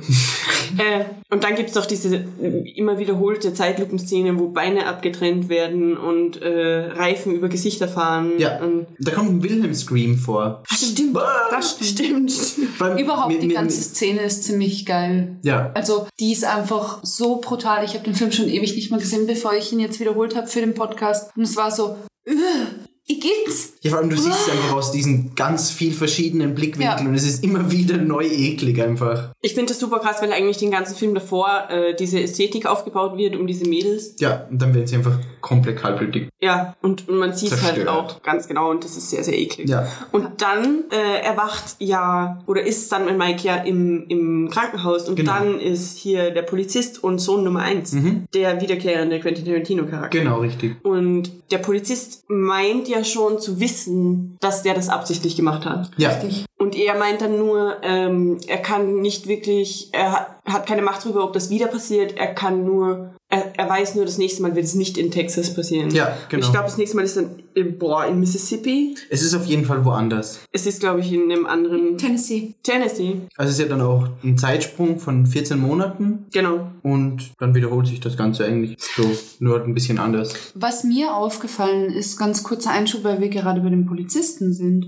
Irgendwie muss das zeitlich ein bisschen alles anders verzahnt sein, als die Filme chronologisch gemacht wurden. Sowieso logisch, weil ja ähm, der Film bei Death Proof irgendwie früher spielen soll, offensichtlich. Der Polizist spielt ja auch in From Dusk Till Dawn mit. Also wir sprechen zwar heute nicht explizit über From Dusk Till Dawn, aber ich habe ihn angesehen. Und in From Dusk Till Dawn wird der Polizist erschossen. In der Tankstelle, in diesem Liquor Shop. Ist das sicher dasselbe? Ja, ziemlich sicher. Dann müsste er ja auch vor Kill Bill spielen. Nee, nach, nach Kill Bill. Nach Kill Bill. From Dusk Till Dawn müsste nach, Kill Bill spielen. Was aber keinen Sinn macht, weil dann wären es ja sehr viele Anachronismen. Ja. Weil ja From Dusk Till Dawn sehr, sehr deutlich vor Kill Bill Ja, aber es muss ja nicht sein, dass das handlungsmäßig komplett verzahnt ist, sondern einfach nur die Charaktere auftauchen. aber es so ist als eben- kleiner Gag, der ist Ja. auch wieder dabei. aber es ist untypisch für Tarantino, dass es nicht zusammenpasst. Nee. Schon. Ich weiß nicht, schon. also From Dust Till Dawn ist ja eben dieser Ausnahmefilm irgendwie, wo alle niedergemetzelt werden. Ja. Und es kann schon sein, dass er auch, äh, um dieses Gemetzel nicht irgendwo zu stoppen, einfach rücksichtslos Charaktere abtötet, Ja, ohne da jetzt irgendwelche Spätwirkungen. Vor allem war er From Dusk Till Dawn vor ähm, den anderen. Ja, Zeitmäßig. Und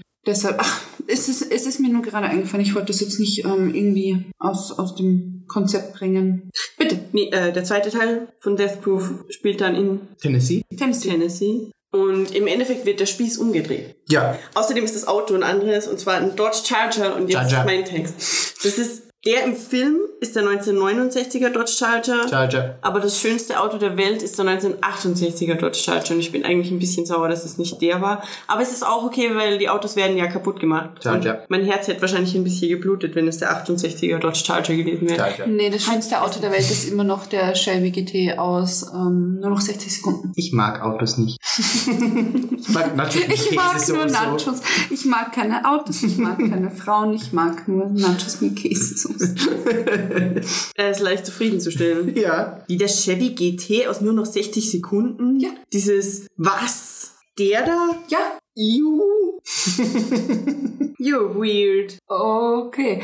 Ähm, ja, machen wir weiter mit Death Proof. Ja, der Soundtrack ist dadurch, dass Jungle Julia eine Radiosendung besitzt, natürlich klassisch äh, Quentin Tarantino Ja. cool, äh, passt durchwegs. Ähm, äh, ich muss sagen, ich finde den Film, also natürlich ist es einer meiner Lieblingsfilme, auch wenn Quentin Tarantino ihn als seiner seiner schwächsten äh, beschreibt. Aber mir kommt persönlich immer vor, es wirkt so, zum Beispiel, sie kaufen sich dann in irgendeinem so Convenience Store die italienische Vogue und sie trinken Red Bull und sie haben auch Handys und so und es wirkt immer, das wirkt alles immer wie Anachronismen. Ja, es ist, passt einfach nicht so ins Bild von dem ganzen Rest. Ja, sie schreiben auch SMS und so. Stell dir mal vor, bei, bei Kill Bill, keine Ahnung, schreibt Uma Thurman die ganze Zeit SMS. Es würde nicht passen. Oder hat die, hat die To-Do-Liste, wen sie alle umbringen muss, in ihrem iPhone. Auf To-Do ist.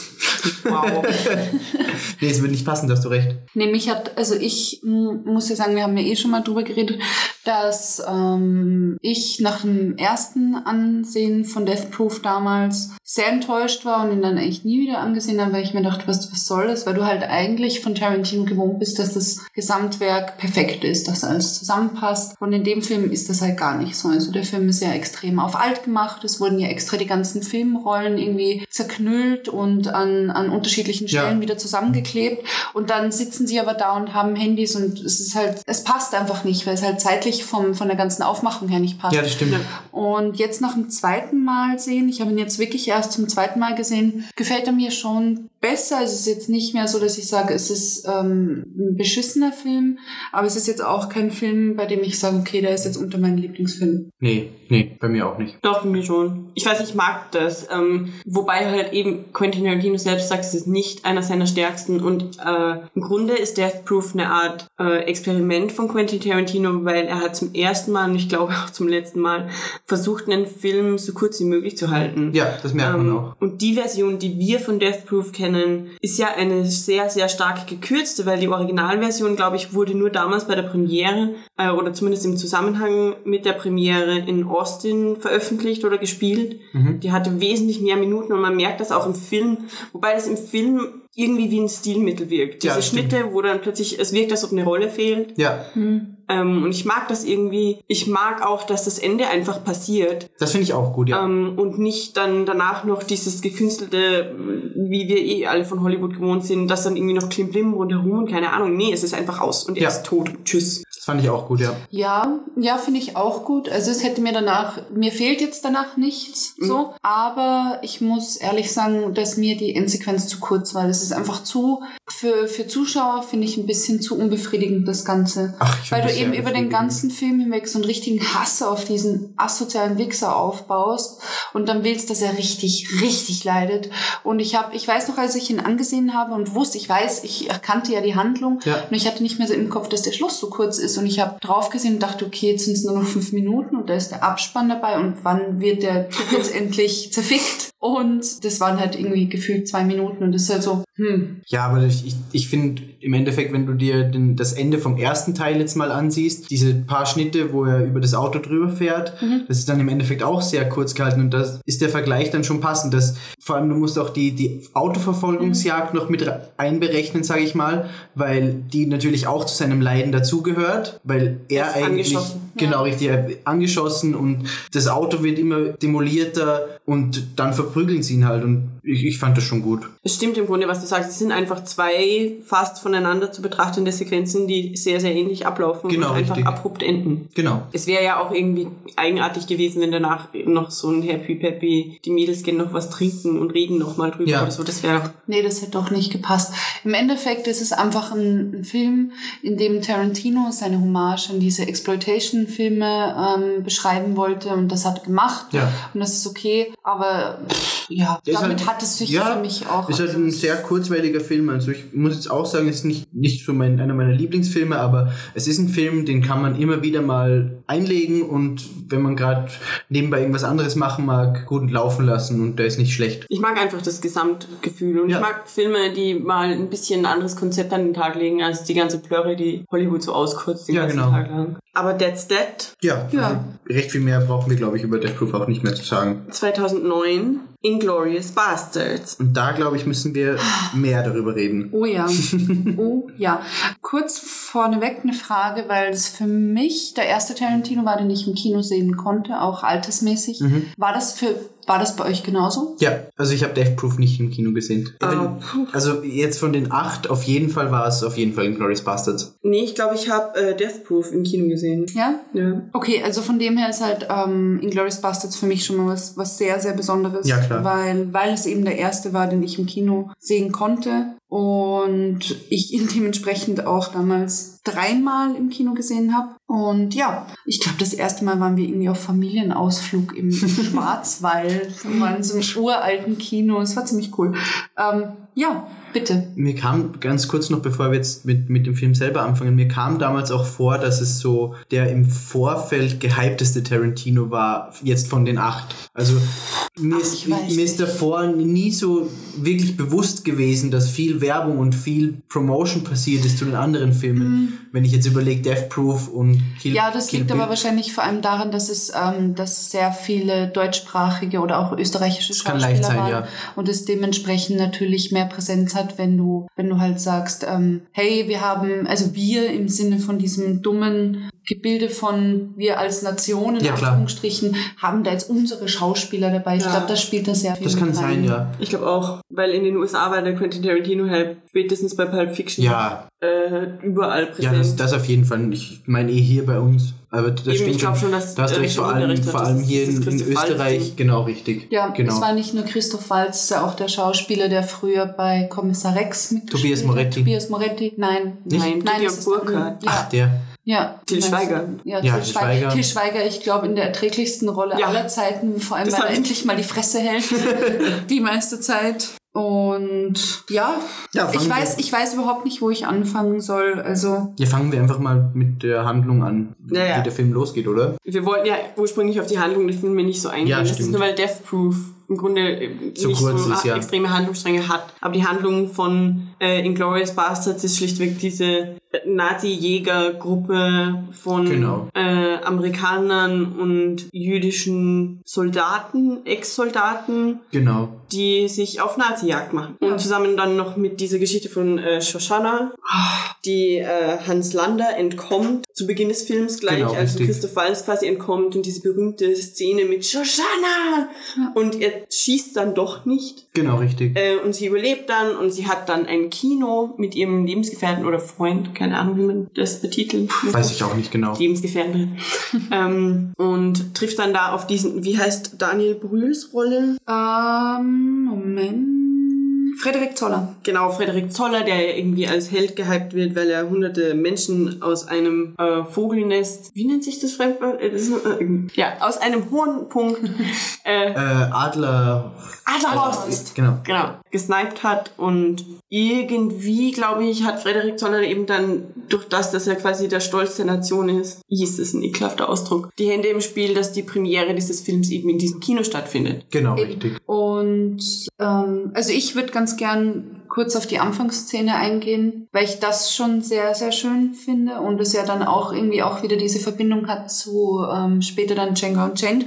Es geht ja da los mit, ähm, du siehst den, den französischen Milchbauern, Mhm. La Padie. der sehr schön ist. Sehr schön ist. Ähm, und es läuft Beethoven für Elise, glaube ich. Ja, müsste für Ja. diese gewesen sein, soweit ich es im Kopf habe. Also dieses ganz, diese ganz simple ähm, Pianomelodie und du siehst, da wird es schon extrem bedrückend, weil du siehst, dass diese klassische alte Mercedes, der ja auch krass mit dieser Nazi-Symbolik zusammenhängt, ähm, hinfährt und das ist ja dann auch, deshalb sage ich später die Parallele zu Django Unchained, wo dann, ich glaube, wo sie dann alle zusammensitzen in Mr. Condis ähm, Haus und auf der Harfe dann ähm, Ja. für Elise gespielt wird. Und das ist schon eine sehr, sehr schöne Szene. Und das mag ich, das ist eine der größten Dinge, die ich an Tarantino mag, ist, dass diese Szene zum Beispiel komplett in Französisch gehalten wurde. Ja. Eben auch wie dann später sehr viele Szenen in, in Deutsch gehalten Mhm. wurden.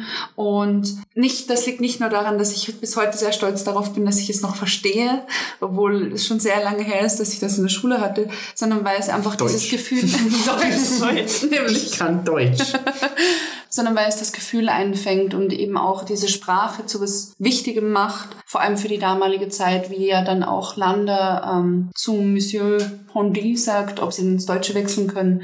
Das ist einfach sehr schön. Da nimmt er sich eben auch gleich am Anfang der Szene wieder diese Zeit. Und da wird es ja auch sehr schön gezeigt, dass die Töchter von ihm sich so ekeln vor Lander. Und ja, ich glaube, das war ja auch der große Walz-Durchbruch, weil er ja, Ja, da auch extrem Ja. gut gespielt Diese eine Also- Szene nämlich eigentlich. Ja. Ja. Mehr als der Rest vom Film. Ich meine, die, diese äh, klassische Moment mit äh, Das ist ein Bingo ist natürlich der oft zitierte Augenblick Sicher. aus Inglourious Bastards, aber was ihm definitiv am meisten Eindruck hinterlassen hat bei den Zuschauern, ist sicher diese Szene. Ja, vor allem, Ja, weil es auch die Anfangsszene vom Film ist. Also so Richtig. startet der Film. Ja. Ich denke, diese Szene und ähm, vor allem in Verbindung damit der, wo er Shoshana das erste Mal trifft, Ja. wo sie dann zu zweit da sitzen und Apfelstrudel essen und die ganze Zeit ein Close-Up auf diesen scheiß Apfelstrudel ist und er dann die Zigarette auch dort ausdrückt, das ist auch eine sehr, sehr starke Szene.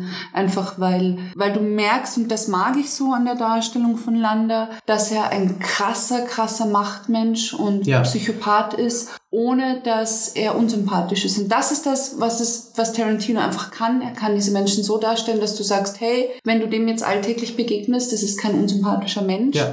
aber du weißt, das ist einfach das personifizierte Böse und dass, dass Tarantino da einfach nicht dieses Schwarz und Weiß hat, sondern diese Graustufen einfach einbringt. Das finde ich, das mag ich sehr. Ja, ja generell, dass, dass durch diese ganzen Dialoge und diese Close-ups auf die, auf die Menschen einfach so viel getragen wird bei dem Film, finde ich. Ja, Ich finde auch, dass ähm, das wird anfangs irgendwie klar, dass er dieser böse Mensch ist, indem er dann den Befehl gibt, die Menschen unter den ähm, Bodendielen äh, zu erschießen. Ja. Aber es wird auch so hingestellt, als ob er sich selbst die Hände nicht schmutzig macht. Eben. Was dann eben später im Film total gebrochen wird, als er Diane Krügers äh, Charakter, wie Wirkt. hieß der Name? ähm, sie ist, Moment, ach verdammt. Brigitte von Hammersmark. Genau, richtig. Ja.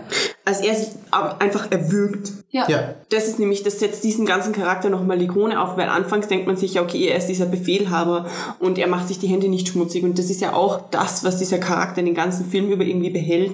Es ist immer alles irgendwie perfekt, es ist immer alles irgendwie sauber und auch wenn es noch so böse ist. Und gegen Ende, wo er sie dann erwürgt und das ist ja auch das erste Mal, dass dieser Charakter wirklich komplett aggressiv und aus Ja. der Bahn geworfen ist. Da ist ich habe nur diese Halsschlagader in, im Kopf ja. da, also da habe ich wirklich Angst. Ich glaube auch, dass äh, Christoph Waltz durch diese Rolle unter anderem deswegen so bekannt worden ist, weil man einfach blanke Angst kriegt vor diesen Ja, Menschen. vor allem, weil er ähm, diese, diese Mordgelüste ähm, nicht aktiv zelebriert, Ja. sondern so gern zusieht dabei und dieses Machtding eben zelebriert. Wie Ja. eben, er hätte auch einfach in dieses Haus reinmarschieren können, alle wegballern können. Und er hat es aber so genossen, vorher den zu quälen und ihm in dem Glauben zu lassen. Ja. Es ginge um etwas ganz Banales. Ja, und noch seine Milch zu trinken. Richtig. Und ihm einfach zu zeigen, ich bin jetzt da und ich fick dich weg. Ja. Und das ist das Beängstigende. Und das finde ich so schön, wie Tarantino das ähm, auch Aufnahmen, mit den Aufnahmen symbolisch verbindet. Ich habe es mir aufgeschrieben. Ich glaube, das ist sogar der einzige Film, zu dem ich mir Sachen aufgeschrieben habe. Als dann Shoshana wegläuft, da baut sich eine sehr, sehr unangenehme Musik auf. Und, Ja. denkst so, äh. und die, die erste Kamerahaltung auf die Szene, in der Shoshana wegläuft, ist aus dieser Tür hinaus, also wirklich wie in einem schwarzen Rahmen, wie in so einem Noir-Film. Ja.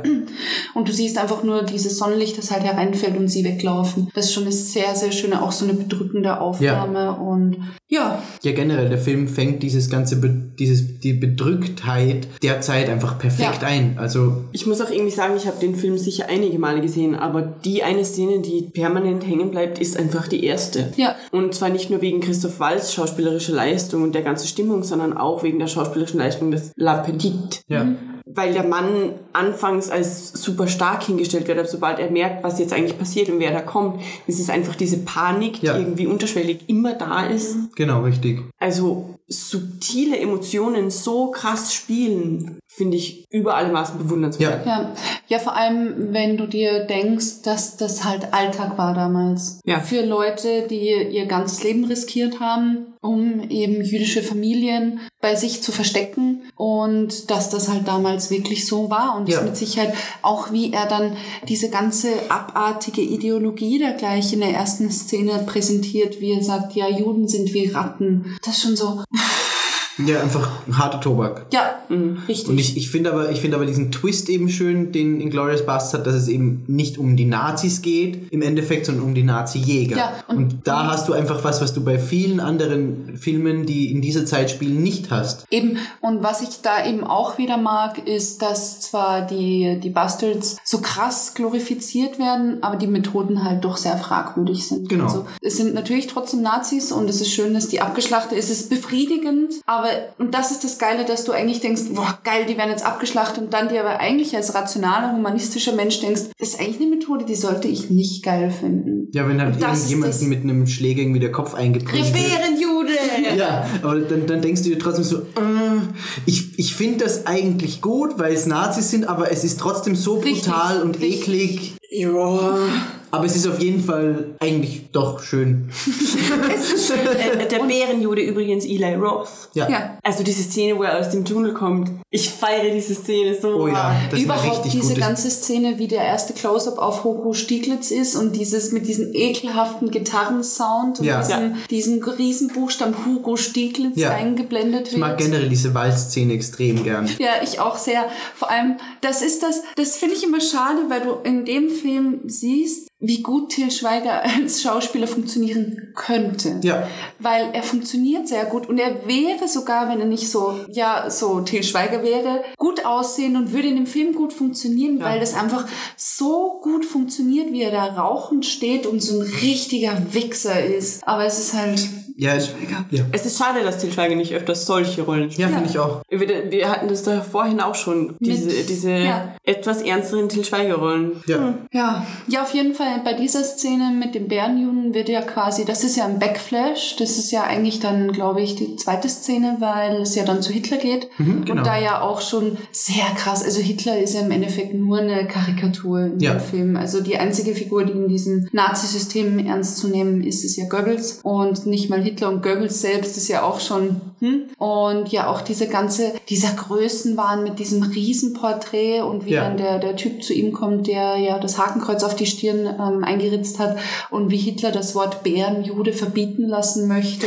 Das ist einfach irre. Und dann Ja. erzählt er ihm ja, wie er die Bastards getroffen hat und Genau. ähm, Genau. wie er dann auch Brad Pitt, also Lieutenant Alderain, zu dem ähm, Nazi sagt, ja, jetzt zeig mir mal, wo die Bockwurstparty steigt, was einfach großartig ist. Es war, Ja. ist schon sehr Ja, amüsant. was du auch gerade angesprochen hast, was ich ähm, so auch finde, du siehst ja dann später wirklich so die oberste Nazi-Riege im Endeffekt und die wirken alle nicht bedrohlich als Einzelpersonen. Der einzige, der wirklich als Einzelperson bedrohlich wirkt, ist eben Hans Lander. Ja, und das ist es. Alle anderen werden eben extrem karikiert und ähm, wirken nur in dieser ganzen Symbolik, wie Genau. es eben ist im Kino oder eben in, in Hitlers Büro. Genau. Ähm, und alleine wirken alle eben einfach nur lächerlich. Das ist ja auch gewollt dann so, wie sie zusammensitzen mit Goebbels. Und ich glaube, die erste Szene, als Goebbels vorgestellt wird, ist die, wie er seine Alte irgendwie von hinten bumst. Ja.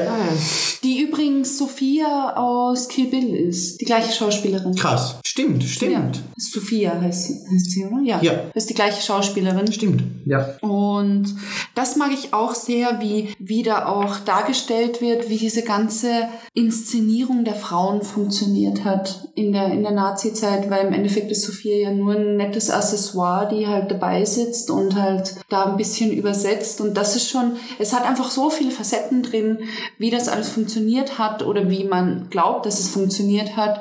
Und eben auch ähm, Frederik Zoller, wie er einfach Shoshana heranreißt und, und nichts von ihr akzeptiert. Also diese ganze Abneigung, wenn du dann doch kurzfristig für auch für Frederik Zoller Sympathie empfindest, merkst du, nee, nee, das, das funktioniert nicht. Ja, aber es ist ja irgendwo auch beidseitig, weil Brigitte von Hammersmark ist ja auch nichts anderes als eine Marionette in dem, also sie spielt halt in der Zeit, es ist auch keine Dokumentation, das muss man halt so sagen. Die einzige Frau, die da wirklich irgendwas in die Hand nimmt, ist Shoshana selbst und Ja. sie macht das eigentlich auch nur aus ihrem privaten Hass, für ihre private Rache. was ja auch völlig verständlich ist. Und was ich mir auch noch aufgeschrieben habe, was ich ähm, da wieder sehr mag, wie zum Beispiel diese Befragung von den Bastards gegenüber dem, dem ähm, Hitlermenschen, dem Nazi funktioniert hat, weil ja da diese Kameraführung einfach aus einem Guss war. Das ist dann später auch, wie sie alle in der Runde zusammensitzen und einfach wirklich einmal im Kreis um sie herumgefahren. Ja. Und du merkst, wie das da diese Dynamik bekommt. Und das ist wirklich, wirklich sehr schön gemacht. Und ähm, eben Shoshana, wie ihr in jedem, in jeder Phase ihres Körpers diese Abneigung Ja. aus den Augen springt. Das ist, das ist wirklich fantastisch gespielt. Also egal wie sehr sie sich bemüht und auch wie sie mit Frederik Zoller zusammensitzt, sie kann das so gut spielen, eben, dass sie sich so unwohl fühlt Ja. dem Moment. Das ist schon, da haben sie wirklich, das ist, glaube ich, die Top-Besetzung überhaupt. Finde ich auch, ja. Wir haben eben äh, diese im Grunde Aneinanderreihung von wieder Orten, wo sich sehr intensive Szenen abspielen. Genau, richtig. Meistens erstmal nur verbal und manchmal gipfeln sie auch in äh, Shootouts, wie eben in der ersten Szene am Ende. Ähm, dann Oder ist eben diese Szene in dem Café, Und dann ist eben diese Szene in diesem, in dieser Taverne. im Genau, Keller. richtig, Ja. genau. Mit Brigitte von Hammersmark und Michael Fassbender. Da, da müssen wir jetzt ganz kurz drüber reden. Über Michael Fassbender. Ja, dass du Michael sagst, weil es sagt ja auch niemand Til Schweiger. Äh, Michael er Fassbender ist, nein, er ist in den USA aufgewachsen und ist halb, Moment, halb Ire, halb Deutscher oder halb Schotte, halb Deutscher, glaube ich. Nein, was? Michael Fassbender kann auf jeden Fall sehr schlecht Deutsch, soweit Okay. ich weiß. So wie Er- Arnold Ist Schwarzenegger. gar nicht. Er hat einen deutschen Vater und eine irische Mutter. genau, Ach ja, okay, und er ist nicht in Deutschland aufgewachsen, sondern in Irland. genau. Ja, okay, dann ist es gerechtfertigt. Michael Fassbender. Ich wollte das nur geklärt haben. Ja, ku- kurz nochmal zu dieser Kaffeeszene zurück. Ich mag das auch sehr gern, ähm, dass erstens Goebbels einen ostdeutschen Dialekt hat, Oh ja.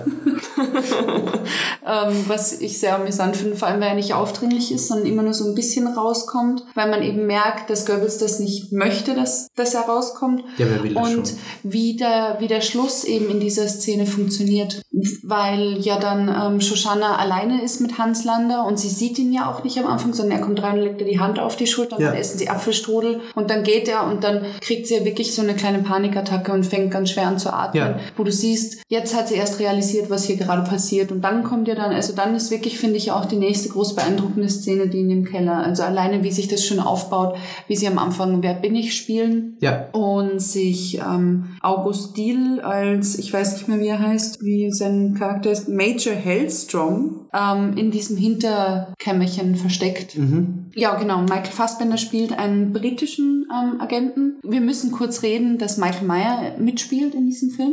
Wer? Michael Myers. Michael Myers. Wirklich? Ja, das ist jedes Mal, wenn wir über den Film reden und ich das sage und du immer, wirklich? Wirklich? Ich vergesse das immer. ja, aus Goldstände. Er spielt den, den. Auftraggeber der Bastards. Ja, vergesse ich jedes Mal, stimmt. Ja, stimmt. Aber ich vergesse es Also wirklich. auch hier wieder diese, diese riesige, also wirklich hohe Riege an Schauspielern ähm, und er spielt halt nur eine Nebenrolle. Auf jeden Fall sind, ist es dann in diesem Keller, wo sie sich besprechen wollen sollen, ähm, wie diese Operation Kino läuft, weil die Bastards ähm, ja eigentlich dieses Kino in die Luft jagen wollten und Diane Krüger ihnen erzählt, dass der Ort geändert wurde und dass wahrscheinlich der Führer vor Ort sein. Ja, Ja, und das ist das mit dem Shootout, weil Michael Fassbenders Charakter Die drei sich verrät mit, mit dem Drei. Genau, richtig. Und dann gibt's diesen Shootout, wo alle sterben, außer außer von Hammersmark und und niemand sonst. Alle sterben sonst. Wilhelm. Nee, der wird dann erschossen. Ja, der wird dann erschossen und dann kommt später noch wer hin und findet ihren Schuh. Richtig. Genau. Richtig. Und ich muss ähm, kurz meine, meine tragische Geschichte dazu erzählen. Es kommt aus der Zeit, als ich noch in der WG gewohnt habe und zu einer Zeit, als es mir nicht unbedingt gut ging und ähm, ich meine Mitbewohnerin gebeten habe, es war irgendwie groß Party und ich war krank und ich war auch krank geschrieben und sie irgendwie groß am Saufen waren und ich sie halt gebeten habe, hey, es wäre cool, ich kann nicht mit euch in die Stadt gehen, weil ich bin krank geschrieben. Bleiben wir halt einfach hier, machen wir uns noch gemütlichen Abend. Das hieß dann so, ja, nee, wir gehen jetzt weg. Ich ja, es war überhaupt auch eine Zeit, in der ich sehr schlecht geschlafen habe, sehr wenig geschlafen habe und konnte endlich eine Nacht durchschlafen. Und das ist wirklich einer der Gründe, warum ich WGs bis heute hasse und nie wieder in einen ziehen werde. Ähm, mitten in der Nacht stürmt meine damalige Mitbewohnerin in mein Zimmer und schreit mich an, ah, Janine, ich habe August Diel getroffen, ich habe August Diel getroffen. Ich so, wer zur Hölle ist das? Das interessiert mich nicht. Und sie, nee, du musst jetzt die Fotos ansehen. Ich musste mir mitten in der Nacht Fotos ansehen. Weil Von August Diehl. Diehl, der ähm, eben den, den Nazi-Offizier spielt, der dann ähm, aufdeckt, dass Michael Fassbender ein Engländer ist, in Salzburg war und sie den in einer Bar getroffen hat. Deshalb habe ich bis heute einen ähm, ungerechtigten Hass auf August Diehl. Es tut mir sehr leid. Lieber Aber, August, es tut mir sehr leid. Deine Janine. ähm, aber ich hasse ihn dafür, dass er damals in Salzburg war und mir meinen Schlaf geraubt hat, nachdem ich natürlich auch nicht mehr einschlafen konnte. Und ich mir am nächsten Tag den Vorwurf äh, machen lassen durfte mit, ja, du warst zu desinteressiert. Ja, you don't say. Du hast mich mitten in der Nacht aufgeweckt. Bitch. Und es hätte mich auch so nicht großartig interessiert. Das ist halt nur August Deal. August Diehl ist 40. Ja, der sieht auch so aus. Nee, Sieht der also aus Glorious 40? Bastards sah nicht wie 40 aus. Doch, Aber auf dem. Foto mit äh, meiner früheren Mitbewohnerin sah auf jeden Fall schon sehr versoffen aus. Ja, versoffen sieht August Diehl irgendwie immer ein bisschen aus. Sorry, August. Aber die Augenringe machen das, befürchte ich. Und Ja, ich jetzt glaub, der Einspieler von August Deal. nee, ich glaube, der hatte damals irgendwie ähm, eine Rolle bei den Salzburger Festspielen oder hat Ben Becker hier besucht als der Ja, das ähm, war's, den, ich. den Ding gespielt hat. Jedermann. E egal, egal. Jedermann. Ja, Salzburg. hat, hat, Er hat den Ben Tod Becker, gespielt. Genau, Ben er Becker hat den Tod gespielt, ja. nicht den Jedermann. Auch so ein Irgendwie ist der Tod sowieso wichtiger in Jedermann als der Jedermann. Jeder Ja. spricht über den Tod und die Augen. Äh, wie heißt die Olle? Die, Ich weiß, wen du ach meinst. so. fuck, ja, ich weiß auch, wie du meinst. Wir sind halt wirklich so Ur-Salzburger. Nein. Nein, top informiert.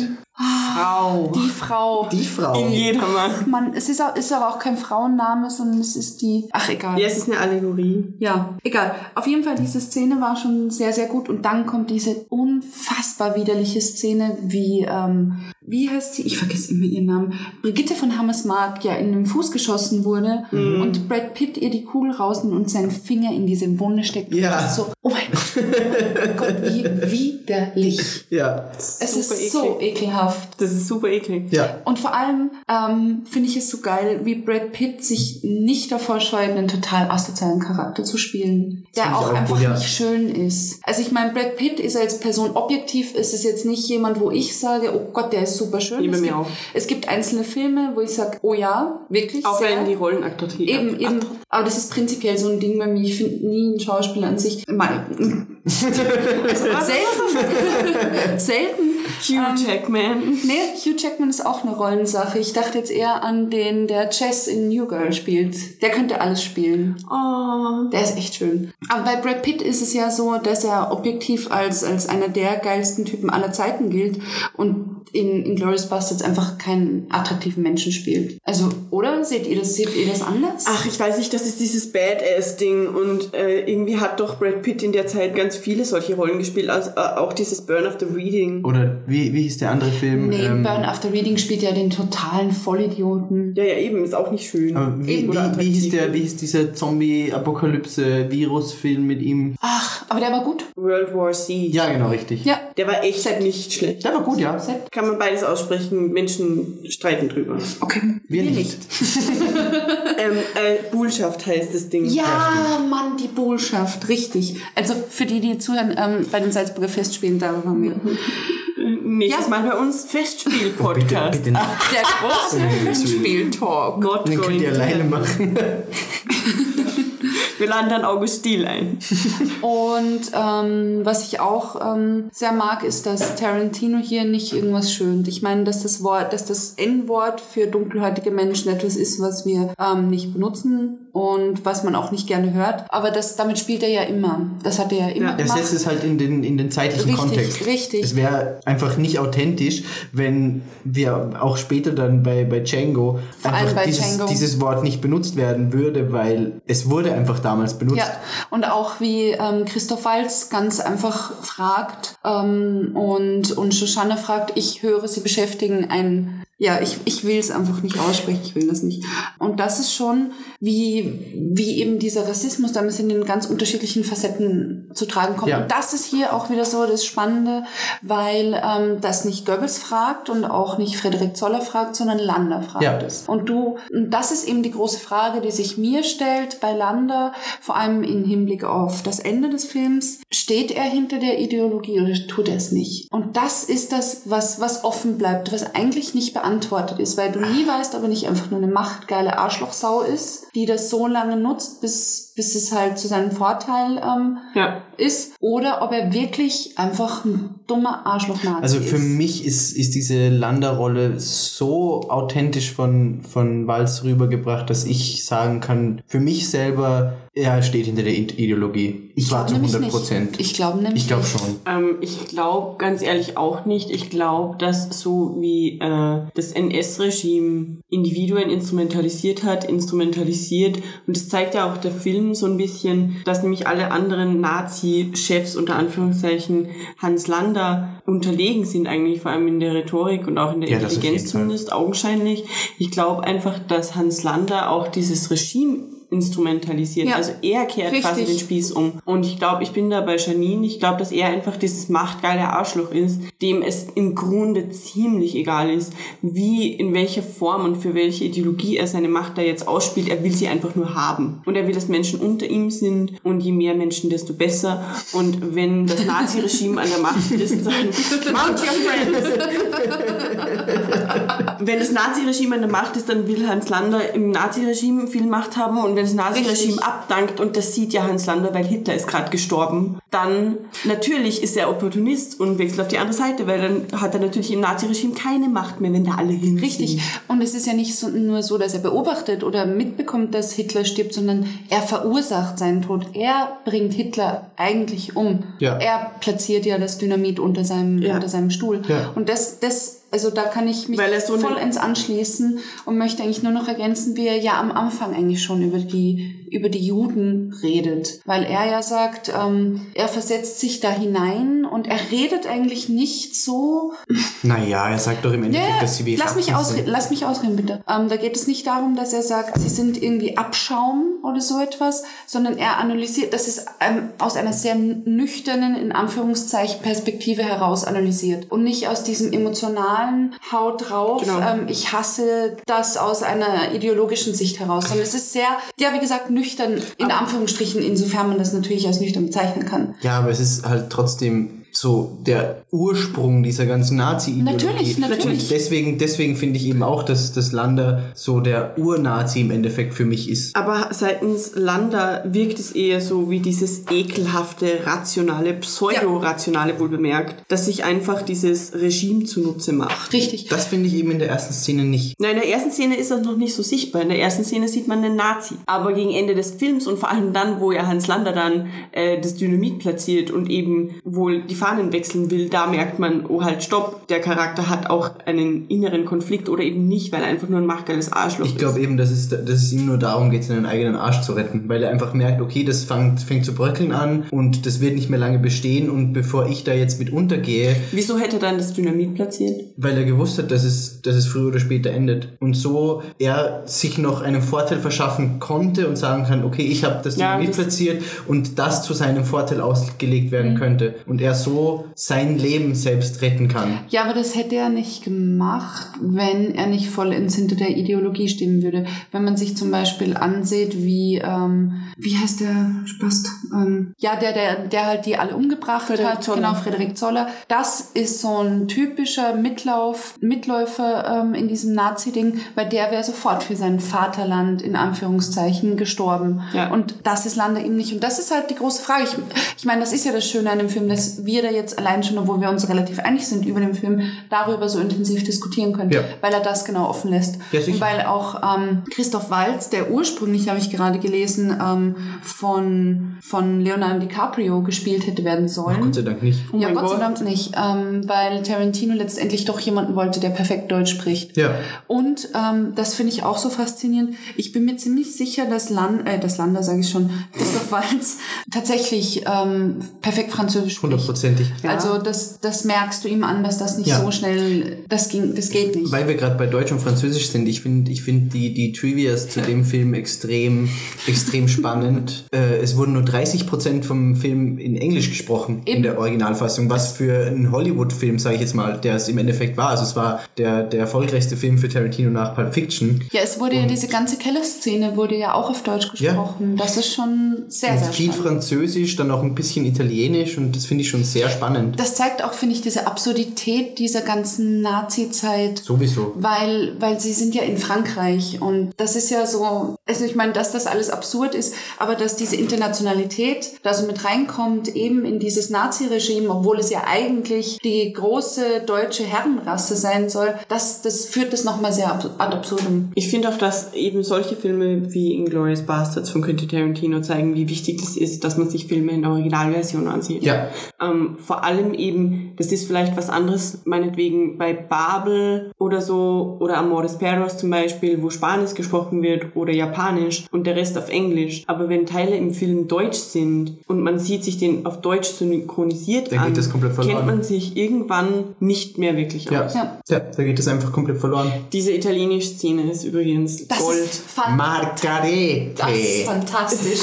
Vor allem, genau, auf das wollte ich auch noch hinaus. Ich glaube auch, dass Walz einfach Italienisch spricht und wie geil das ist, wie großartig das gespielt ist von Brad Pitt und Eli Roth. Ja. Das, Eli Roth. wie ihnen die Gesichtszüge entgleisen, als sie merken, er spricht. Ja, das ist großartig. Und dann nur, sie, sie, sie. Es ist Vor allem auch vor, äh, zu Beginn ist es, sag, was wolltest du Nee, sagen? nicht, ich will das ganz anders Zu sagen. Beginn ist diese Szene irgendwie lustig. Ja, Und dann wird's bedrohlich. Und dann wird es plötzlich Ja. super bedrohlich. Und es ist auch Eli Roth sieht nämlich aus wie der Cousin meines ersten Freundes, mit dem wir echt viel unternommen haben. Das war auch so Die Frage ist dann, warum warst du mit seinem Cousin zusammen und nicht mit Eli Roths Double? Ja, das nee. Hey, oh Gott. Der sieht dem echt ein bisschen ähnlich. Und ich liebe Eli Roth. Und es ist wirklich ein cooler Schauspieler. Und deswegen ist für mich Eli Roth aber immer so ein bisschen lustig. Keine Ahnung, dieser Kerl war immer super lustig. Und Eli Roth auch. Der nimmt sich selbst nicht ernst. Genau wie Quentin Tarantino, äh, Robert Rodriguez und die ganze Gilde so. Aber diese Ernsthaftigkeit, die dann durch Christoph Waltz in diese Szene kommt, ist schon wieder eben so gruselig. Die komplette Szene kippt. ja. Ja, vor allem ähm, selbst als Christoph Waltz Spaß hat, in Anführungszeichen, weil ja dann eben Brigitte ähm, diesen Gipsfuß hat und Waltz sie fragt, ähm, woher sie das hat und sie sagt beim Wandern und er einfach absurd übertrieben ähm, einen Lachenfall Ja. bekommt. Das ist so... Da merkst du schon als Zuschauer, okay, er hat's kapiert. Ja, vor allem es wird Und wie dir geht das als jetzt Zuschauer physisch unbequem, Ja. Ja. diese Szene anzusehen. Ja. ja. Was ich Und noch das kann Christoph Waltz sehr, sehr gut. Ja. Was ich noch sagen wollte vorhin, weil, weil als, als äh, Christoph Waltz komplett flüssig Italienisch spricht mit ihnen und du einfach merkst, sie können es nicht. So geht's mir im Italienurlaub immer. So, ich will nur ein Brot kaufen und stammel das irgendwie so raus. So, äh, äh, äh. die, die fangen immer an, gleich mit dir zu reden und ich habe keine Ja, ja. Ahnung, was da Ja. ist und nur so, sie, sie. das ist sie. Puppete, Babede, Das ist das. Allerschlimmste, wenn du perfekt akzentfrei Brot bestellen kannst und plötzlich fragt die irgendwelche Rückfragen und du einfach so, oh, oh, Sie, sie, sie. grazie, Grazie, desemprego. Tchau. Jedes Mal so. Sorbetto. Biere. Ich habe übrigens gelernt, aber das ist eigentlich eine andere Story. Bitte. Kann man gerne im Podcast rausschneiden. Sorbetto Ja. ist eigentlich also für die Unwissenden. Wenn ihr Sor- das nicht wisst, schämt euch. Als Sorbetto bezeichnen wir im Freundeskreis und ich bisher eigentlich immer und ich dachte, das heißt so, Zitronensorbet mit Wodka und Sekt. Das ist der geilste Scheiß. Ein bisschen Sahne. Geilste Scheiß. Sollte man ausprobieren. So, jetzt habe ich jetzt im Venedig-Urlaub gelernt, das ist kein Sorbetto. Sorbetto ist ohne Alkohol. Ja, da haben wir eh schon mal drüber gesprochen. Mit Alkohol Ist heißt Sorbetto das al Limone. Scrobetto. So. Scrobetto. Scrobetto oder irgendwie so. Scrotum. Es, es heißt, ja, danke. Una scrotum, per favor. Es heißt anders. Krass. Ich werde trotzdem immer noch Sorbetto bestellen. Ja, sie wissen auch alle, was wir meinen, wenn wir in Italien auf Urlaub sind. wir Entschuldigung. Ton- Zumindest haben. so. Aber gut, gehen wir zurück zum Film. Okay, hey. Okay. Gibt es noch viel zu sagen? Ja, alle sterben. Ja, hallo, Entschuldigung. jada, jada. Erstens, dass es wieder in Kapitel eingeteilt ist, ist wunderschön. Ja. Und zweitens, ich glaube, es gibt keine Filmszene, die immer und immer und immer wieder, wenn ich sie sehe, in, mit Musik verbunden, fast Tränen hervorruft. Und zwar vor allem jetzt, da David Bowie ja gestorben ist im Januar. Diese Szene, wie Shoshana sich schminkt und von David Bowie ähm, Cats, wie heißt der, wie heißt der Song? Ich weiß es nicht mehr, ähm, eingespielt wird. Und der sich so krass langsam aufbaut und der dieses ganze Ding einfach so schön abrundet, weil, weil er ja am Anfang sehr, sehr langsam ist und sehr, sehr minimalistisch nur mit den Drums arbeitet und sich dann auch mit David Bowies Stimme so auf, also da, Ja. da verausgabt er sich ja komplett und Cat People heißt der Song. Ähm, das ist eine der, der größten Filmszenen aller Zeiten, finde ich, in der Musik eingesetzt wurde. Das ist wirklich fantastisch. Ja, das kann Tarantino halt einfach. Ja, und auch wie schön Shoshana in, dem, in der Szene ist. Ich meine, sie ist überhaupt Die ist nicht sehr... so schön. Es ist eine wahnsinnig schöne Frau und vor allem diese, dieser französische Charme, wie, wie, wie sie das transportiert. Sie ist eigentlich sehr, sehr simpel, aber sie, sie ist so dieses Unnahbare. Ja. Dieses, diese bisschen französisch angehauchte Arroganz, und wie sie in diesem Café sitzt und raucht. Das ist wunderschön, wie sie sich dann schminkt und eben komplett in Rot gekleidet ist.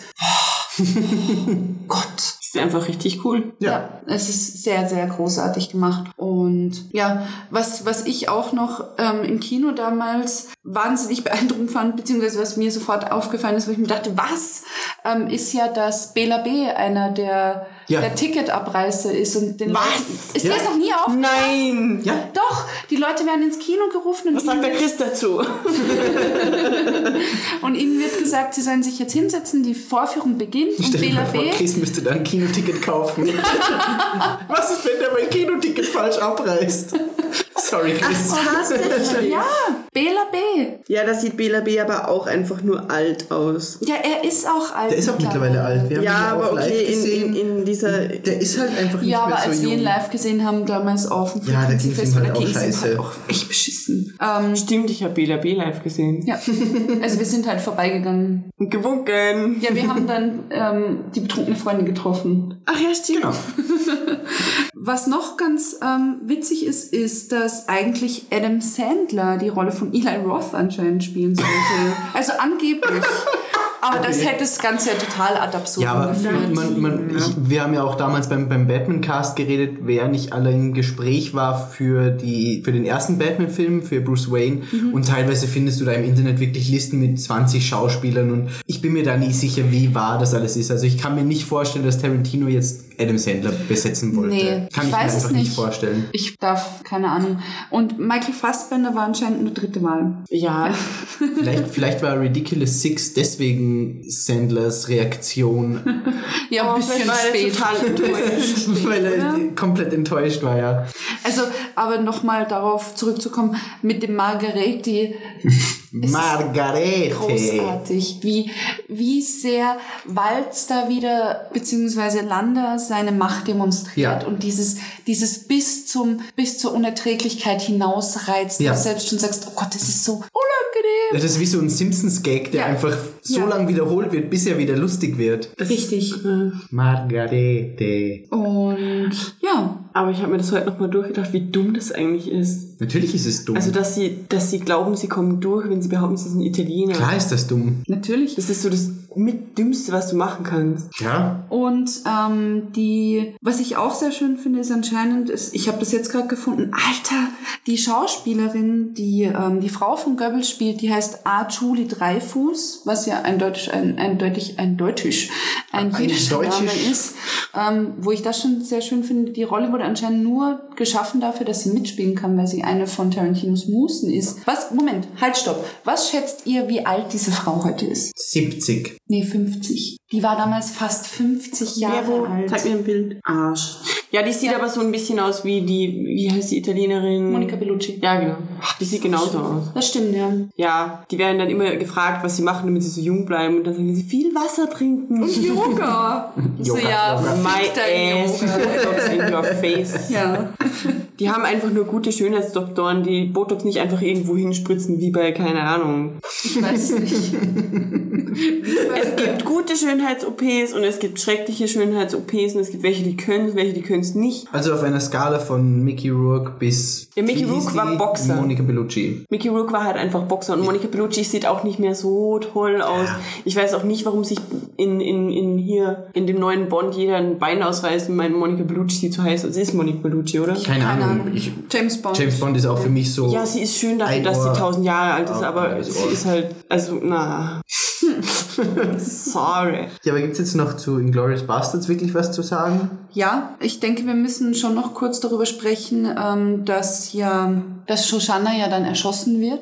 Und vor allem, wie das passiert, weil ähm, sie ja dann doch nochmal zu, zu Frederik Zoller hingeht. Also sie erschießt ihn, er kommt zu ihr rein. Und vor allem, dass sie da zum ersten Mal ihre relativ gefasste Fassade fallen lässt, weil er unbedingt zu ihr in, in diesen Vorführraum möchte und vor allem mh, weil Frederik Zoller ja realisiert, dass das, was er da gemacht hat, nicht so geil war, dass ihm das unangenehm wird, sich Ja. selbst nochmal dabei zuzusehen, wie er hunderte Menschen abgemetzelt hat. Und sie wirklich zum ersten Mal zu ihm sagt, ob er nicht versteht, ob er ein Nein einer Frau nicht versteht. Und daraufhin ähm, versucht er ja, sie umzubringen. Ja. Und dann erschießt sie ihn und kriegt dann aber doch anscheinend einen kurzen Moment der Reue und beugt sich über ihn und er erschießt sie dann zurück. Genau. Also, insofern man jemanden zurück erschießen kann. Schießt nicht zurück.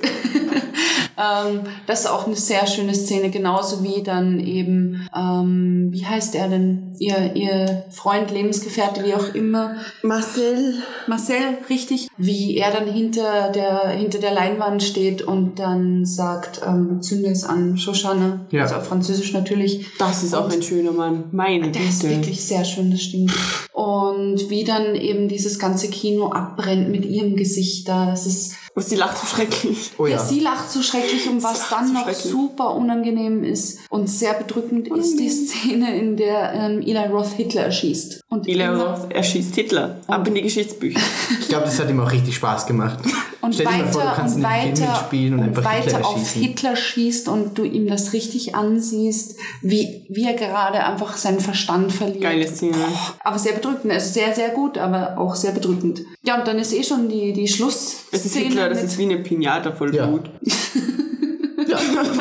es ist Hitler. Natürlich, natürlich. Aber wie du halt siehst, dass er diese Fassung so krass verliert, das ist das, was, was ich ähm, sehr bedrückend fand. Stimmt, er- dem er- Moment. Er, er spielt es auch echt creepy. Ja. Eben. Aber Eli Roth das- hat auch einfach diese riesen Augen und Ja. diese prominenten Ja. Ja, Augenbrauen allem- und das Gesicht genau Ja. so. Nicht nur diese großen Augen, sondern diese fast schwarzen Augen einfach. Diese, oh, egal.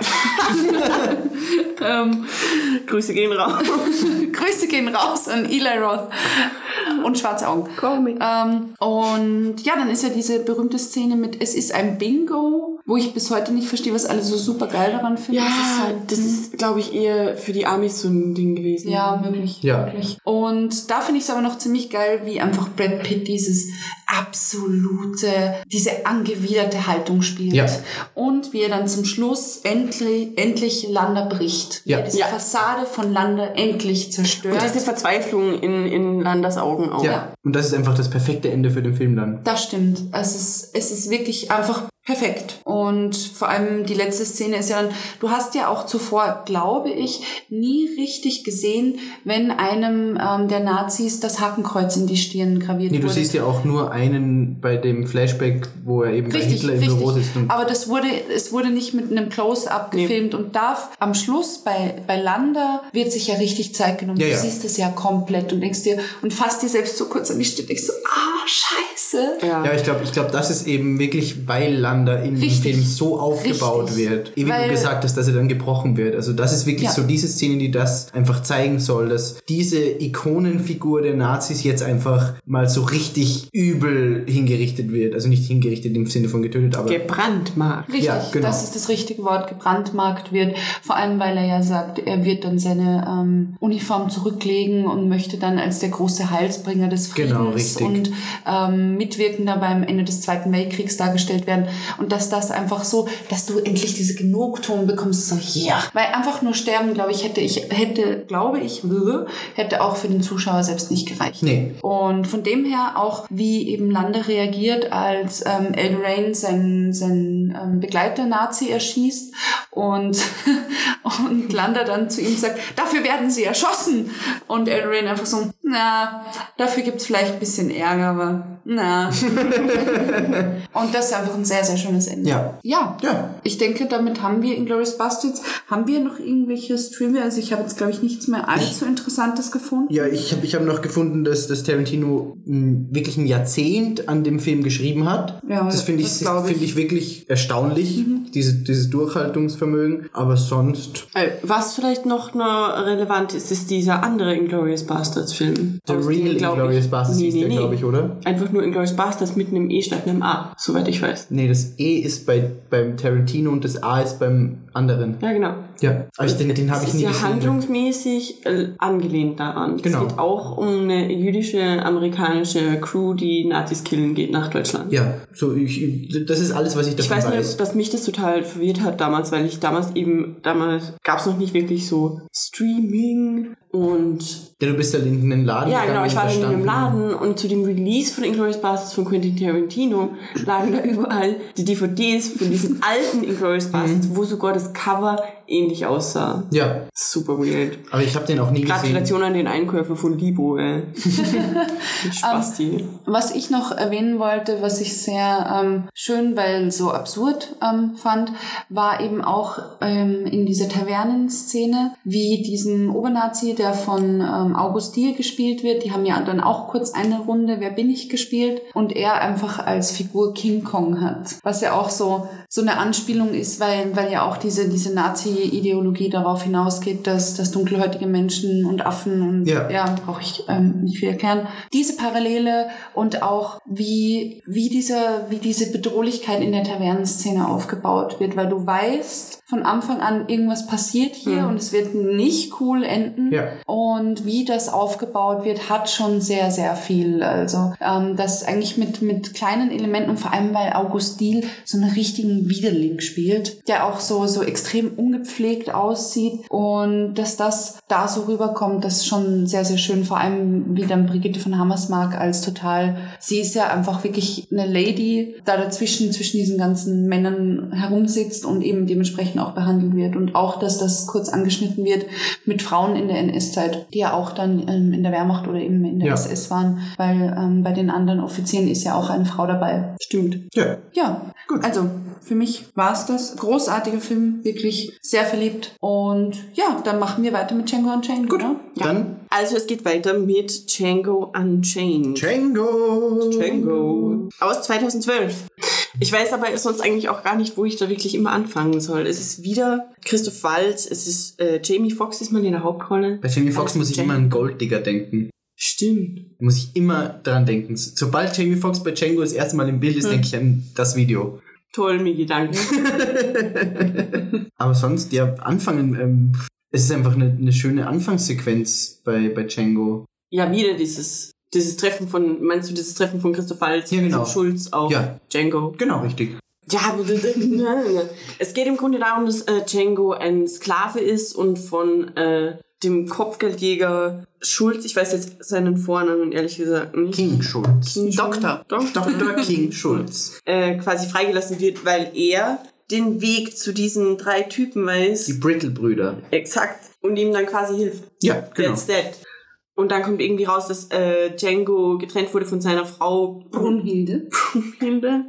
Und es bündelt sich dann irgendwie alles in diesem Showdown bei Leonardo DiCaprio. Also Ja. dieser, Ke- wie hast du das vorhin ausgesprochen? Condi. Condi. Condi. Weil Der er es Mächt- sehr ja. gerne mag, wenn sein Name französisch ausgesprochen Ja, aber er wird. ist ein Arschloch, deswegen spreche ich seinen Namen nicht französisch aus. Candy. Mr. fucking Candyman. Aber da passiert zwischendrin noch so viel Schönes. Ja, So viel Also Schönes. allein diese Szene, als sie in dieses Dorf reiten und äh, Walz mit Django in, in diese in diesen Saloon geht und der Saloonbetreiber erstmal schreiend davonläuft und Walz ihm noch nachschreit, aber bringen Sie mir den Sheriff, nicht den Marshal, den Sheriff. Und sich dann rauscht, dass der Sheriff von dem Dorf eben äh, Gesucht ist. Gesucht ist, ja. und dass der, ach so, nee, das, das ist Unfug. Ich will Umfug hören. Ich will auch Unfug hören. Ach, ich dachte kurz, dass der, ähm, also jetzt kommt ein Hateful Eight Spoiler für alle, die Hateful Eight noch nicht gesehen haben. Ähm, ich dachte kurz, dass der Sheriff, der dann in Hateful Eight als zukünftiger Sheriff dargestellt wird, dann dort ist. Aber er taucht auf. Der kommt Es später ist, vor, ja. Es ist zwar nicht die gleiche Person, aber es ist der gleiche Schauspieler. der Schauspieler kommt später ja, ja. noch vor. Ich ja. dachte am Anfang, das wäre verknüpft, aber es ist es Ja. nicht. Ich hasse den immer noch. Er ist super nervig, aber da kommen wir später eh noch drauf. Ja, ja. Wir immer, Abraham Lincoln, halt die Fresse! Stirb, du Penner! Ja, auf jeden Fall, dann bringen sie ihm den Sheriff um und auf der Suche nach den Brittle-Brüdern später, dazwischen gibt's halt noch so diese, diese Einführung von wegen Kopfgeldjäger, bla, und auf der Suche nach den Brittle-Brüdern kauft sich, darf sich Django ja ein eigenes Outfit aussuchen und sucht sich Das dieses super dämliche blaue Ding mit den Rüschen aus. Es ist- es sieht aus wie so ein, wie so ein Kinderkostüm. Es sieht, es sieht eigentlich genauso aus wie das Kostüm, das SpongeBob anziehen muss an dem Ja, Tag, genau. an dem in der Schule Fototag ist. Ganz genau, ge- genau so. Und dann, dann finden sie die Brittle-Brüder auf der Farm und Django erschießt einen davon Auch eine sehr schöne Szene. durch die, durch die Bibelseite ins Herz und sagt dann noch diesen, diesen Satz, I like the way you die, boy. Vor allem das Wort boy wird in dem Film so oft benutzt, wie ich es noch nie gehört habe. Ja. Und peitscht dann noch den anderen Bruder aus. Und dann kommt Walz eben zu der Szene und äh, er schießt noch den dritten Bruder, der über das, über das Baumwollfeld Das so wegreitet. gemacht. wo du dann siehst, Mit dem Blut Genau, den- richtig, wo das Blut auf die weißen Blüten spritzt. Das ist einfach wieder so ein schönes, typisches Tarantino-Bild, finde ich. Ja. Ja, und nachdem das passiert ist, kommt ja diese Szene mit den weißen Mützen, weil der, der Farmbesitzer natürlich das nicht auf sich sitzen lassen will, dass Schulz und Django jetzt da drei seiner Arbeiter erschossen haben und reitet in der Nacht mit seinen, keine Ahnung wie viel das sind, mit weißen Kapuzen los und dann siehst du genau. dieses, diese wirklich komische Szene, als sie darüber diskutieren, dass sie alle nichts sehen und der eine wird dann angemault, weil seine Frau das nicht richtig gemacht hat und keiner sieht irgendwas und so eine Ja, und er reitet dann auch lustige weg und sagt, das nächste Mal macht sie es selber. Ja, genau. Also wirklich lustig und da, da ist auch der dabei, der bei, bei äh, 20, 21 Jump Street Ja. eine der Hauptrollen spielt. Jonah Hill, Ist es Jonah Hill? der Dicke. Ja, genau, richtig. Der ist da so einer von den zwei anderen neben dem Farmbesitzer, die wichtig sind. Und der Maskenstreit ist echt so Ich geil. muss gerade an diese Dave Chappelle-Szene denken, mit, äh, mit dem Kuxus-Klan. Ja, ja, ja. Wo der schwarze Blinde ein Ku Klux Klan Führer ist. Das ist so geil. Und am Schluss fragen sie ihn, warum er jetzt seine Frau verlassen hat. Und er sagt nur, Bekashi ist ein Lover. Das, ist, Wow. das ist unglaublich witzig aus Dave Chappelles Mund einfach. ist wirklich.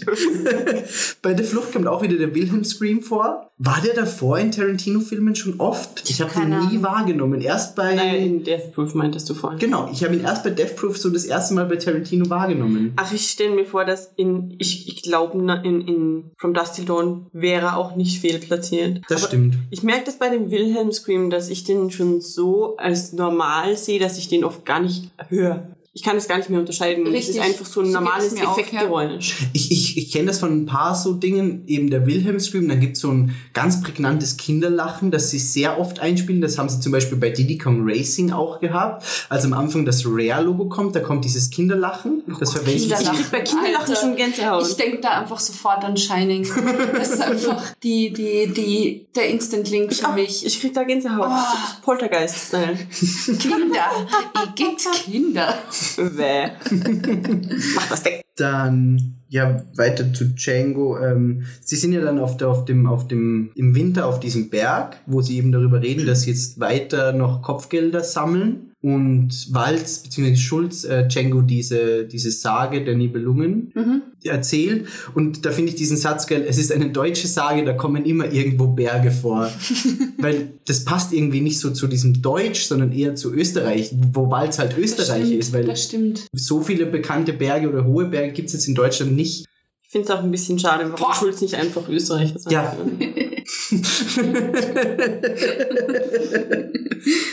Ja, Dann, ich finde es auch schön, wie Schulz immer mit seinem Bart spielt. Du Ja, merkst einfach, Walz hat so richtig viel Spaß daran, an dem Bart rumzuspielen. Ja, ich, also Christoph Waltz spielt das schon nochmal sehr schön. Also es sind schon viele Elemente von Landa nochmal mit drin natürlich, dieses komödiantische, aber das ist Walz eben. Ja, das ist Walz. eben er. Und auch die ganzen Landschaftsaufnahmen und auch als du gerade von dieser Lagerfeuerszene ähm, erzählt hast, Mhm. ich mag diese, diese Tonaufnahmen sehr Ja, die so still sind und die diese ganzen Hintergrundgeräusche so schön einfangen, wie eben das Feuer oder das durch den Schnee gehen und auch diese Panoramaaufnahmen, Oh ja, die sind wirklich wunderschön. wunderschön sind, die ja dann nochmal gesteigert werden in die Hateful Eight, Ja. meiner Meinung nach. Und das ist schon sehr, sehr schön. Auch wie man gleich am Anfang wieder diese Genugtuung bekommt, ähm, als diese beiden Sklaventreiber umgebracht werden ja. ähm, weil du eben siehst und vor allem, dass Christoph Waltz so, so menschlichen Typen spielt, vor allem in dieser Zeit, in der eben Sklaverei in, im Süden Amerikas so normal war und wie er auch wie das auch einfach gebrochen wird, dass er die, ähm, die Sklaven direkt anspricht, na, ihr armen Teufel, Ja, das ist schon sehr, sehr cool gemacht, weil es eben auch zu, zu Walz passt und zu seiner Rolle sehr gut passt. Ja. Und weil es eben damit bricht und gleich ähm, klar wird, dass er ganz anders ist. Und ja, wie eben auch gleich diese, diese, dieses befriedigende Ereignis eintritt, dass er einen davon umbringt. Das ist schon sehr schön. ja, und dass du dann weißt, die Sklaven bringen noch den zweiten. Ja, um. richtig. Und dass er ihnen auch sagt, hey, ähm, geht da und dahin, da wird es euch besser gehen Genau, in dem ja. Bereich. Weil es eben, ohne dass es einen großen, aber das hat Tarantino prinzipiell immer schon gehabt, eben vor allem dann mit Inglourious Bastards auch, ähm, ohne dass es eine Geschichtsstunde ist oder ohne dass es eine Dokumentation sein will, eben auf historische Missstände Missstände ähm, Ja. hinweist. Und das aber nicht eben mit so einem Fingerzeig, Nee, sondern immer gut ja, in einem- die Handlung richtig, integriert. Eben, und aber das so darstellt, dass du dich einfach ekelst davor, weil, Ja. das, weil das einfach so offen zelebriert wird, eben wie oft eben auch wieder das N-Wort gesagt wird oder wie eben die ganzen, wie das dargestellt wird und vor allem wie absurd das ist, wenn dann zwischen Haus, jetzt muss ich sagen, zwischen Haus und, und Feld unterschieden wird, das ist so krass, wie Ja. auch das, wie diese, wie, wie das, wie das angesprochen Ja. wird. Und vor allem, wenn du jetzt sagst, dieses, dieses Ekeln, das kommt für mich am allerkrassesten raus, wo wir dann eh bei der Handlung weitergehen, als dieser Man-Dingo-Kampf gezeigt wird. Richtig, das ist in, in, diesem, in, diesen, in dieser Bar, wo eben Schulz und Django das erste Mal auf, auf Monsieur Condi treffen Mhm. Und da einfach die zwei Schwarzen gegeneinander um Leben und Tod kämpfen. Das ist so das ekligste Ja. für mich, was ich lange Zeit in irgendeinem Film gesehen habe. Aber das passt halt auch zu diesem Tarantinoschen Beobachterding. Also er zeigt die Dinge einfach, ohne sie speziell zu werten. Ja, Und der Zuschauer in diesem Fall merkt ja auch selber, wie scheiße das ist. ja, Ja. ja. Und deswegen funktioniert es eben aber auch so gut, dass er nicht den Zeigefinger hebt und sagt, aber, aber, aber. Oder dass er sich eben das mit dem N-Wort, ähm, dass Nicht das halt, ja, dass es halt einfach so ist, weil es auch damals so war. Oder bei Pulp Fiction, weil es halt einfach so ist, dass es in diesen Kreisen einfach normal ist. Es gab auch anscheinend mal einen Beef zwischen Quentin Tarantino und Denzel Washington am Set von irgendeinem Film, Mhm. weil Denzel Washington eben genau das angekreidet hat Ja. und äh, Quentin Tarantino darauf angesprochen hat. Und anscheinend gab es da einen Streit, aber so richtig weiß man das nicht. Ja, aber das ist ja auch das Gleiche, ähm, wie Tarantino immer irgendwie Sexismus vorgeworfen wird. Das hatten wir ja vorher schon kurz angeschnitten. Ähm, obwohl Frauen, also er, er bettet das eben in diesen Kontext ein. Ja. Und das ist ja generell ein großes Problem bei Filmen, dass viele immer sagen, ja, der, der Film ist sexistisch. Also ich meine, dass es viele Hollywood-Filme gibt, ähm, in denen Frauen unterbesetzt sind und in denen diese, diese Klischees erfüllt werden, ist klar. Und dass das auch mal oder oft nicht cool ist, ist auch klar. Aber in den Tarantino-Filmen kann man das nicht so als, als Sexismus werten. Nee, überhaupt also nicht. überhaupt nicht. Eben, das ist halt auch in, auch in ähm, Django Unchained, dass eigentlich Brunhilde eben ein wahnsinnig starker Charakter ist, spricht schon sehr, sehr dagegen. Und wie du auch gerade sagst, er, er zeigt eben das, wie es, wie es war oder ähm, dass auch Frauen zu der Zeit nicht geil behandelt wurden, ist halt auch irgendwie klar. Oder dass jetzt, nehmen wir Pulp Fiction, in, ähm, in einem Gangsterring jetzt nicht irgendwie drauf geachtet wird, dass da ähm, Klischees von Frauen aus dem Weg gegangen wird, ist auch logisch. Ja, also es ist halt immer kontextbezogen, Eben, um das geht's. Vor allem, das wird dem, dem Film einfach wahnsinnig viel nehmen, weil der, die, die Filme macht unter anderem, also nicht nur, aber unter anderem so gut, dass eben das alles so gut umgesetzt wurde und du dir denkst, okay, das könnte vielleicht irgendwie so passiert Ja, sein. richtig, richtig. Und das war ja auch dann bei Death Proof. Also ich glaube, Death Proof ist der lebende Beweis dafür, dass... Oder Kill Bill. oder Kill Bill, Ja. dass Tarantino mit Sicherheit kein Sexist ist. Nee, Also überhaupt das, nicht. Nee, ganz sicher nicht. Und Rassist bestimmt auch nicht. Nein. Also um Gottes Willen, ich meine,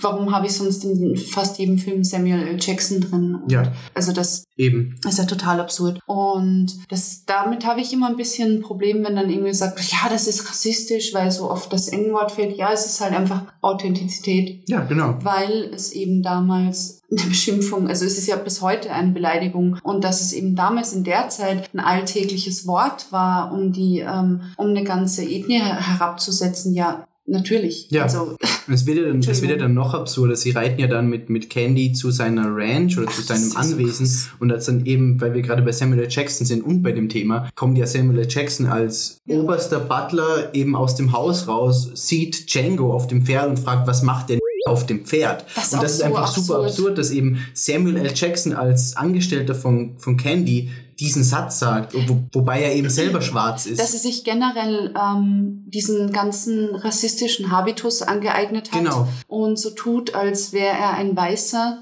Und das Ja. ist, das ist so, so, so heftig. Ja. Ähm, oder auch, was ich noch ähm, sagen wollte, die krasse Szene eben auf dem, auf dem Weg zu, zu der Ranch von, von Candy, mhm. also eben zu Candyland, wie ja dieser Mendingo-Kämpfer ausgerissen ist, den sie dann finden. D'Artagnan, ja. Und ähm, er dann von diesen Hunden zerfleischt wird, was ja, Ja. auch wirklich krass Das ist. du merkst einfach, das ist so Candys Test, ob Django ihn Richtig. sterben lässt. Richtig, weil er sich immer noch nicht sicher ist. Genau, richtig. Und dass Django in dem Moment so hart bleibt und das ist eigentlich, wahnsinnig übel. dass eben ähm, Schulz eigentlich derjenige ist, der, sagt, der dem du es richtig anmerkst Ja. im Moment. Er, er packt, er hebt das nicht Ja, aus. genau, richtig. Also und er, er will ja auch einspringen. Er sagt Richtig. ja, ich, ich, ich erlasse ihm die fünf Kämpfe, die er noch machen sollte, oder diese, Ja. ich glaube, 500 Dollar, ich zahle das. Und Django dann sagt, nein, er zahlt das nicht. Ja. Er, lässt, er lässt ihn sterben. Ja, und das ist auch wieder so ein interessanter Aspekt, der da aufgeworfen wird, wo man sich eben nicht ganz sicher ist, ob Django da wirklich irgendwie für seine, ich hasse das Wort, aber ich glaube, es gibt einfach keine, keine adäquate deutsche Übersetzung, Rasse kämpft, Ethnie. Ethnie, Ethnie, ja. kämpft. Oder ob er einfach wirklich das höchste Ziel mit, mit Brunhilde hat. Und das ist wieder eine Frage, die halt der Film offen lässt. Weil Das bei stimmt. Schulz ist es schon eher so eine ideologische Sache.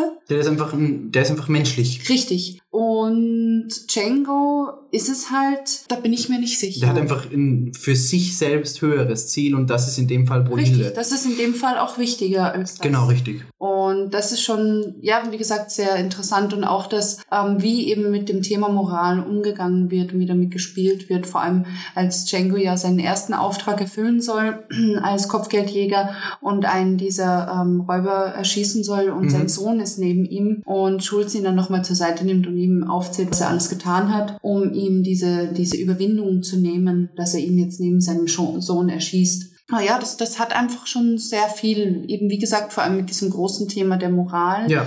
Auch, dass Leonardo DiCaprio, DiCaprio so einen wahnsinnig abstoßenden Charakter Boah, spielt. ja, ich. Ja. Es ist so ekelhaft. Und auch seine Schwester. Vor allem das Verhältnis von ihm und seiner Ach, Schwester ist oh so, Gott, es ist so super ekelhaft. komisch. Boah. Ja, es ist einfach so befremdlich Ja. alles und unterhält trotzdem noch. Es hat diese ganz schmale Gratwanderung und eben da ist ähm, die Rolle von Christoph Waltz so enorm wichtig, meiner Meinung nach, weil er ähm, dieser menschliche Bezugspunkt Vor allem bleibt. der Einzige im Endeffekt. Richtig, richtig, weil selbst Django ist sehr befremdlich, vor Ja. allem gegen Ende Ja. hin. Aber, und natürlich Leonardo DiCaprio sowieso. vor allem die Szene mit Leonardo DiCaprio, also diesen, diesen Schädel rausholt, den Geil. aufsägt und dann, boah, unglaublich ekelhaft. Ja, Ich finde irgendwie, dass äh, Mr. Candy, Mr. ist eine der wenigen Rollen, zumindest in meiner Erinnerung bei Tarantino, die wirklich von Grund auf nur böse sind. Natürlich ist es bei Inglourious Basterds ein bisschen anders zusammen Klar, mit den aber- Nazis. Ja. Aber prinzipiell ist es eigentlich so selten, dass bei Tarantino jemand wirklich nur böse ist Das stimmt. und nur stimmt. ist. Ja. Weil eben sogar, das hatten wir vorhin, Christoph Waltz als Hans Lander zumindest diesen eigenartig gruseligen Charme hat, Ja. mit dem er ja seine Mitmenschen total einverleibt, Ja. äh, sich einverleibt so. Aber Candy ist ja einfach nur Ja. abstoßend. Ja. Alles, was er macht, die ganze Mimik, ähm, die, ich muss auch ganz ehrlich sagen, dass das für mich so ein ganz kleines bisschen Leonardo DiCaprio verändert hat in meiner Wahrnehmung, weil ich ihn so krass abstoßend so Mhm. noch nicht kannte und er ja dann doch nicht aus seiner Haut kann und doch irgendwo diese klassischen DiCaprio'schen Mhm. Gesichtszüge hat. Mhm. Äh, und ich verbinde seitdem sehr viel mit dieser Rolle, die einfach nur, nur, nur schrecklich ist. Ähm, und vor allem eben Samuel L. Jackson als so krasser Bösewicht Ja. und auch nur böse und Ja. abstoßend. Wobei Samuel L. Jackson kennt man im Kontext von Quentin Tarantino eben als coole Sau und cooler Typ und Ja. auch mal guter Typ. Äh, vor allem eben dann auch später in Hateful Eight. Ähm, aber da auch eben nur, nur abstoßend und sehr, sehr furchterregend. Aber ich glaube, das, das hat es auch gebraucht für diese ganze Szenerie. Ja, also, ja. Da gab es einfach, das hat der Film einfach gebraucht, dass es da so abstoßende Menschen gibt oder gab. Ja, Natürlich, aber es wäre im Grunde ist es ja gleichzusetzen quasi mit Hans Lander. Ja. Weil es auch diese Organisation ist, die eine komplette Ethnie unterdrückt ähm, und verkauft und damit handelt quasi. Und er sitzt ja quasi an der Spitze. Also im Grunde ist der Charakter sehr ähnlich zu Hans Lander. Ja, das stimmt. Und da hätte es auch diesen Charme-Aspekt ein bisschen mehr ausarbeiten können, als gleich mit dieser, mit dieser extrem abstoßenden Seite so zu kommen. Also ich finde, das, das ist nämlich das Ding, was bei Hans Lander noch war, dass zumindest ein bisschen eben dieser, dieses Charisma, äh, mit dem wurde ein bisschen gespielt. Aber bei Candy ich, ich fand auch diese, diese Begeisterung, die so viele Menschen für diese Rolle hatten, als der Film neu erschienen ist, waren alle so, wow, Leonardo DiCaprio ist Candy und haben das eben mit Hans Lander aus Inglourious Basterds gleichgesetzt. Aber ich finde, das kann man irgendwie so nicht gleichsetzen. find ich die auch nicht. charismatischen Dinge sind bei Candy viel weniger ausgebildet. Ja. Sind ekelhaft. Ja, das ja. ist nicht charismatisch, das ist ja, ekelhaft. und ich finde auch, ich weiß nicht, ob es da, ob das prinzipiell an der Rolle lag oder an Leonardo DiCaprios Umsetzung, aber ich fand, dass der Charakter von Candy wesentlich, wesentlich eindimensionaler war als jetzt zum Beispiel Hans Land. Ja, das auf jeden Fall. Ja, aber ich, ich stimme dir dazu, dass es ja eindimensional war, aber ich finde das per se nicht schlecht. Nee, nee, ich sag nur, das ist untypisch für Tarantino. Das und stimmt. Charakter Das Einzige, das Einzige, was vielleicht nicht so eindimensional war, war, dass er doch ein bisschen unsicher war mit dem, was er tut. Also du hast gemerkt, er hat noch die Unterstützung von, von Steven, also von Samuel L. Jackson gebraucht, der wirklich wie so ein Mentor gewirkt hat für ihn. Was ja auch super absurd Ja klar, ist. eben, Ja, ja, eben. Das macht's, macht's noch absurder, aber das hat ihm so ein bisschen diese, dieses Eindimensionale genommen, finde ich. Ja, ähm, die Rolle ist eigentlich eher so ein, so ein armes Würstchen. Genau, richtig. Ähm, Ja. Klischee. Ja. So ein gelangweilter, ja, heute wäre es halt irgend so ein Bobo-Kind, das von seinen Eltern irgendwie alles in den Arsch geschoben bekommen Und hat. irgendwo Und, auf Schaumpartys abfeiern ja, geht. so, so in der Art, ja, richtig. Also der sich einfach ins gemachte Nest setzt Richtig. und da haben zwei Generationen schon ewig lang Geld gescheffelt und er lebt von dem Geld. Richtig, und so ist es ja da auch. Und da finde ich, wird diese Eindimensionalität schon wieder irgendwie ein bisschen aufgebrochen, weil dadurch, dass er ja zu Steven irgendwie aufsieht und in, sie, in, und in ihm seinen Mentor auch sieht, Und von auf ihn hört. richtig auch auf ihn hört, ähm, kommt, wird das schon ein bisschen so gebrochen, so von diesem arroganten, alles besitzenden Schnösel, weil das ja auch irgendwo eine Unsicherheit ist. Ja.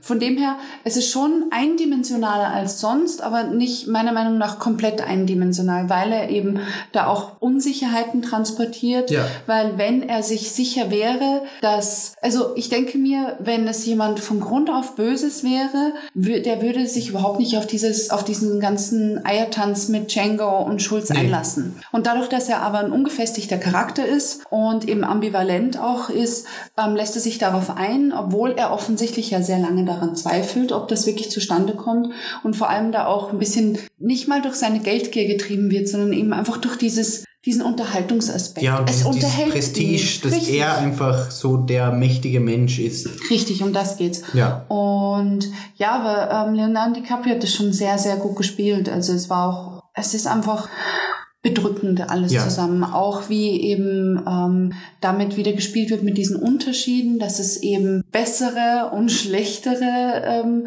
Schwarze gibt. Das ist auch so, so total Ja. absurd. Eben vor allem mit dieser unfassbar schönen Frau, die ja Condi immer begleitet, die ja auch im Zimmer bleiben darf Ja. äh, bei den Mendingo-Kämpfen und bei den Geschäftsgesprächen. Das ist auch so, so total irre. Das ist komplett absurd einfach. Ja, richtig, dass da solche Unterschiede gemacht werden.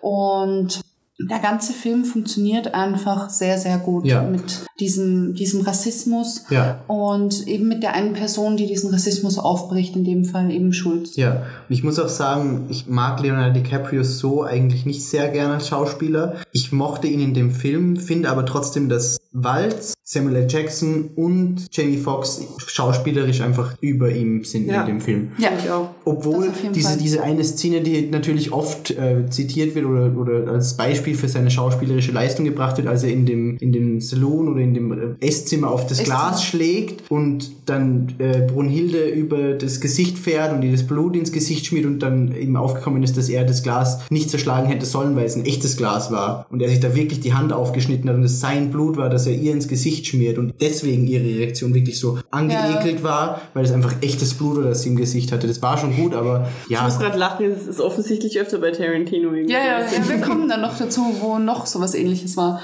Ich finde, das war ja auch immer dieses große Argument mit, ja, er hat einen Oscar verdient, Ja, er genau. hat einen Oscar verdient. Das ist halt so, ja, okay, aber dafür bin ich Schauspieler, wenn so etwas passiert, dass ich nicht aus der Rolle falle. Genau, das macht einen richtig. Profi aus, meiner Meinung nach. Ja, ja, aber Leonardo DiCaprio hat schon sehr, sehr lange einen Oscar verdient, auch bevor er sich die Hand geschnitten hat. Ja, es gibt Rollen, in denen er gut war und es gibt mit Sicherheit schon andere Rollen, Ja. die schlechter besetzt waren und schlechter gespielt waren, die einen Oscar bekommen haben. Ich, mich nervt diese überhaupt, diese ganze Internetdebatte darum so, weil sich alle irgendwie als die großen Profis aufspielen und sagen, oh, ich bin jetzt die Jury und der hat einen Oscar verdient und der und es ist halt einfach eine dumme, privilegierte Scheißveranstaltung, wo ich mir denke, da, da kräht halt kein Hahn mehr, danach ist doch furzegal, wer dann den Oscar kriegt. Ja, nicht in der Schauspielszene und nicht Ja, in der. Filmszene. Aber Also- halt nicht so für mich, dass ich mich da jetzt wirklich hinsetze und, Ja, und wütende. Tweets verfasse, weil Leonardo DiCaprio keinen Für den Zuschauer spielt das im Grunde Eben, absolut das meine keine ich. Rolle. Eben. Ja. Ich fand es auch sehr befriedigend dann, als, als Schulz eben Candy erschossen hat. Und zwar mit den Worten, ich konnte nicht widerstehen. So dieses typische Walzsche, sage ich jetzt mal. Dieses so Schelmische. Genau, dieses Schelmische so, hm, ich habe ihn jetzt erschossen, konnte nicht widerstehen. Das war einfach eine richtig schöne Szene. Ja, vor allem, weil du dann siehst, dass Schulz endlich seine ähm, Fassade dort fallen lassen Ja. kann, ähm, die er ja die ganze Zeit aufgebaut hat und für ihn selbst das so befriedigend war, dass er ihn endlich erschießen Ja. hätte können und vor allem wegen dieser Banalität, weil er ihm nicht die Hand geben wollte Ja. für den Das war halt so der Tropfen. für das Geschäft richtig. Genau. Und dass ihm sehr wohl bewusst war, dass das jetzt sein, sein Tod Ja, sicher. besiegelt Aber es war ja dann in das war ihm vor Moment allem auch deshalb egal. weil er ja Django und Brunhilde schon wieder zusammengebracht hat, Genau, weil quasi richtig. sein Ziel erreicht war. Genau. Und das schon, das hat eine sehr schöne Ästhetik Ja. auch. Also Ja, und dann kam ja diese, diese unglaublich große Ballerei in dem Haus. Ja, als Django sich da durchschießt. Dann kommt noch so ein James Brown Tupac Mix-Up-Song und der eine Kerl, der in der Mitte liegt und dem andauernd ins Knie geschossen wird. Die ärmste Sau im ganzen Film. Okay, nein, Scarfen, hoppala. Aber so. Wow! Sagen wir, der, der ärmste Weiße im ganzen Film. Alter! Okay. Und dann, Abgesehen von den toten Menschen. und dann, dann geht's dir, der stirbt ja auch dann noch. Also dem wird irgendwie zehnmal ins Knie geschossen und dann stirbt er. Und ja, und dann, dann geht's eh nur noch ganz, also das ist auch wieder so ein, so ein relativ schnelles Hm, ich sagen. Also Django wird, wird dann, sie wollen ihn diesen, zu diesem Steinbruch ja, er weg bringen. und dann kommt er wieder her. Dann, da, da hat dann Tarantino seinen, seinen kurzen Auftritt. Ich habe wirklich das Gefühl, dass dieses ganze Django kommt weg und kommt wieder hin, Ding nur ist, damit Tarantino seinen Auftritt das hat. war irgendwie weird. das ja. war so, es hätte nicht sein, es ist für die Handlung nicht relevant. Doch, finde ich schon, weil eben dann diese ganzen restlichen Leute von Candyland Beerdigung sind. auf der Beerdigung waren, zurückkommen und dann eben im Haus auf Django treffen und er nochmal so seinen letzten Showdown hat und wirklich da alle umbringen kann und dann eben mit Brunhilde Mhm. noch. Und das finde ich geil. Er geht raus und das Haus explodiert. Oh, süß. Sie, sie schauen sich das ja romantisch Ja. zu Ja, das- an. Nee, nee, sie wartet auf dem Pferd und er zündet das Haus an und ist noch weg. Ist das nicht am Ende, dass das sie zu zweit... Ich Ja, sie reiten dann weg so. Ja, genau. Aber vorher zündet er noch das Haus an und sie wartet hinten und er sieht ihn. sich die Explosion an. Ja, er sieht sich die Explosion an. Das ist nicht so dieses typische Cool Guys don't look at the explosion Ding, sondern Mhm. er sieht sich die Explosion an, genießt es und dann reiten sie weg und dann ist der Film eben So it raus. is the cool guy looks like the explosion thing. Ja. Django. Also für mich war es das. Ja. Es ist Ich sehr find- guter Film. Den Soundtrack extrem geil, das muss ich noch sagen. Also der sticht für mich aus allen Tarantinos komplett als allerbester Soundtrack raus, finde ich. Ja, weil du halt so auf Hip-Hop stehst. Ja, ja, es sind zwei Songs. Es ist Ja, der, ist der, schon sehr der Rick riesig. Ross Song 100 Black Coffins und eben das James Brown Tupac Ding, aber sonst sind das so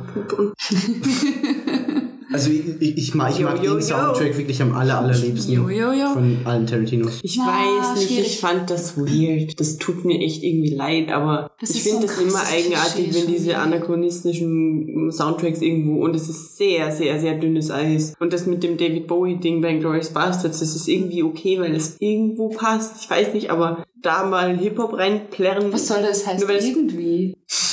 Ja, es ist trotzdem komisch. Das ist ein Film.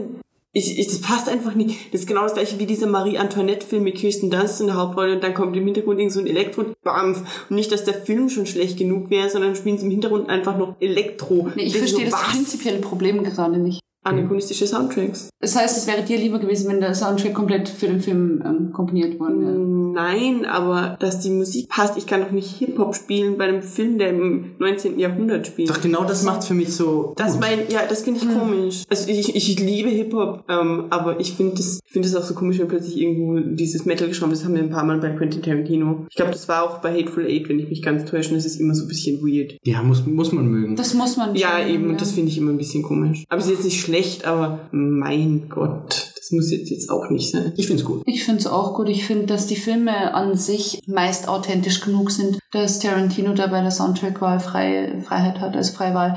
Das ist ja vor allem auch bei, bei ähm, in- nicht Inglourious Bastards, bei Reservoir Dogs war Ja. ja, der Soundtrack komplett passend auch. Ja, aber Reservoir, das passt ja auch in die Zeit. Das ist Eben, kein eben, sag ich ja. Und das, also mich stört es nicht, vor allem, wenn, wenn es einfach passt. Eben. Also vor allem zur, zur Nazi-Zeit, glaube ich, hättest du jetzt nicht so eine geile Auswahl musikalisch. Schau mal, wenn wenn jetzt zum Beispiel irgendjemand, keine Ahnung, äh, noch einen Film über die Musketiere macht und sie sind gerade super badass oder haben gerade irgendjemanden fertig gemacht und dann reiten sie weg und dann kommt im Hintergrund so, na, na, na, na, na, it's the motherfucking D.O.W.G. Ist es so, nein! Nee, Was? Das würde natürlich nicht passen, aber wenn wenn's ein, wenn wenn's ein, Wenn es schwarze Musketiere wären, dann schon. Nein!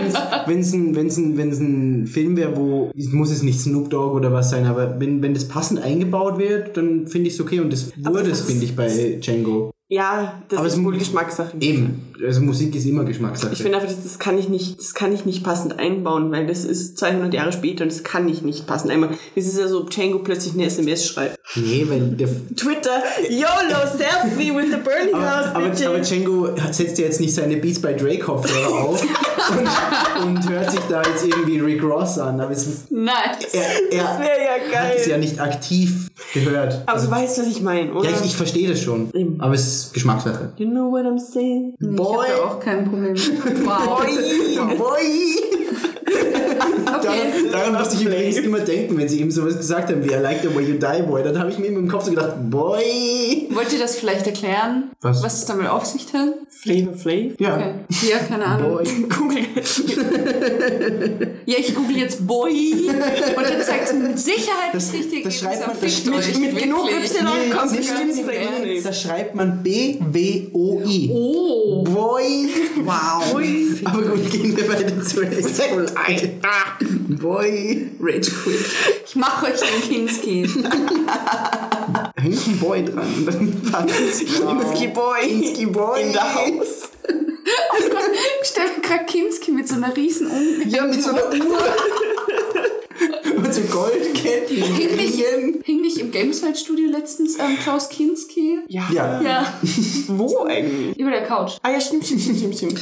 Ja, egal. Gehen wir zu The Hateful Eight. Ja, also Hateful Eight ist Hateful ja im. Endeffekt der Grund, warum wir den Tarantino-Podcast aufnehmen. So Stimmt, das war der Film, den wir irgendwie vor ein paar Wochen gesehen haben und jetzt nichts mehr davon wissen. Ja, erschien 2015, also jetzt ähm, eh zur gleichen Zeit ungefähr wie Star Wars, wo ja jetzt Tarantino ähm, rumgebitcht hat gegenüber Disney und gesagt hat, nee, er findet das voll scheiße, dass Disney ähm, zur gleichen Zeit Star Wars released Ja, und hat. er wird nie wieder mit Disney zusammenarbeiten. und es ist so, okay, weil er damals, äh, ich glaube, Pulp Fiction war es, unter einem Studio rauskam, das Disney gekauft hatte. und es ist halt so, er wirft jetzt Disney vor, dass sie ihm Zuschauer weggenommen haben, weil Star Wars zur gleichen Zeit Wow, cutie, halt, Cameo ja, Tits. das ist süß. Das ist so, Und Jetzt ist er ein bisschen beleidigt, aber es schmälert doch den Film nicht. Nee, Das- überhaupt das nicht. Vor allem, wenn ich beide Filme sehen will, dann sehe ich mir beide an. Ja, sowieso. also ich glaube nicht, dass es irgendjemand gibt, der sagt, ähm, Schau mir jetzt entweder Star Wars Ja. oder Hateful Eight an. Ja. Beides geht nicht. Das klingt so nach Mama, die sagt, Kind, du darfst nur einmal im Jahr ins Kino oder Einen so. Film pro zwei Monate. Mehr geht nicht. eben, ja, keine Ahnung, das, das ist ein komisches Thema. Aber der Film prinzipiell sehr, sehr gut. Also mir hat er sehr gut gefallen. Oh ja. Ähm, Wieder in Kapitel aufgeteilt. richtig, wieder ein Kapitel aufgeteilt. War es Django, nee, Django Champ, glaube ich, war es nicht. Bitte. Wir haben Major Marcus Warren, aka Samuel L. Jackson, Richtig? der als Kopfgeldjäger. Im Grunde ist die Prämisse einfach nur, er muss irgendwo hin. Genau. Er muss Alle in müssen diese- irgendwo hin. Genau, sie müssen nämlich in diese, nach Red Rock. Und es ist gerade ein Schneesturm im Anflug. Und das ist auch diese Szene aus dem Trailer, wo er mit diesen äh, Leichen mitten am Weg liegt und dann kommt diese Kutsche vorbei mit Kurt Russell. Kurt Russell Russell, drinnen genau. und eben Daisy äh, Mac, McGonagall. Macklemore. Daisy. Macklemore. ähm, Daisy McGonagall. Domagoo. Domago. Damago. Und dann kommt diese klassische Tarantino-sche Unterhaltung mit, ja, darf jetzt mitfahren, darf jetzt nicht mitfahren nach Red Rock, weil da kommt der Schneesturm und dann wird 100 Jahre herum diskutiert. Auf jeden Fall, irgendwann machen sie sich dann auf den Weg und am Weg, übrigens alles Spoiler, ups, äh, Ja.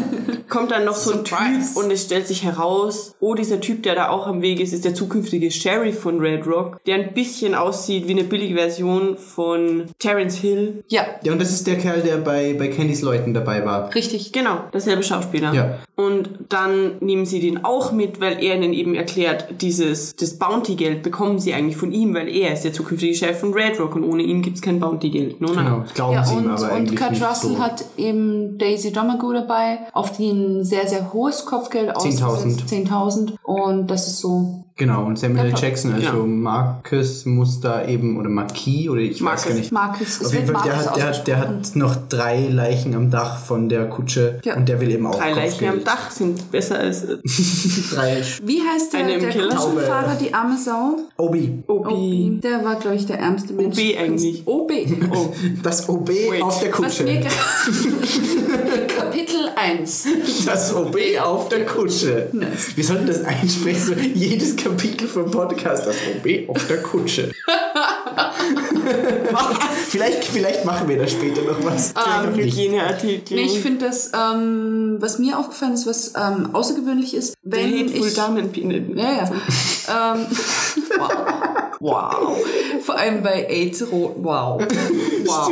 Okay. Ähm, was ein Der bisschen aus, fickt euch, was ein bisschen auf, außergewöhnlich ist für ähm, Tarantino, ich tue jetzt einfach so, als würde ich euch nicht hören, ähm, ist, dass Tarantino ja, man korrigiere mich, wenn es anders ist, den klassischen ähm, dramaturgischen Charakter äh, von, von drei beziehungsweise fünf Akten hat. Also fünf, glaube ich, benutzt er normalerweise. Und hier sind es aber sechs. Wobei ein Kapitel ein komplettes Flashback-Kapitel ist. Ja, aber klassische es ist- dramaturgische Weg sind drei Akte. der dann ausgebaut wurde zu fünf. Also ob es drei oder fünf sind, beides wird im Endeffekt für klassische Theaterstücke gesehen. Und das vor allem, weil das letzte Kapitel nicht Kapitel 6 ist, sondern auch letztes Kapitel heißt. Ja. Was, ähm, ja, auf jeden Fall reiten die ja dann alle irgendwie zu diesem, zu dieser Haus. Minis äh, Miederwarenladen. Miederwarenladen. Haberdashery. Ja, Ja. genau. Mhm. Genau das. Ja, und da müssen sie eben Zuflucht suchen wegen dem Schneesturm. Also sie kommen nicht bis nach Red Rock, sondern müssen dort ein paar Tage bleiben, bis der Schneesturm weitergezogen ist. Aber bis sie dort sind, ähm, sind schon zwei Kapitel vergangen. Also es sind zwei Kapitel vorher, in denen Ja. es nur um diese Kutschenfahrt geht, in der eben die Charaktere eingeführt werden, auch Daisy, die ja extrem ekelhaft gespielt Ja. wird ähm, und was wirklich großartig ist, wie sie gespielt wird. Und dann kommt ja auch das erste Mal dieser, dieser Brief von Abraham Lincoln ins Spiel. Abraham Lincoln. Fresse!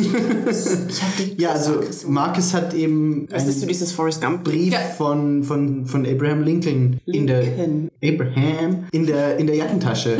Und Kurt Russell will den sehen und der Sheriff von Red Rock, der zukünftige, bekommt das eben mit und will den dann auch sehen. Und dann gibt's noch so eine Szene, wo sie, wo Daisy aus der Kutsche geprügelt wird, weil sie auf den Brief spuckt. Da haben sie aber den Sheriff noch nicht mit. Ach, ist dann, war der dann noch nicht dabei? Nee, der Sheriff ist dann Stimmt. nicht dabei. Das ist nämlich ganz am Schluss erst, als der Sheriff meint, er will den Brief sehen. Das ist die letzte Stimmt, Szene im stimmt, Film. stimmt, stimmt, Und er stimmt. spricht ihn auch sehr spät im Film erst auf den Brief an. Stimmt, richtig. Und deckt ja auf, dass Stimmt, das Bullshit als, ist. als sie auf den Brief spuckt und sie aus der Kutsche sie fallen, nur zu dritt. bleiben sie ja stehen und als sie stehen bleiben, sehen sie den Sheriff Richtig, weiter genau, weg. so ist es. Genau. Dann steigt er ein, so war es genau richtig. Ja, Ja. Also Daisy Domergue bespuckt den Brief, glaube ich, aber er kann ihn retten. Ja, er kann ihn retten. Ja, was ja auch super ekelhaft ist, wie es dargestellt wird. Ja. Sie einfach mit blutiger... Sie ist großartig Ja. ekelhaft. So Daisy. ähm, und sie kommen dann eben zu diesem Miederwarenladen, wo sich einige weirde Gestalten tümmeln. Und zwar ist es komisch, weil eben Marcus diese Haberdashery, den Miederwarenladen, eigentlich kennt. Und alle Menschen, die er dort eigentlich kennt, also vor allem Minnie, die Chefin, und ich glaube noch zwei, drei andere eben nicht da sind, vor allem Minnie und ihr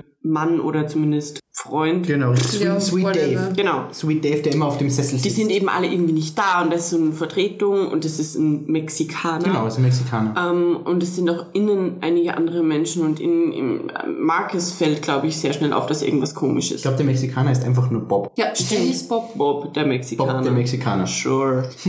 Aber wenn mich nicht alles täuscht, war ja Marcus nicht derjenige, der am Anfang extrem misstrauisch war. Er hat das ja erst alles sehr genau beobachtet und nachgefragt. Ähm, und es kommt ja dann erst später raus, dass er eigentlich sehr, von Anfang an sehr misstrauisch war. Es, ist ja eigentlich... Es gab schon diesen, diesen Moment in der Scheune mit Bob. Bob, dem Mexikaner. Ja, ja, ja. Are you wo- calling me a liar? Genau, richtig, wo du schon merkst, okay, er, Bob, der Mexikaner, merkt auch, dass, dass Marcus extrem ja, aber, misstrauisch ist. aber den Personen in, in dem Miederwarenladen gegenüber. Dem- denen gegenüber weniger- nicht. Richtig. Und ähm, da ist ja eigentlich wirklich eher Kurt Russell, der, der misstrauisch Ja. ist, weil er ja permanent Angst hat, dass ihm irgendjemand Daisy, also seine 10.000 Dollar, wegnehmen möchte. Genau, vor allem er ist ja auch der Henker. Richtig. Sein Spitzname ist der Henker und sein Markenzeichen, sage ich jetzt mal, ist, dass er seine Kopfgeldmenschen immer lebend hinbringt. Und deswegen ist er der Henker, weil die dann gehängt werden. Richtig. Und nicht er sie erschießt. Und da kommen wir dann schon zum nächsten, zu der nächsten Person, die in der Hütte ist, und zwar der zukünftige Henker von Red Rock, oder zumindest der Henker, der rumreist und eben Menschen hängt in den verschiedenen Städten und der auch in der Hütte ist und sagt, okay, er ist der Henker, der Daisy dann in Red Rock hängen soll. Ja. Und wer ist dann noch in der Hütte gewesen? Der ähm, alte Marshall, der, der Rassist und ähm, der nicht mehr schöne Michael Madsen. genau, der nicht mehr schöne Michael Madsen. Genau, richtig, ja, genau. Also Michael Madsen war ja eher der ruhige Charakter, der saß Ja. eigentlich da und hat recht viel geschrieben in so einem Tagebuch. Und der alte Mann war ja Südstaatler, genauso wie der zukünftige Sheriff. Konföderierten-General Sanford Sandy Smithers. Genau, richtig. Und Samuel L. Jackson hat ja auf der Gegenseite gekämpft im Ja. Bürgerkrieg. Und das war dann so diese, diese erste Spannung, die da entstanden ist. Eben, dass Samuel L. Jackson quasi ihm gegenüber diese zwei anderen gestanden sind, die auf zwei verschiedenen Kämpfen im Bürgerkrieg gekämpft haben. Beim, Ja. beim Sheriff war es ja der Vater, glaube ich, oder? Nee, nee, nee. Der alte Sheriff, der da ist, Und der hat Marcus. mit dem Vater von dem zukünftigen Genau, Sheriff sowas. von Red Rock Genau, gekämpft. richtig, genau. an der Front. Ja. Und der alte Sheriff ist ja vor allem in dieser Gegend, weil er seinen Sohn sucht, weil er auf der Suche nach seinem Sohn ist. Genau. Und das ist ja dann auch der Konfliktpunkt später, weil als, die, als es zum ersten Mal eskaliert, oder zum nächstes, glaube ich, das erste Mal, als Ja. etwas eskaliert, beziehungsweise ist es so, wie gesagt, das ist jetzt alles ein riesengroßer Spoiler, also wenn ihr bis jetzt gehört habt, jetzt, jetzt könnte man noch ausschalten, ähm, irgendjemand vergiftet dann den Kaffee und da merkt man auch schon als Zuschauer, okay, irgendwie ist da intern eine Intrige am Laufen. Und dann es eskaliert es eben zwischen Marcus und dem alten General, indem er den alten General extrem bloßstellt, weil er ihm sagt, er hat seinen Sohn umgebracht. Ja. und ähm, also nicht nur das, Sondern er hat ihn auch Einiges sexuell mehr. missbraucht und das wird auch gezeigt in dem Also Backlash. wirklich erstmal so ewig lang nackt durch den Schnee Ja. getrieben und dann noch vergewaltigt. Und Oder genötigt. Genau. Warren erschießt dann den ähm, Alten. Quasi in Notwehr unter Anführungszeichen, weil der Alte zieht die Pistole, die Genau. an seinem Tisch liegt. Die hat er ihm auch extra hingelegt. Ja, und Ja, er, ja, er schießt ihn quasi, bevor er abdrücken kann. Genau. Richtig. Davor kommt noch aus äh, äh, auf, dass, dass dieser Abraham Lincoln, äh, Lincoln ähm, Brief gefälscht ist. Ja. Und das macht den Henker schon so ein bisschen wütend, Ja. weil er halt. Also ihre Gruppe ist dann quasi gesplittet. Ja, also Ja. das sind einfach, also der Film ist untypisch im Gegensatz zu den anderen ähm, Tarantinos, weil er eben nur einen Schauplatz im Endeffekt hat und weil er eben von diesen Konfliktlinien lebt. Und ich finde es wirklich sehr, sehr schade, ähm, wie die Kritiken danach ausgefallen sind, weil es hieß, die Dialoge sind viel zu lange und es geht, es passiert viel zu wenig, aber es passiert eigentlich sehr, sehr viel zwischen Es passiert den Zeilen. wahnsinnig viel. Und das ist das, ich finde, das ist eigentlich so der Höhepunkt von dieser Tarantino-Kunst, sage ich mal, weil du eben nicht dieses Michael Bay ähm, brauchst, damit etwas passiert. Und damit es spannend ist. Richtig. Und es muss auch nicht mal direkt ausgesprochen Genau. werden, sondern es ist einfach, du merkst von Anfang an, das sind so ganz subtile Kleinigkeiten, ob es eben jetzt das ist mit dem Brief, wo diese Sympathie gebrochen wird. Ja. Das sind so ganz kleine Menschli es menschelt eben. Ja, du hast da so dieses, dieses typische Gottesgemetzel-Szenario im Endeffekt, dass Richtig. einfach in einem Raum sich alles abspielt und sich immer verschiedene Parteien verbünden und gegen andere argumentieren. Richtig. Und warum sich diese Parteien verbünden, das ist eben so spannend. Genau. Warum sie sich nicht ausstehen können. Also es ist ja bei Gott des Gemetzels vor allem wegen Befindlichkeiten und Ja. hier ist es vor allem auch wegen historischen Konfliktlinien. Es beginnt aber eben so und je später es im Film wird, desto klarer wird sichtbar, dass es irgendeine Gruppe geben muss. Ja, genau. Spätestens da, wo der Kaffee vergiftet ist, ist klar, dass irgendjemand irgendwas, irgendein Schilde führt. Ja. Und dann kommt ja eben raus, dass der Bruder von Daisy Domergue sich unter den Bodendielen versteckt, wieder die Bodendielen. Es wird auch wieder durchgeschossen, nur diesmal in die andere Richtung, neben, nämlich Marcus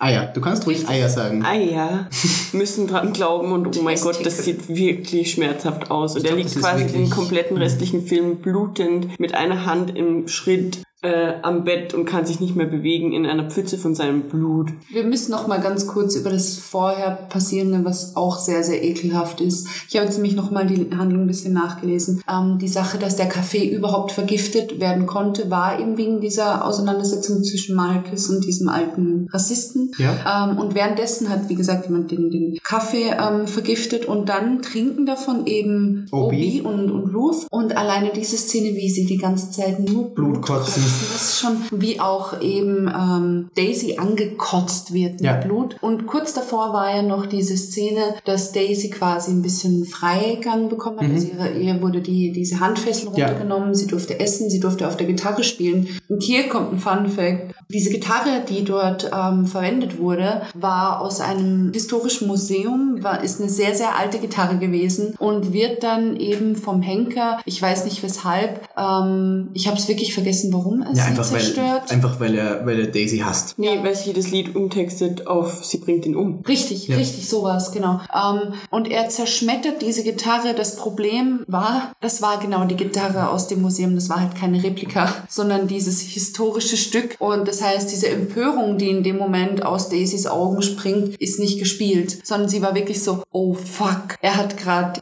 die Gitarre aus diesem Ja. Museum zerstört. Sie, hat, sie hatten fünf, fünf Gitarren von denen nachgebildet. Und Kurt Russell hat einfach gedacht, okay, das ist jetzt eine von den nachgebildeten und hat die genommen und einfach zerschmettert. Und das, das Museum hat, hat jetzt auch gesagt, sie leihen nie wieder an irgendeinem Film irgendein Instrument. Nie wieder. Das meinte ich vorher mit, das passiert oft, recht oft. Genau, richtig. Ja. Die haben irgendwie ein Problem mit ihren Props. Wahrscheinlich, wahrscheinlich ist es Tarantinos Absicht. Ja, der, erzählt, der erzählt ihnen einfach irgendwas nicht und dann passiert es halt. Damit die Reaktionen authentischer sind. Das traue ich ihm, Ich das würd's ihm traue auch ich ihm zutrauen. Ja, ich würde es ihm auch zu. zutrauen. Aber das war eine gute Szene. Das war wirklich eine sehr gute Szene. Ja, und dann stellt sich eben raus, dass ähm, Daisys Bruder, gespielt von Channing fucking Mouth Breather Tatum, Oh, nice. ähm, und eben dem Henker und Michael Madsen und auch Bob, dem Mexikaner, ähm, dass das eine Intrige ist. Und dann ist ein komplettes Kapitel Flashback, wie es dazu kam. Und hier werden auch wieder ähm, wunderschöne Details aufgegriffen, weil eben vorher draußen herrscht, wie gesagt, Schneesturm. Und jedes Mal, wenn jemand in diese Hütte rein wollte, war das ein Kampf, weil sie innen, und das ist auch so schön, weil sich dafür wieder Zeit genommen wurde, sie musste innen wieder zugenagelt werden mit einem Brett. zwei, zwei Brettern.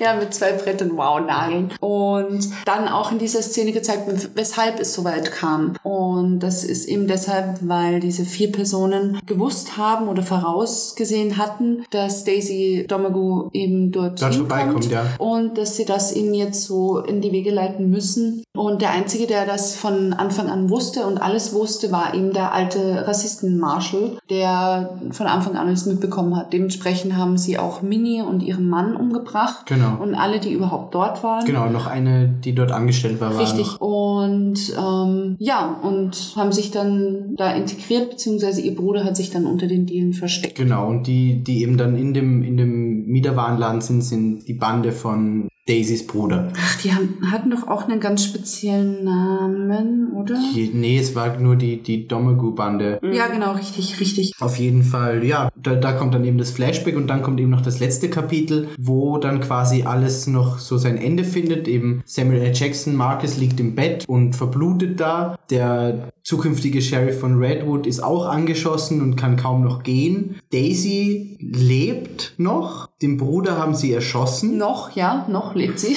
Den Bruder haben sie schon erschossen von ihr, also Channing Tatum. Vor allem, das war auch, finde ich, eine sehr, ein sehr schöner Moment in dem Film, weil Daisy in dem ganzen Film so wirkt, als wäre ihr alles egal. Ja. Natürlich, weil sie von dem Plan wusste. Genau. Und dahin ist es dann aber so, als ihr Bruder erschossen wird, merkst du zum ersten Mal, dass ihr bewusst wird, okay, sie wird auch sterben. Vor allem, weil sie am Anfang noch versucht, den zukünftigen Sheriff schwach zu machen, weil Ja. sie ihm erzählt, es sind noch Tausende oder was weiß ich, also Ich glaub, Dutzende, irgendwie Dutzende, Dutzende in, in der Redwood. Bande in dieser, in, in Redwood, Redwood, und die warten dort. Und wenn sie dort nicht ankommt, dann wird er halt sterben. Und du merkst sehr Beziehungsweise schön, dann, dann, dann werden alle Leute in Redwood Richtig. sterben. ähm, wie, der, wie dieser Sheriff dieses Ganze, was man, was man schon den ganzen Film über hatte, dieses Gefühl, dass er eben so, eine so eine richtig ambivalente, opportunistische Drecksau ist, Ja. wie er damit spielt und sich dann letztendlich doch dagegen entscheidet Ja. und sie umbringt. Was ihn aber auch nicht unbedingt zu einem guten Charakter Nee, nee, nee, macht. um Gottes es ist Willen. nur, Nee, nee. es ist nur gerade in dem Moment offensichtlich, dass er irgendwie findet, dass Marcus der coolere Typ ist. Ja. Ähm, und dass es vielleicht in dem Moment größere Chancen gibt, dass Marcus überlebt, als dass Daisy überlebt und sich in dem Moment dann einfach dafür entscheidet, mit dem zu gehen, der am Ende vielleicht dann doch noch steht. Ja, und vor allem, du hast, du hast da wieder dieses typische Tarantino-Ende, dass du nicht weißt, was passiert nach dem Ende, sondern kommen diese Leute, die in Redwood sind, kommen die nicht? Das ist eh egal, Stirbt. Marcus, stirbt der Sheriff, was passiert? Also die, die, die End, das, das Ende ist im Endeffekt Marcus und der zukünftige Sheriff sind noch lebend in der Hütte. Sie hängen aber beide, Daisy. beide angeschossen, hängen Daisy und das ist das Ende. Wie kam es dazu, dass sie sie hängen? Weil, weil das war so quasi der letzte Wille vom Henker. Sie wollten sie nicht einfach nur erschießen, sondern sie wollten sie hängen, damit sie hängt. Ja, die, die letzte Szene ist ja im Endeffekt, dass ähm, äh, dieser Lincoln-Brief vorgelesen wird. Genau, Und richtig. der Sheriff sagt, er ist schon ein sehr schöner Einfall. Von dem der Sheriff aber eben weiß, dass es eine Fälschung ist und dass er ihn selbst geschrieben Genau, und der Marcus hat im Brief noch irgendwie geschrieben, ähm, also jetzt aus der Sicht von Abraham Lincoln, dass er jetzt zu seiner liebsten Frau, wie auch immer, muss. Ich weiß ihren Namen leider nicht, aber auf jeden Fall, da sagt er dann eben nochmal, ja, das Detail war ein wirklich schöner Einfall, damit der Brief einfach authentisch wirkt. Und ja, Ja, so, ähm, das Kinoerlebnis selbst, glaube ich, war nicht so geil, weil hinter uns irgendwelche Moos saßen, die unfassbar dumm waren, weil ja auch Tarantino oder Tarantino-Filme davon leben, dass es einfach mal still ist. Und bei dem war es einfach, also ich glaube, jede Sekunde, in der nicht geredet wurde, haben die einfach sofort genutzt dafür, dass sie ihre Fresse aufreißen.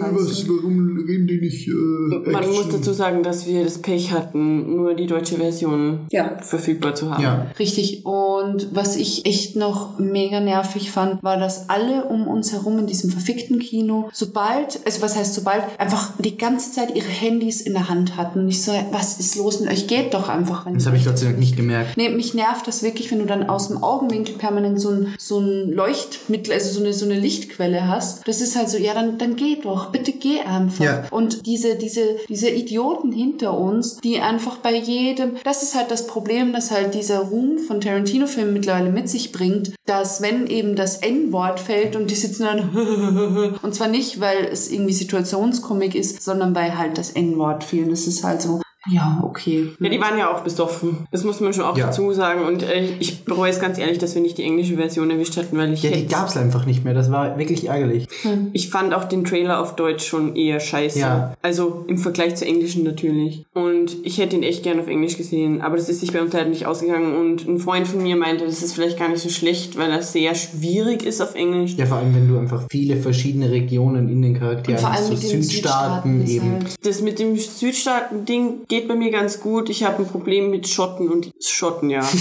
Hauptsächlich Schotten beim Verstehen. Das ist super schwierig. Ich glaube, es hätte auch funktioniert, ganz ehrlich. Wenn man die restlichen Tarantino-Filme auf äh, Englisch versteht, dann versteht man auch sicher den. Ja, Ähm, man kann sich auf jeden Fall alles erschließen. ja, eben. Ja, ich weiß nicht. Also ich hätte es halt schade gefunden, wenn ich mir vor allem in den Tarantino-Filmen etwas erschließen hätte müssen. Also beim zweiten Mal sehen ist es natürlich einfacher, wenn du ihn schon mal auf Deutsch gesehen hast und ich möchte ihn auf jeden Fall dann noch auf Englisch sehen. Ich weiß nicht, bei Avengers oder so, wenn ich mal zwei Sätze nicht verstehe, ist es okay, weil es ist halt Ja, ein Action. aber Tarantino lebt von den Dialogen. Richtig, und deswegen finde ich es schade, wenn du halt sagst, ja, das kannst du dir erschließen, weil, weil halt eben dann so viel verloren gehen kann. Aber, ähm, Aber ja, es war- ist es eben so. Auf Deutsch wie auch auf Englisch. Es ist ein, es ist ein guter Film. Es ist ein Also, sehr guter Film, mir der auch sehr gut Natürlich ist er sicher auf Englisch besser, Ja. kann man Ähm. definitiv sagen, aber er war auch auf Deutsch. Es ist einfach eine gute Synchronisation. Ja. Also Quentin Tarantino-Filme haben generell eigentlich immer eine gute Synchronisation. Ja. Es ist eben nur dadurch, dass dadurch, dass es auch einfacher wird zum Verstehen, nimmt es dem Film halt einfach auch diese Ebenen. Natürlich hat dann vielleicht mal jemand einen Akzent, aber natürlich keinen sehr stark ausgeprägten. Ja. Und im Englischen ist es halt viel diverser.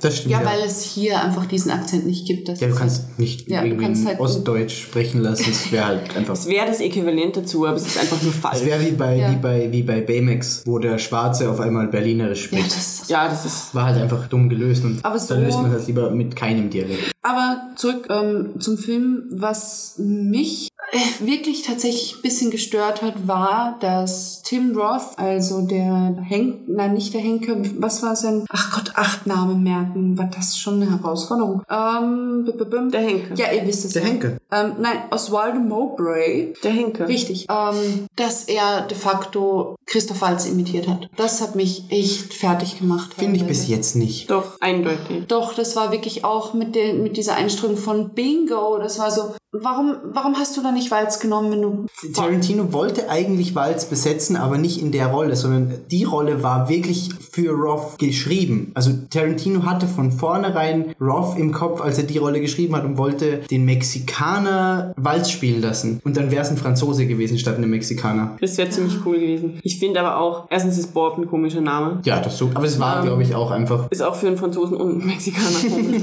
aber er macht einfach definitiv Walz nach. Und ganz ehrlich, wenn Quentin Tarantino sagt, er hatte dafür Tim Roth im Kopf, dann belügt er sich ein Stück weit selbst. Glaube ich nicht. Weil es ist einfach ein und derselbe Habitus, den diese Rolle an den Tag legt. Und es ist nicht nur deswegen schl schlimm mit anzusehen, weil man irgendwie immer das Gefühl hat, man sieht gerade eine billige Version von Christoph Waltz und das ist absolut schrecklich, dass ich das sagen muss, weil, und das ist der andere Grund, warum es so schlimm ist, Tim Roth ist echt ein cooler Schauspieler. Der ist wirklich ein guter Schauspieler und der kann auch sicher eine Rolle spielen, die nicht so exakt an die Rolle eines anderen angelehnt ist. Vor allem ähm, Tim Roth kann es sehr gut, jemanden zu verkörpern, der eigentlich lächerlich, aber noch auf irgendeine Art sympathisch ist. Ich meine, Four Rooms, wie er diese, wie er diesen Hauptdarsteller dort spielt, ist absolut Ja, ja. überzogen und ähm, hat sehr viel von einer Karikatur, aber es ist trotzdem noch ähm, ernstzunehmend. Das und das ist halt Trifft für mich das, alles auf, auf den Henkelcharakter Nee, zu, aber das sind auch wieder. Erinnert dich das nicht an Christoph Waltz? Nee. Überhaupt nicht. Nee. Auch nicht die, das Gesicht und Nee, gar nicht. Gestik. Nein, gar nicht. Oh, okay. Okay, finde ich auch komisch. Ich finde das super komisch. Aber gut, ähm, ja, ansonsten, was ich, was mich noch sehr gefreut hat, das ist irgendwie so ein, so ein Mitfreuen mit Tarantino, ähm, war, dass er ja eigentlich schon immer wollte, dass Ennio Morricone Ja. ähm, für ihn einen eigenen Soundtrack macht und Ennio Morricone immer gesagt hat, nein. Und dementsprechend nur einzelne ähm, Songs geschrieben oder halt umformuliert hat, so wie es halt bei Ja, vor allem, Bill war. ich glaube, Ennio Morricone hat seit über 20, 30 Jahren keinen kompletten Soundtrack mehr Richtig. komponiert. Ennio Morricone hat außerdem seinen ersten Oscar bekommen. Richtig. Richtig. Ja, Und zu Recht. dass er Zu eben Recht, für diesen. Film den kompletten Soundtrack komponiert hat, was ja sehr untypisch ist für Tarantino, wie wir vorher schon gesprochen haben, weil es ja in der Regel so ist, dass Tarantino sich von bestehenden Songs ähm, bedient Ja. und nicht einen komplett eigenen Soundtrack erschafft. Und das ist hier nochmal eine Besonderheit, genauso wie, wie die, die Kameras, die er benutzt hat, weil Tarantino verabscheut ja diese, diese digitale ähm, Kultur und hat das ja auch noch komplett eigentlich analog gedreht. Ganz kurz noch zum Soundtrack. Ähm, ich habe gelesen, dass Tarantino und, Morricone ähm, während den Dreharbeiten wirklich, wirklich viel Ja. Streit hatten. Anscheinend, Ja. ja. Ja, Ja. keine Ahnung Ich weiß es warum. nicht, die mögen sich anscheinend Die- per se nicht so Die gern. mögen sich als Personen anscheinend überhaupt nicht und haben während den Dreharbeiten, beziehungsweise während der Phase, als der Soundtrack gemacht wurde, Mhm. wirklich, wirklich viel gestritten anscheinend. Nee, die hatten sich anscheinend angebitscht, weil ähm, ja auch Auszüge von seinen, von seinen Werken in, in Django Unchained verwendet Ja. wurden und das ähm, Morricone anscheinend nicht so gepasst hat. Und deshalb ist anscheinend dieser Clinch, da weiß man, Ja. weiß man nicht. Was ich auch noch sehr schön fand, war diese Anspielung von, was ja auf Deutsch leider auch wieder nicht so rüberkam, von Michael Metzen. Er hat irgendwann gesagt, A bastard's work is never done, ähm, was ja, Ja. damals der, der Untertitel von Inglourious Bastards auf Ja. den Originalfilmpostern war. Es kam auch Djangos Jacke anscheinend irgendwo vor. Richtig. Ich habe sie nur leider selber nicht gesehen. Also nee, ich glaube der Sattel. Der Sattel Oder der Sattel? Pferd. Ja, der Sattel, glaube ich, war der gleiche irgendwie. Ich, ich habe irgendwo gelesen, es war diese, diese, diese braune Jacke, die Django anhatte. Aber ist dann wieder so ein Ding fürs zweite, dritte, vierte Mal sehen und dann eben auch auf Englisch. Ja, es ist einfach sehr schön, wie wieder die Filme wieder ineinander greifen. Ja. Auch, dass es das ganze Setting erinnert eben sehr an Reservoir Dogs, weil es eben einen Schauplatz hat, Ja. weil es sich eigentlich relativ langsam entwickelt. Bei Reservoir Dogs passiert es natürlich schneller, Ja. weil es, ähm, ich glaube, der Film hat klassische Spielfilmlänge. Ich glaube, Reservoir Dogs hat circa 92 Minuten. Hateful Eight ist, glaube ich, der allerlängste Tarantino-Film aller Zeiten. Der dauert fast drei Stunden. Ja. Und das ist das, das ist ja das gro der große Kritikpunkt, den alle immer anführen. Ja, es war viel zu lange. Und auch als wir ähm, aus, dem, aus dem Kino raus sind, haben mir viele gesagt, oh, ich bin so froh, dass der jetzt vorbei ist. Und da denke ich mir, nee, also ich hatte nicht das Gefühl, dass es drei Stunden Also, sind. Der Anfang hat sich ein wenig gezogen. Finde ich aber auch im, ja, aber im Nachhinein betrachtet hat es Sinn gemacht, warum der Ja. Anfang sich so viel Und- Zeit gelassen hat. Also ich gehe jetzt nicht aus dem Kino und sage, okay, der Film hätte jetzt noch eine Stunde Nee. oder so weitergehen können, aber ich gehe auch nicht raus und sage, der war zu lang. Also für mich war das wirklich so, ich habe keine Sekunde in dem Kinosaal gesessen und mir gedacht, boah, das ist jetzt aber unnötig, dass da zehn Sekunden lang diese Panoramaaufnahme von dem, von dem, von den Bergen zu sehen ist. Kann es sein, dass wir ähm, die letzte halbe Stunde, die ganze Zeit quasi zweimal vom Henker gesprochen haben und The Hangman und Henker gleichgesetzt sind, dass wir auch über Kurt Russells Rolle als Henker gesprochen haben. Ja. Ja, Achso, nee. ich glaube schon. Der Henker war Der Henker war Tim Roth. Tim Roth. Okay, gut, gut. Ich hoffe nicht, dass irgendjemand dann verwirrt ist, aber okay, wird schon passen. Es ist ja, glaube ich, auf Deutsch auch nicht anders übersetzt. Der eine heißt der Henker, weil er sie hängt und der andere heißt Henker, weil er sie wirklich hängt.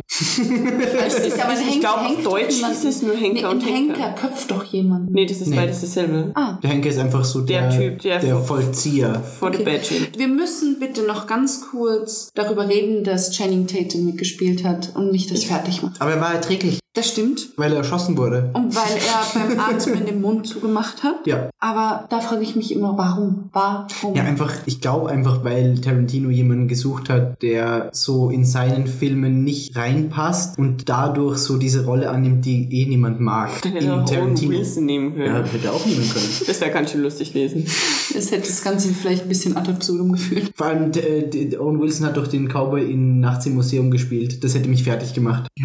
Wenn auf einmal, wenn auf einmal Owen Wilson in dem Hateful Eight wieder einen Cowboy spielt, obwohl er der Cowboy in Nachts im Museum ist. Das ist jetzt für mich nicht so das Uni, die, Ja, die Universum. so. wow. Ja, egal. Bitte. Wer, wer wäre eine bessere Besetzung gewesen als Channing Tatum? Ach, ich finde, ich finde, ich finde Channing Tatum ich passt da finde gut rein. tatsächlich Leonardo DiCaprio. Was? Doch, das hätte nochmal sehr gepasst. Nee. Das war schon, doch, das war auch sehr, sehr ähnlich, die beiden Charaktere. Es war auch wieder so dieses ekelhafte. Dieses schleimige Ding. Ja, ähm, ich finde, das Einzige, was da in dem Fall mehr für Tatum als für DiCaprio spricht, ist, dass er halt so dieses große Bruder-Ding hat. Channing Tatum. Ja, oder wahrscheinlich haben soll, weil ihn halt alle geil finden und so. Und er halt dann der Opa. große Bruder ist, der halt dann seine Schwester retten kann. Aber schau mal, prinzipiell, sie sind sich ja überhaupt nicht ähnlich. Die beiden Geschwister. Ja, das ist sowieso, also Entschuldigung, Sie das soll mir mal jemand ist erklären. super, super klein, dünn und schmal und hat ganz blonde so Haare. klein und dünn und schmal? Ja, zumindest neben Kurt Russell, der so Ja, ist. neben Kurt Russell. allem, der hat auch so einen Mantel, an Aber der ihn noch mal zwei Channing Meter breiter Tatum gemacht hat hat. pechschwarze Haare und so ein Gesicht. Ach, ich finde, das hat gepasst. Ich finde, der war gut besetzt. Ja, ich weiß nicht. Also ja, es hat schon. Ich kann generell, also bei der Bes- Besetzung bei Tarantino-Filmen kann ich eigentlich Aber keinem dieses- irgendwas aussetzen. Warum ist es Channing Tatum? Das ist halt auch irgendwie so ein kleiner Schenkelklopfer. Ich glaube auch. Und vor allem, man sieht Channing Tatums Kopf explodieren. Ja, und, Das war sehr befriedigend. und du siehst wirklich Dialogszenen oder wirklich Szenen, wo Channing Tatum eine, eine tragende Rolle hat. Gibt's eigentlich nicht. Ganz kurz, ganz, ganz Ja, kurz zum Glück. in also, dem Flashback. Als ich damals, ähm, ich habe mich ja sehr darüber gefreut, über dass ähm, die Hateful Eight angekündigt wurde. Und als dann klar wurde, dass Channing Tatum eine Rolle spielt, war ich so, Tarantino, du stellst gerade unsere sehr innige Beziehung auf eine harte Probe. Und von dem her ist es schon okay, weil Tatum einfach sowieso gleich stirbt und das ist schon, das passt schon. ja, ich finde auch, das hat gepasst. Und es musste irgendwie so ein bisschen Schönling sein, weil er hat ja Mini komplett um den Finger gewickelt. Ja. Also komplett. Ja, Von und ihre her- Bedienstete. Richtig. Ähm, von dem her ist das schon okay. Ich er ist find auch. tot, damit kann ich leben. Der Kopf ist echt schön explodiert, hat alles gut gepasst. Und Daisy hatte das Hirn im Gesicht. Das war Ach, ganz schön. das war ekelhaft. Und vor allem ihre Zähne waren ja ausgeschlagen und sie wurde mit Blut angekotzt und dann wurde sie mit ihrem Blut, mit ihrem Bruder quasi beschossen. Ja, Ja. das war die Hateful Eight. Sehr viel Blut. Wie viele Tarantino-Filme kommen jetzt noch? Zwei oder drei? Zwei, glaube ich, nur noch, Er will oder? insgesamt zehn machen und wobei ähm, ich mir auch nicht sicher bin, inwiefern das dann tatsächlich der Wahrheit entspricht, weil ähm, ja im Endeffekt auch, er könnte ja zum Beispiel wieder etwas machen wie From Dusk Till Dawn. Ja, oder sicher, klar. Roots Oder, so. oder Sin City, wo er einfach nur Richtig. mitarbeitet. Richtig. Aber so zwei Tarantino. eigene Regisseur-Tarantino-Filme kommen noch Ja, zwei. vielleicht kommt noch Kill Bill 3 und dann kommen noch drei Filme. Aber ich glaube nicht dran. Ich glaube auch nicht, dass Es muss auch 3 nicht sein. Nee, die, die Story ist wirklich gut abgeschlossen. Einen, einen Prolog braucht's, finde ich, nicht unbedingt. Nee, überhaupt das wird nicht. mehr kaputt machen, glaube ich. Auch wenn, es wäre sicher kein schlechter Tarantino und kein schlechter Film, aber Kill Bill steht als das da, was es ist und das ist gut so, finde ich. Ja, das Einzige, was ähm, bei Kill Bill eine coole Idee wäre, wäre eben ähm, die Story aufzurollen von Mit der dem, Tochter. ja richtig, von dem Mädchen, Ja. dessen Mutter am Anfang eben als erstes erschossen wird. Ja, aber es muss Das wäre nicht cool, unbedingt- aber ja. muss nicht sein. Ich bin gespannt, was noch kommt. Ich glaube, ähm, es gibt keine keine Pläne jetzt genau dazu, wie was noch kommt, oder? Ich glaube auch nicht. Nee, habe ich nicht mitbekommen auf jeden Fall. Ja, dann haben wir jetzt eh nur noch unsere jeweiligen Top 5, oder? Und dann Ja. sind wir fertig. Ja. Oder haben wir noch was? Ja, ich weiß nicht, ob ich das jetzt einfach so kann. Soll ich anfangen? Ich, ich habe mein, ich hab meine Top 5 eigentlich Bitte. relativ schnell. Also auf Platz 1, nee, ich fange fang von, von, von Platz 3 an. Machen wir 3, 5? Mir egal, wir? macht einfach jeder so viel, wie er kann und will und Okay, dann mache ich, dann ich drei. Bei mir ist auf Platz drei Hateful Eight jetzt zurzeit, Ja. weil ich den wirklich, wirklich toll fand. Ich mag dieses Western-Setting sehr gern und ich fand den Soundtrack gut, ich fand die Schauspieler gut. War wirklich ein guter Film. Ich bin gespannt, wie er auf Englisch ist und ich bin gespannt, wie er mir gefällt nach mehrmaligem Sehen. Vielleicht rutscht dann was anderes nach oben, Reservoir Dogs oder so. auf Platz zwei ist bei mir Pulp Fiction, wegen dem Soundtrack, wegen Travolta, wegen Samuel L. Jackson. Da gibt es wahnsinnig viele Gründe und es ist wahnsinnig schwer, dass der nicht auf Platz 1 kommt. Also der streitet sich mit meinem Platz 1 wirklich sehr hart um die Position. Auf Platz 1 ist bei mir ganz klar Django. Django ist für mich der perfekte Tarantino-Film. Also wirklich der Soundtrack. Spannend. Ich mag dieses Western-Setting. Ich finde, es ist alles gut umgesetzt. Leonardo DiCaprio spielt eine erträgliche Rolle, obwohl ich ihn nicht mag.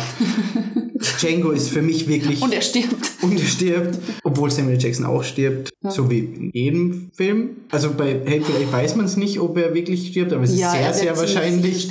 Also eigentlich In stirbt er Kill in Bill ist er gestorben. In Pulp Fiction. In Pulp Fiction ja, ist er- Ja, ja, ja, stimmt. Jackie Brown. Stimmt, er stirbt eigentlich in jedem Tarantino für arme Sau. Ja, aber ich mag Samuel L. Jackson. Ja, also Django, Platz 1. Okay, ähm, dann mache ich weiter. Ich weiß nicht, wie viele es werden. Ich fange auch mit der 1 an. Wobei die 1 bei mir von zwei Filmen platziert ist, weil es einfach nicht geht. Ich kann da nicht unterscheiden, weil, es, äh, weil die beiden Filme aus komplett verschiedenen Phasen von Tarantino kommen. Platz 1 ursprünglich gedacht, bevor wir diesen Podcast aufgenommen haben, war für mich ähm, Reservoir Dogs, weil er für mich einfach alles schön einfängt, weil ähm, das auch für mich der erste Film so war, der diese, ähm, ja, diesen Konflikt, diese Konfliktlinien anhand von Dialogen schön aufbereitet hat, ohne groß Action zu haben. Er hat natürlich sehr viele Action und sehr viele blutige Elemente, aber der Dialog steht im Vordergrund. Auch perfekt abgerundet mit der Musik und mit diesem, mit diesem Gangster-Charme. Ja. So dieses, es sind zwar richtig asoziale, mordende Penner, aber sie haben so diese Coolness an sich. Und das, das hat mir daran sehr gut gefallen. Teilt sich aber den Platz 1 bei mir mit Inglourious Bastards, weil egal wie oft ich diesen Film sehe, ich habe innerlich diese wie beim allerersten Mal ansehen, die Freude, diese innerliche Freude und diese Ungeduld, dass ich, dass mir einfach jede Sekunde Spaß macht. Zum Und ersten Mal berührt. Alter, wow, fick dich. Was auch wieder zu Reservoir Dogs passt. Was Okay, ähm, Sorry, ich wollte dich die nee, ist kein Problem. Es gibt schon ein paar Inglourious Bastards, die zum ersten Mal auffassen dürfen. Ha, ha, ha. Okay, haben wir jetzt die blöden Witze abgehakt? Ich hab mich so Wow. trocken in den Raum geschmissen noch nachher. Nee, Inglourious Bastards hat einfach für mich ähm, diese, diese Nazi-Ästhetik, die ich sehr faszinierend finde, wie das damals alles funktioniert hat, aufbereitet und zwar in, einem, in, einem, in einer Gratwanderung, die einerseits eben dieses Abstoßende hat, andererseits kann man das schon irgendwie nachvollziehen, wie das funktioniert hat. Also nicht nachvollziehen im Sinne, dass man mitgemacht hätte, sondern man kann eben diese, diese Angst nachvollziehen und diese Bereitschaft, sich dem anzuschließen aufgrund der Privilegien, die damit verbunden sind. Also was ja Macht irgendwie immer mit sich bringt, dass du sagst, ähm, okay, du gehörst einem bestimmten Habitus Klar, an, sicher. dienstlich ähm, geteilte Symbole etc. Sicher, klar. Ja, mit den Schauspielern, vor allem mit diesen ganz künstlerischen Aufnahmen und mit den, mit den Sprachen, die dort gespielt wurden. Also das sind meine beiden Platz 1 Filme. Und dann wird es auch für mich recht schwierig, weil mir Hateful Eight zwar sehr gefallen hat, mir aber Kill Bill damals so diesen krass bleibenden Eindruck hinterlassen hat, dass ich wirklich Kill Bill ähm, als Ganzes, weil ich unterscheide da nicht zwischen Episode 1 und 2 Haben wir ja auch nicht, weil Eben. es ist ja einer der acht. eben auf Platz zwei tun werde, weil er eben auch wieder mit so vielen Kulturen spielt. Eben auch das, obwohl ich eigentlich mich für diese ganze japanische Popkultur nicht interessiere, da zumindest ein Interesse geweckt hat.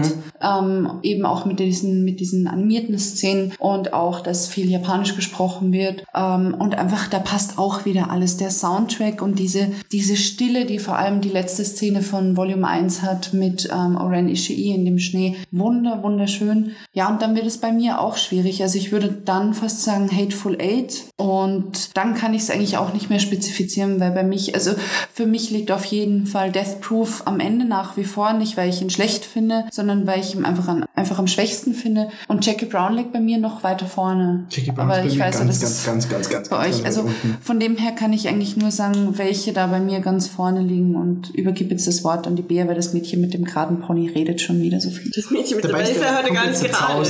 Das weiß ja niemand.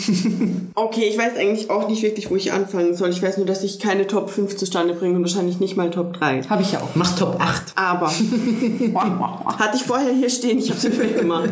Mein absoluter fucking favorite Quentin Tarantino Film ist Kill Bill. Das ist der Film, den jeder Spasti kennt. Das ist der Film, den alle Idioten zelebrieren. Huha hu, Pussywagon, huha Ist es nicht Pulp Fiction? Nee, Bad Motherfucker ist Pulp Fiction. Nein, Achso, nein, du nein. meinst zelebrieren. Ja. Kill Bill ist mein absoluter Lieblingsfilm von Quentin Tarantino und einer meiner absoluten Lieblingsfilme von allen Regisseuren. Nachdem Quentin Tarantino mein Lieblingsregisseur ist, macht das irgendwo Sinn. Das ist einfach der Film. Der Hauptcharakter heißt fast wie ich. Ey, was gibt's da noch zu überlegen? Uma Thurman ist großartig, die anderen Charaktere sind auch toll, unfassbar. Ja. Punkt. Ich kann nichts mehr zu Kill Bill sagen. Das ist mein liebster Film. Ich kann nicht mehr zählen. Den habe ich öfter gesehen als das fünfte Element. Und das fünfte Element habe ich so oft gesehen, dass man, glaube ich, ein ganzes Jahr damit füllen kann. Dann, und das ist sehr, sehr knapp an Kill Bill, Pulp Fiction. Weil Pulp Fiction für mich einfach Tarantino verkörpert, weil ich Pulp Fiction lange vor Reservoir Dogs gesehen habe und weil für mich auch in der Retrospektive Pulp Fiction sehr viel richtig macht, was Reservoir Dogs so einfach noch nicht hatte. Diesen Ortswechsel, den Charakterenwechsel, dieses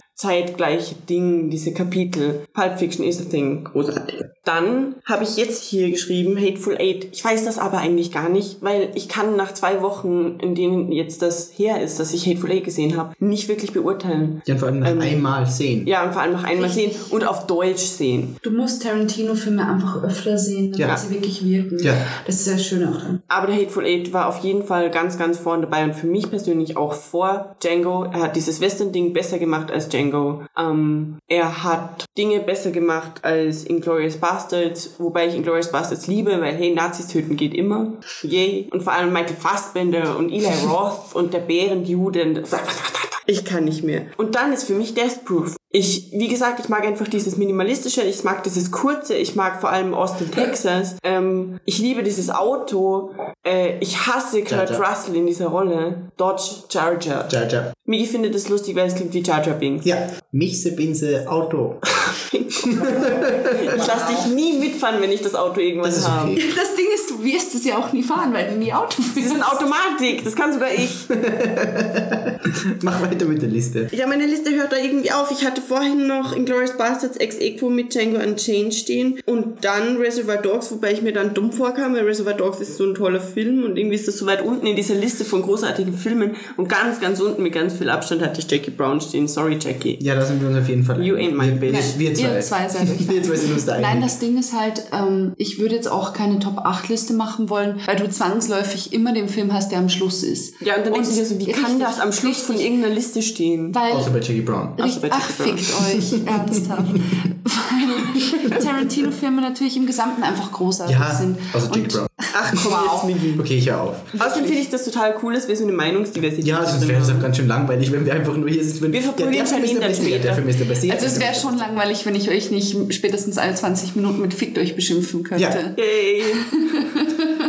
Ja, ich glaube, das war's so Was ziemlich. mich noch interessieren wird von euch, Entschuldigung, das ist Migi noch, das ist wirklich, das ist wirklich noch ganz, ganz, ganz kurz. Ja, Vielleicht ist er welcher, welcher, welcher, Film, welcher Film hat für euch den besten Soundtrack? Wenn ich sage, für mich ist es eindeutig Django. Welcher ist es für euch? Das würde mich wirklich interessieren. Reservoir Dogs. Wer? Einzelne Tracks oder das Ganze insgesamt? Das Ganze als Gesamtes. Pulp Fiction. Okay, gut. Äh, aber das war's jetzt, oder? Ja, ich habe jetzt keine Fragen. Migi mehr. hat jetzt fertig. Sehr schön. Wir haben auch fertig. Danke fürs Zuhören. Wenn du es so lange geschafft hast, verdienst du wieder mal einen Orden. Irgendwann verteilen wir dann Orden. Wir werden Oder die auch Kekse. basteln. Nein, also Migi äh, backt dann wieder Kekse, so wie für Max. Toll, sie haben geschmeckt. Der ernährt sich heute noch davon.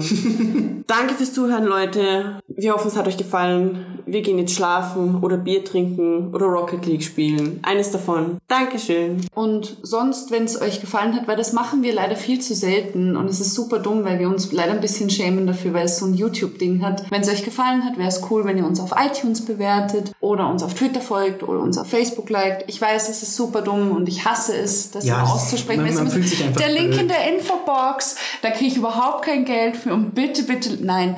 Ernsthaft, es wäre cool, ähm, weil wir auch dann irgendwie ein bisschen Feedback haben, ob das cool ist oder auch nicht, was wir machen. Und wenn es nicht cool ist, dann machen wir es halt trotzdem weiter. Aber ja. Wir haben jetzt auch info at freetoplay.com. Da könnt ihr auch, uns auch schreiben, wenn ihr es nicht öffentlich machen wollt. Richtig. Ja. Da könnt ihr uns auch öffentlich, also nicht öffentliche Liebesbekundungen hinschreiben. Ähm, und wir, ja, wie gesagt, wenn ihr irgendwie uns auf Twitter oder Facebook folgt, dann kriegt ihr auch irgendwie aktuelle Sachen mit. Und ja, bis zum nächsten Mal. Tschüss! Tschüss!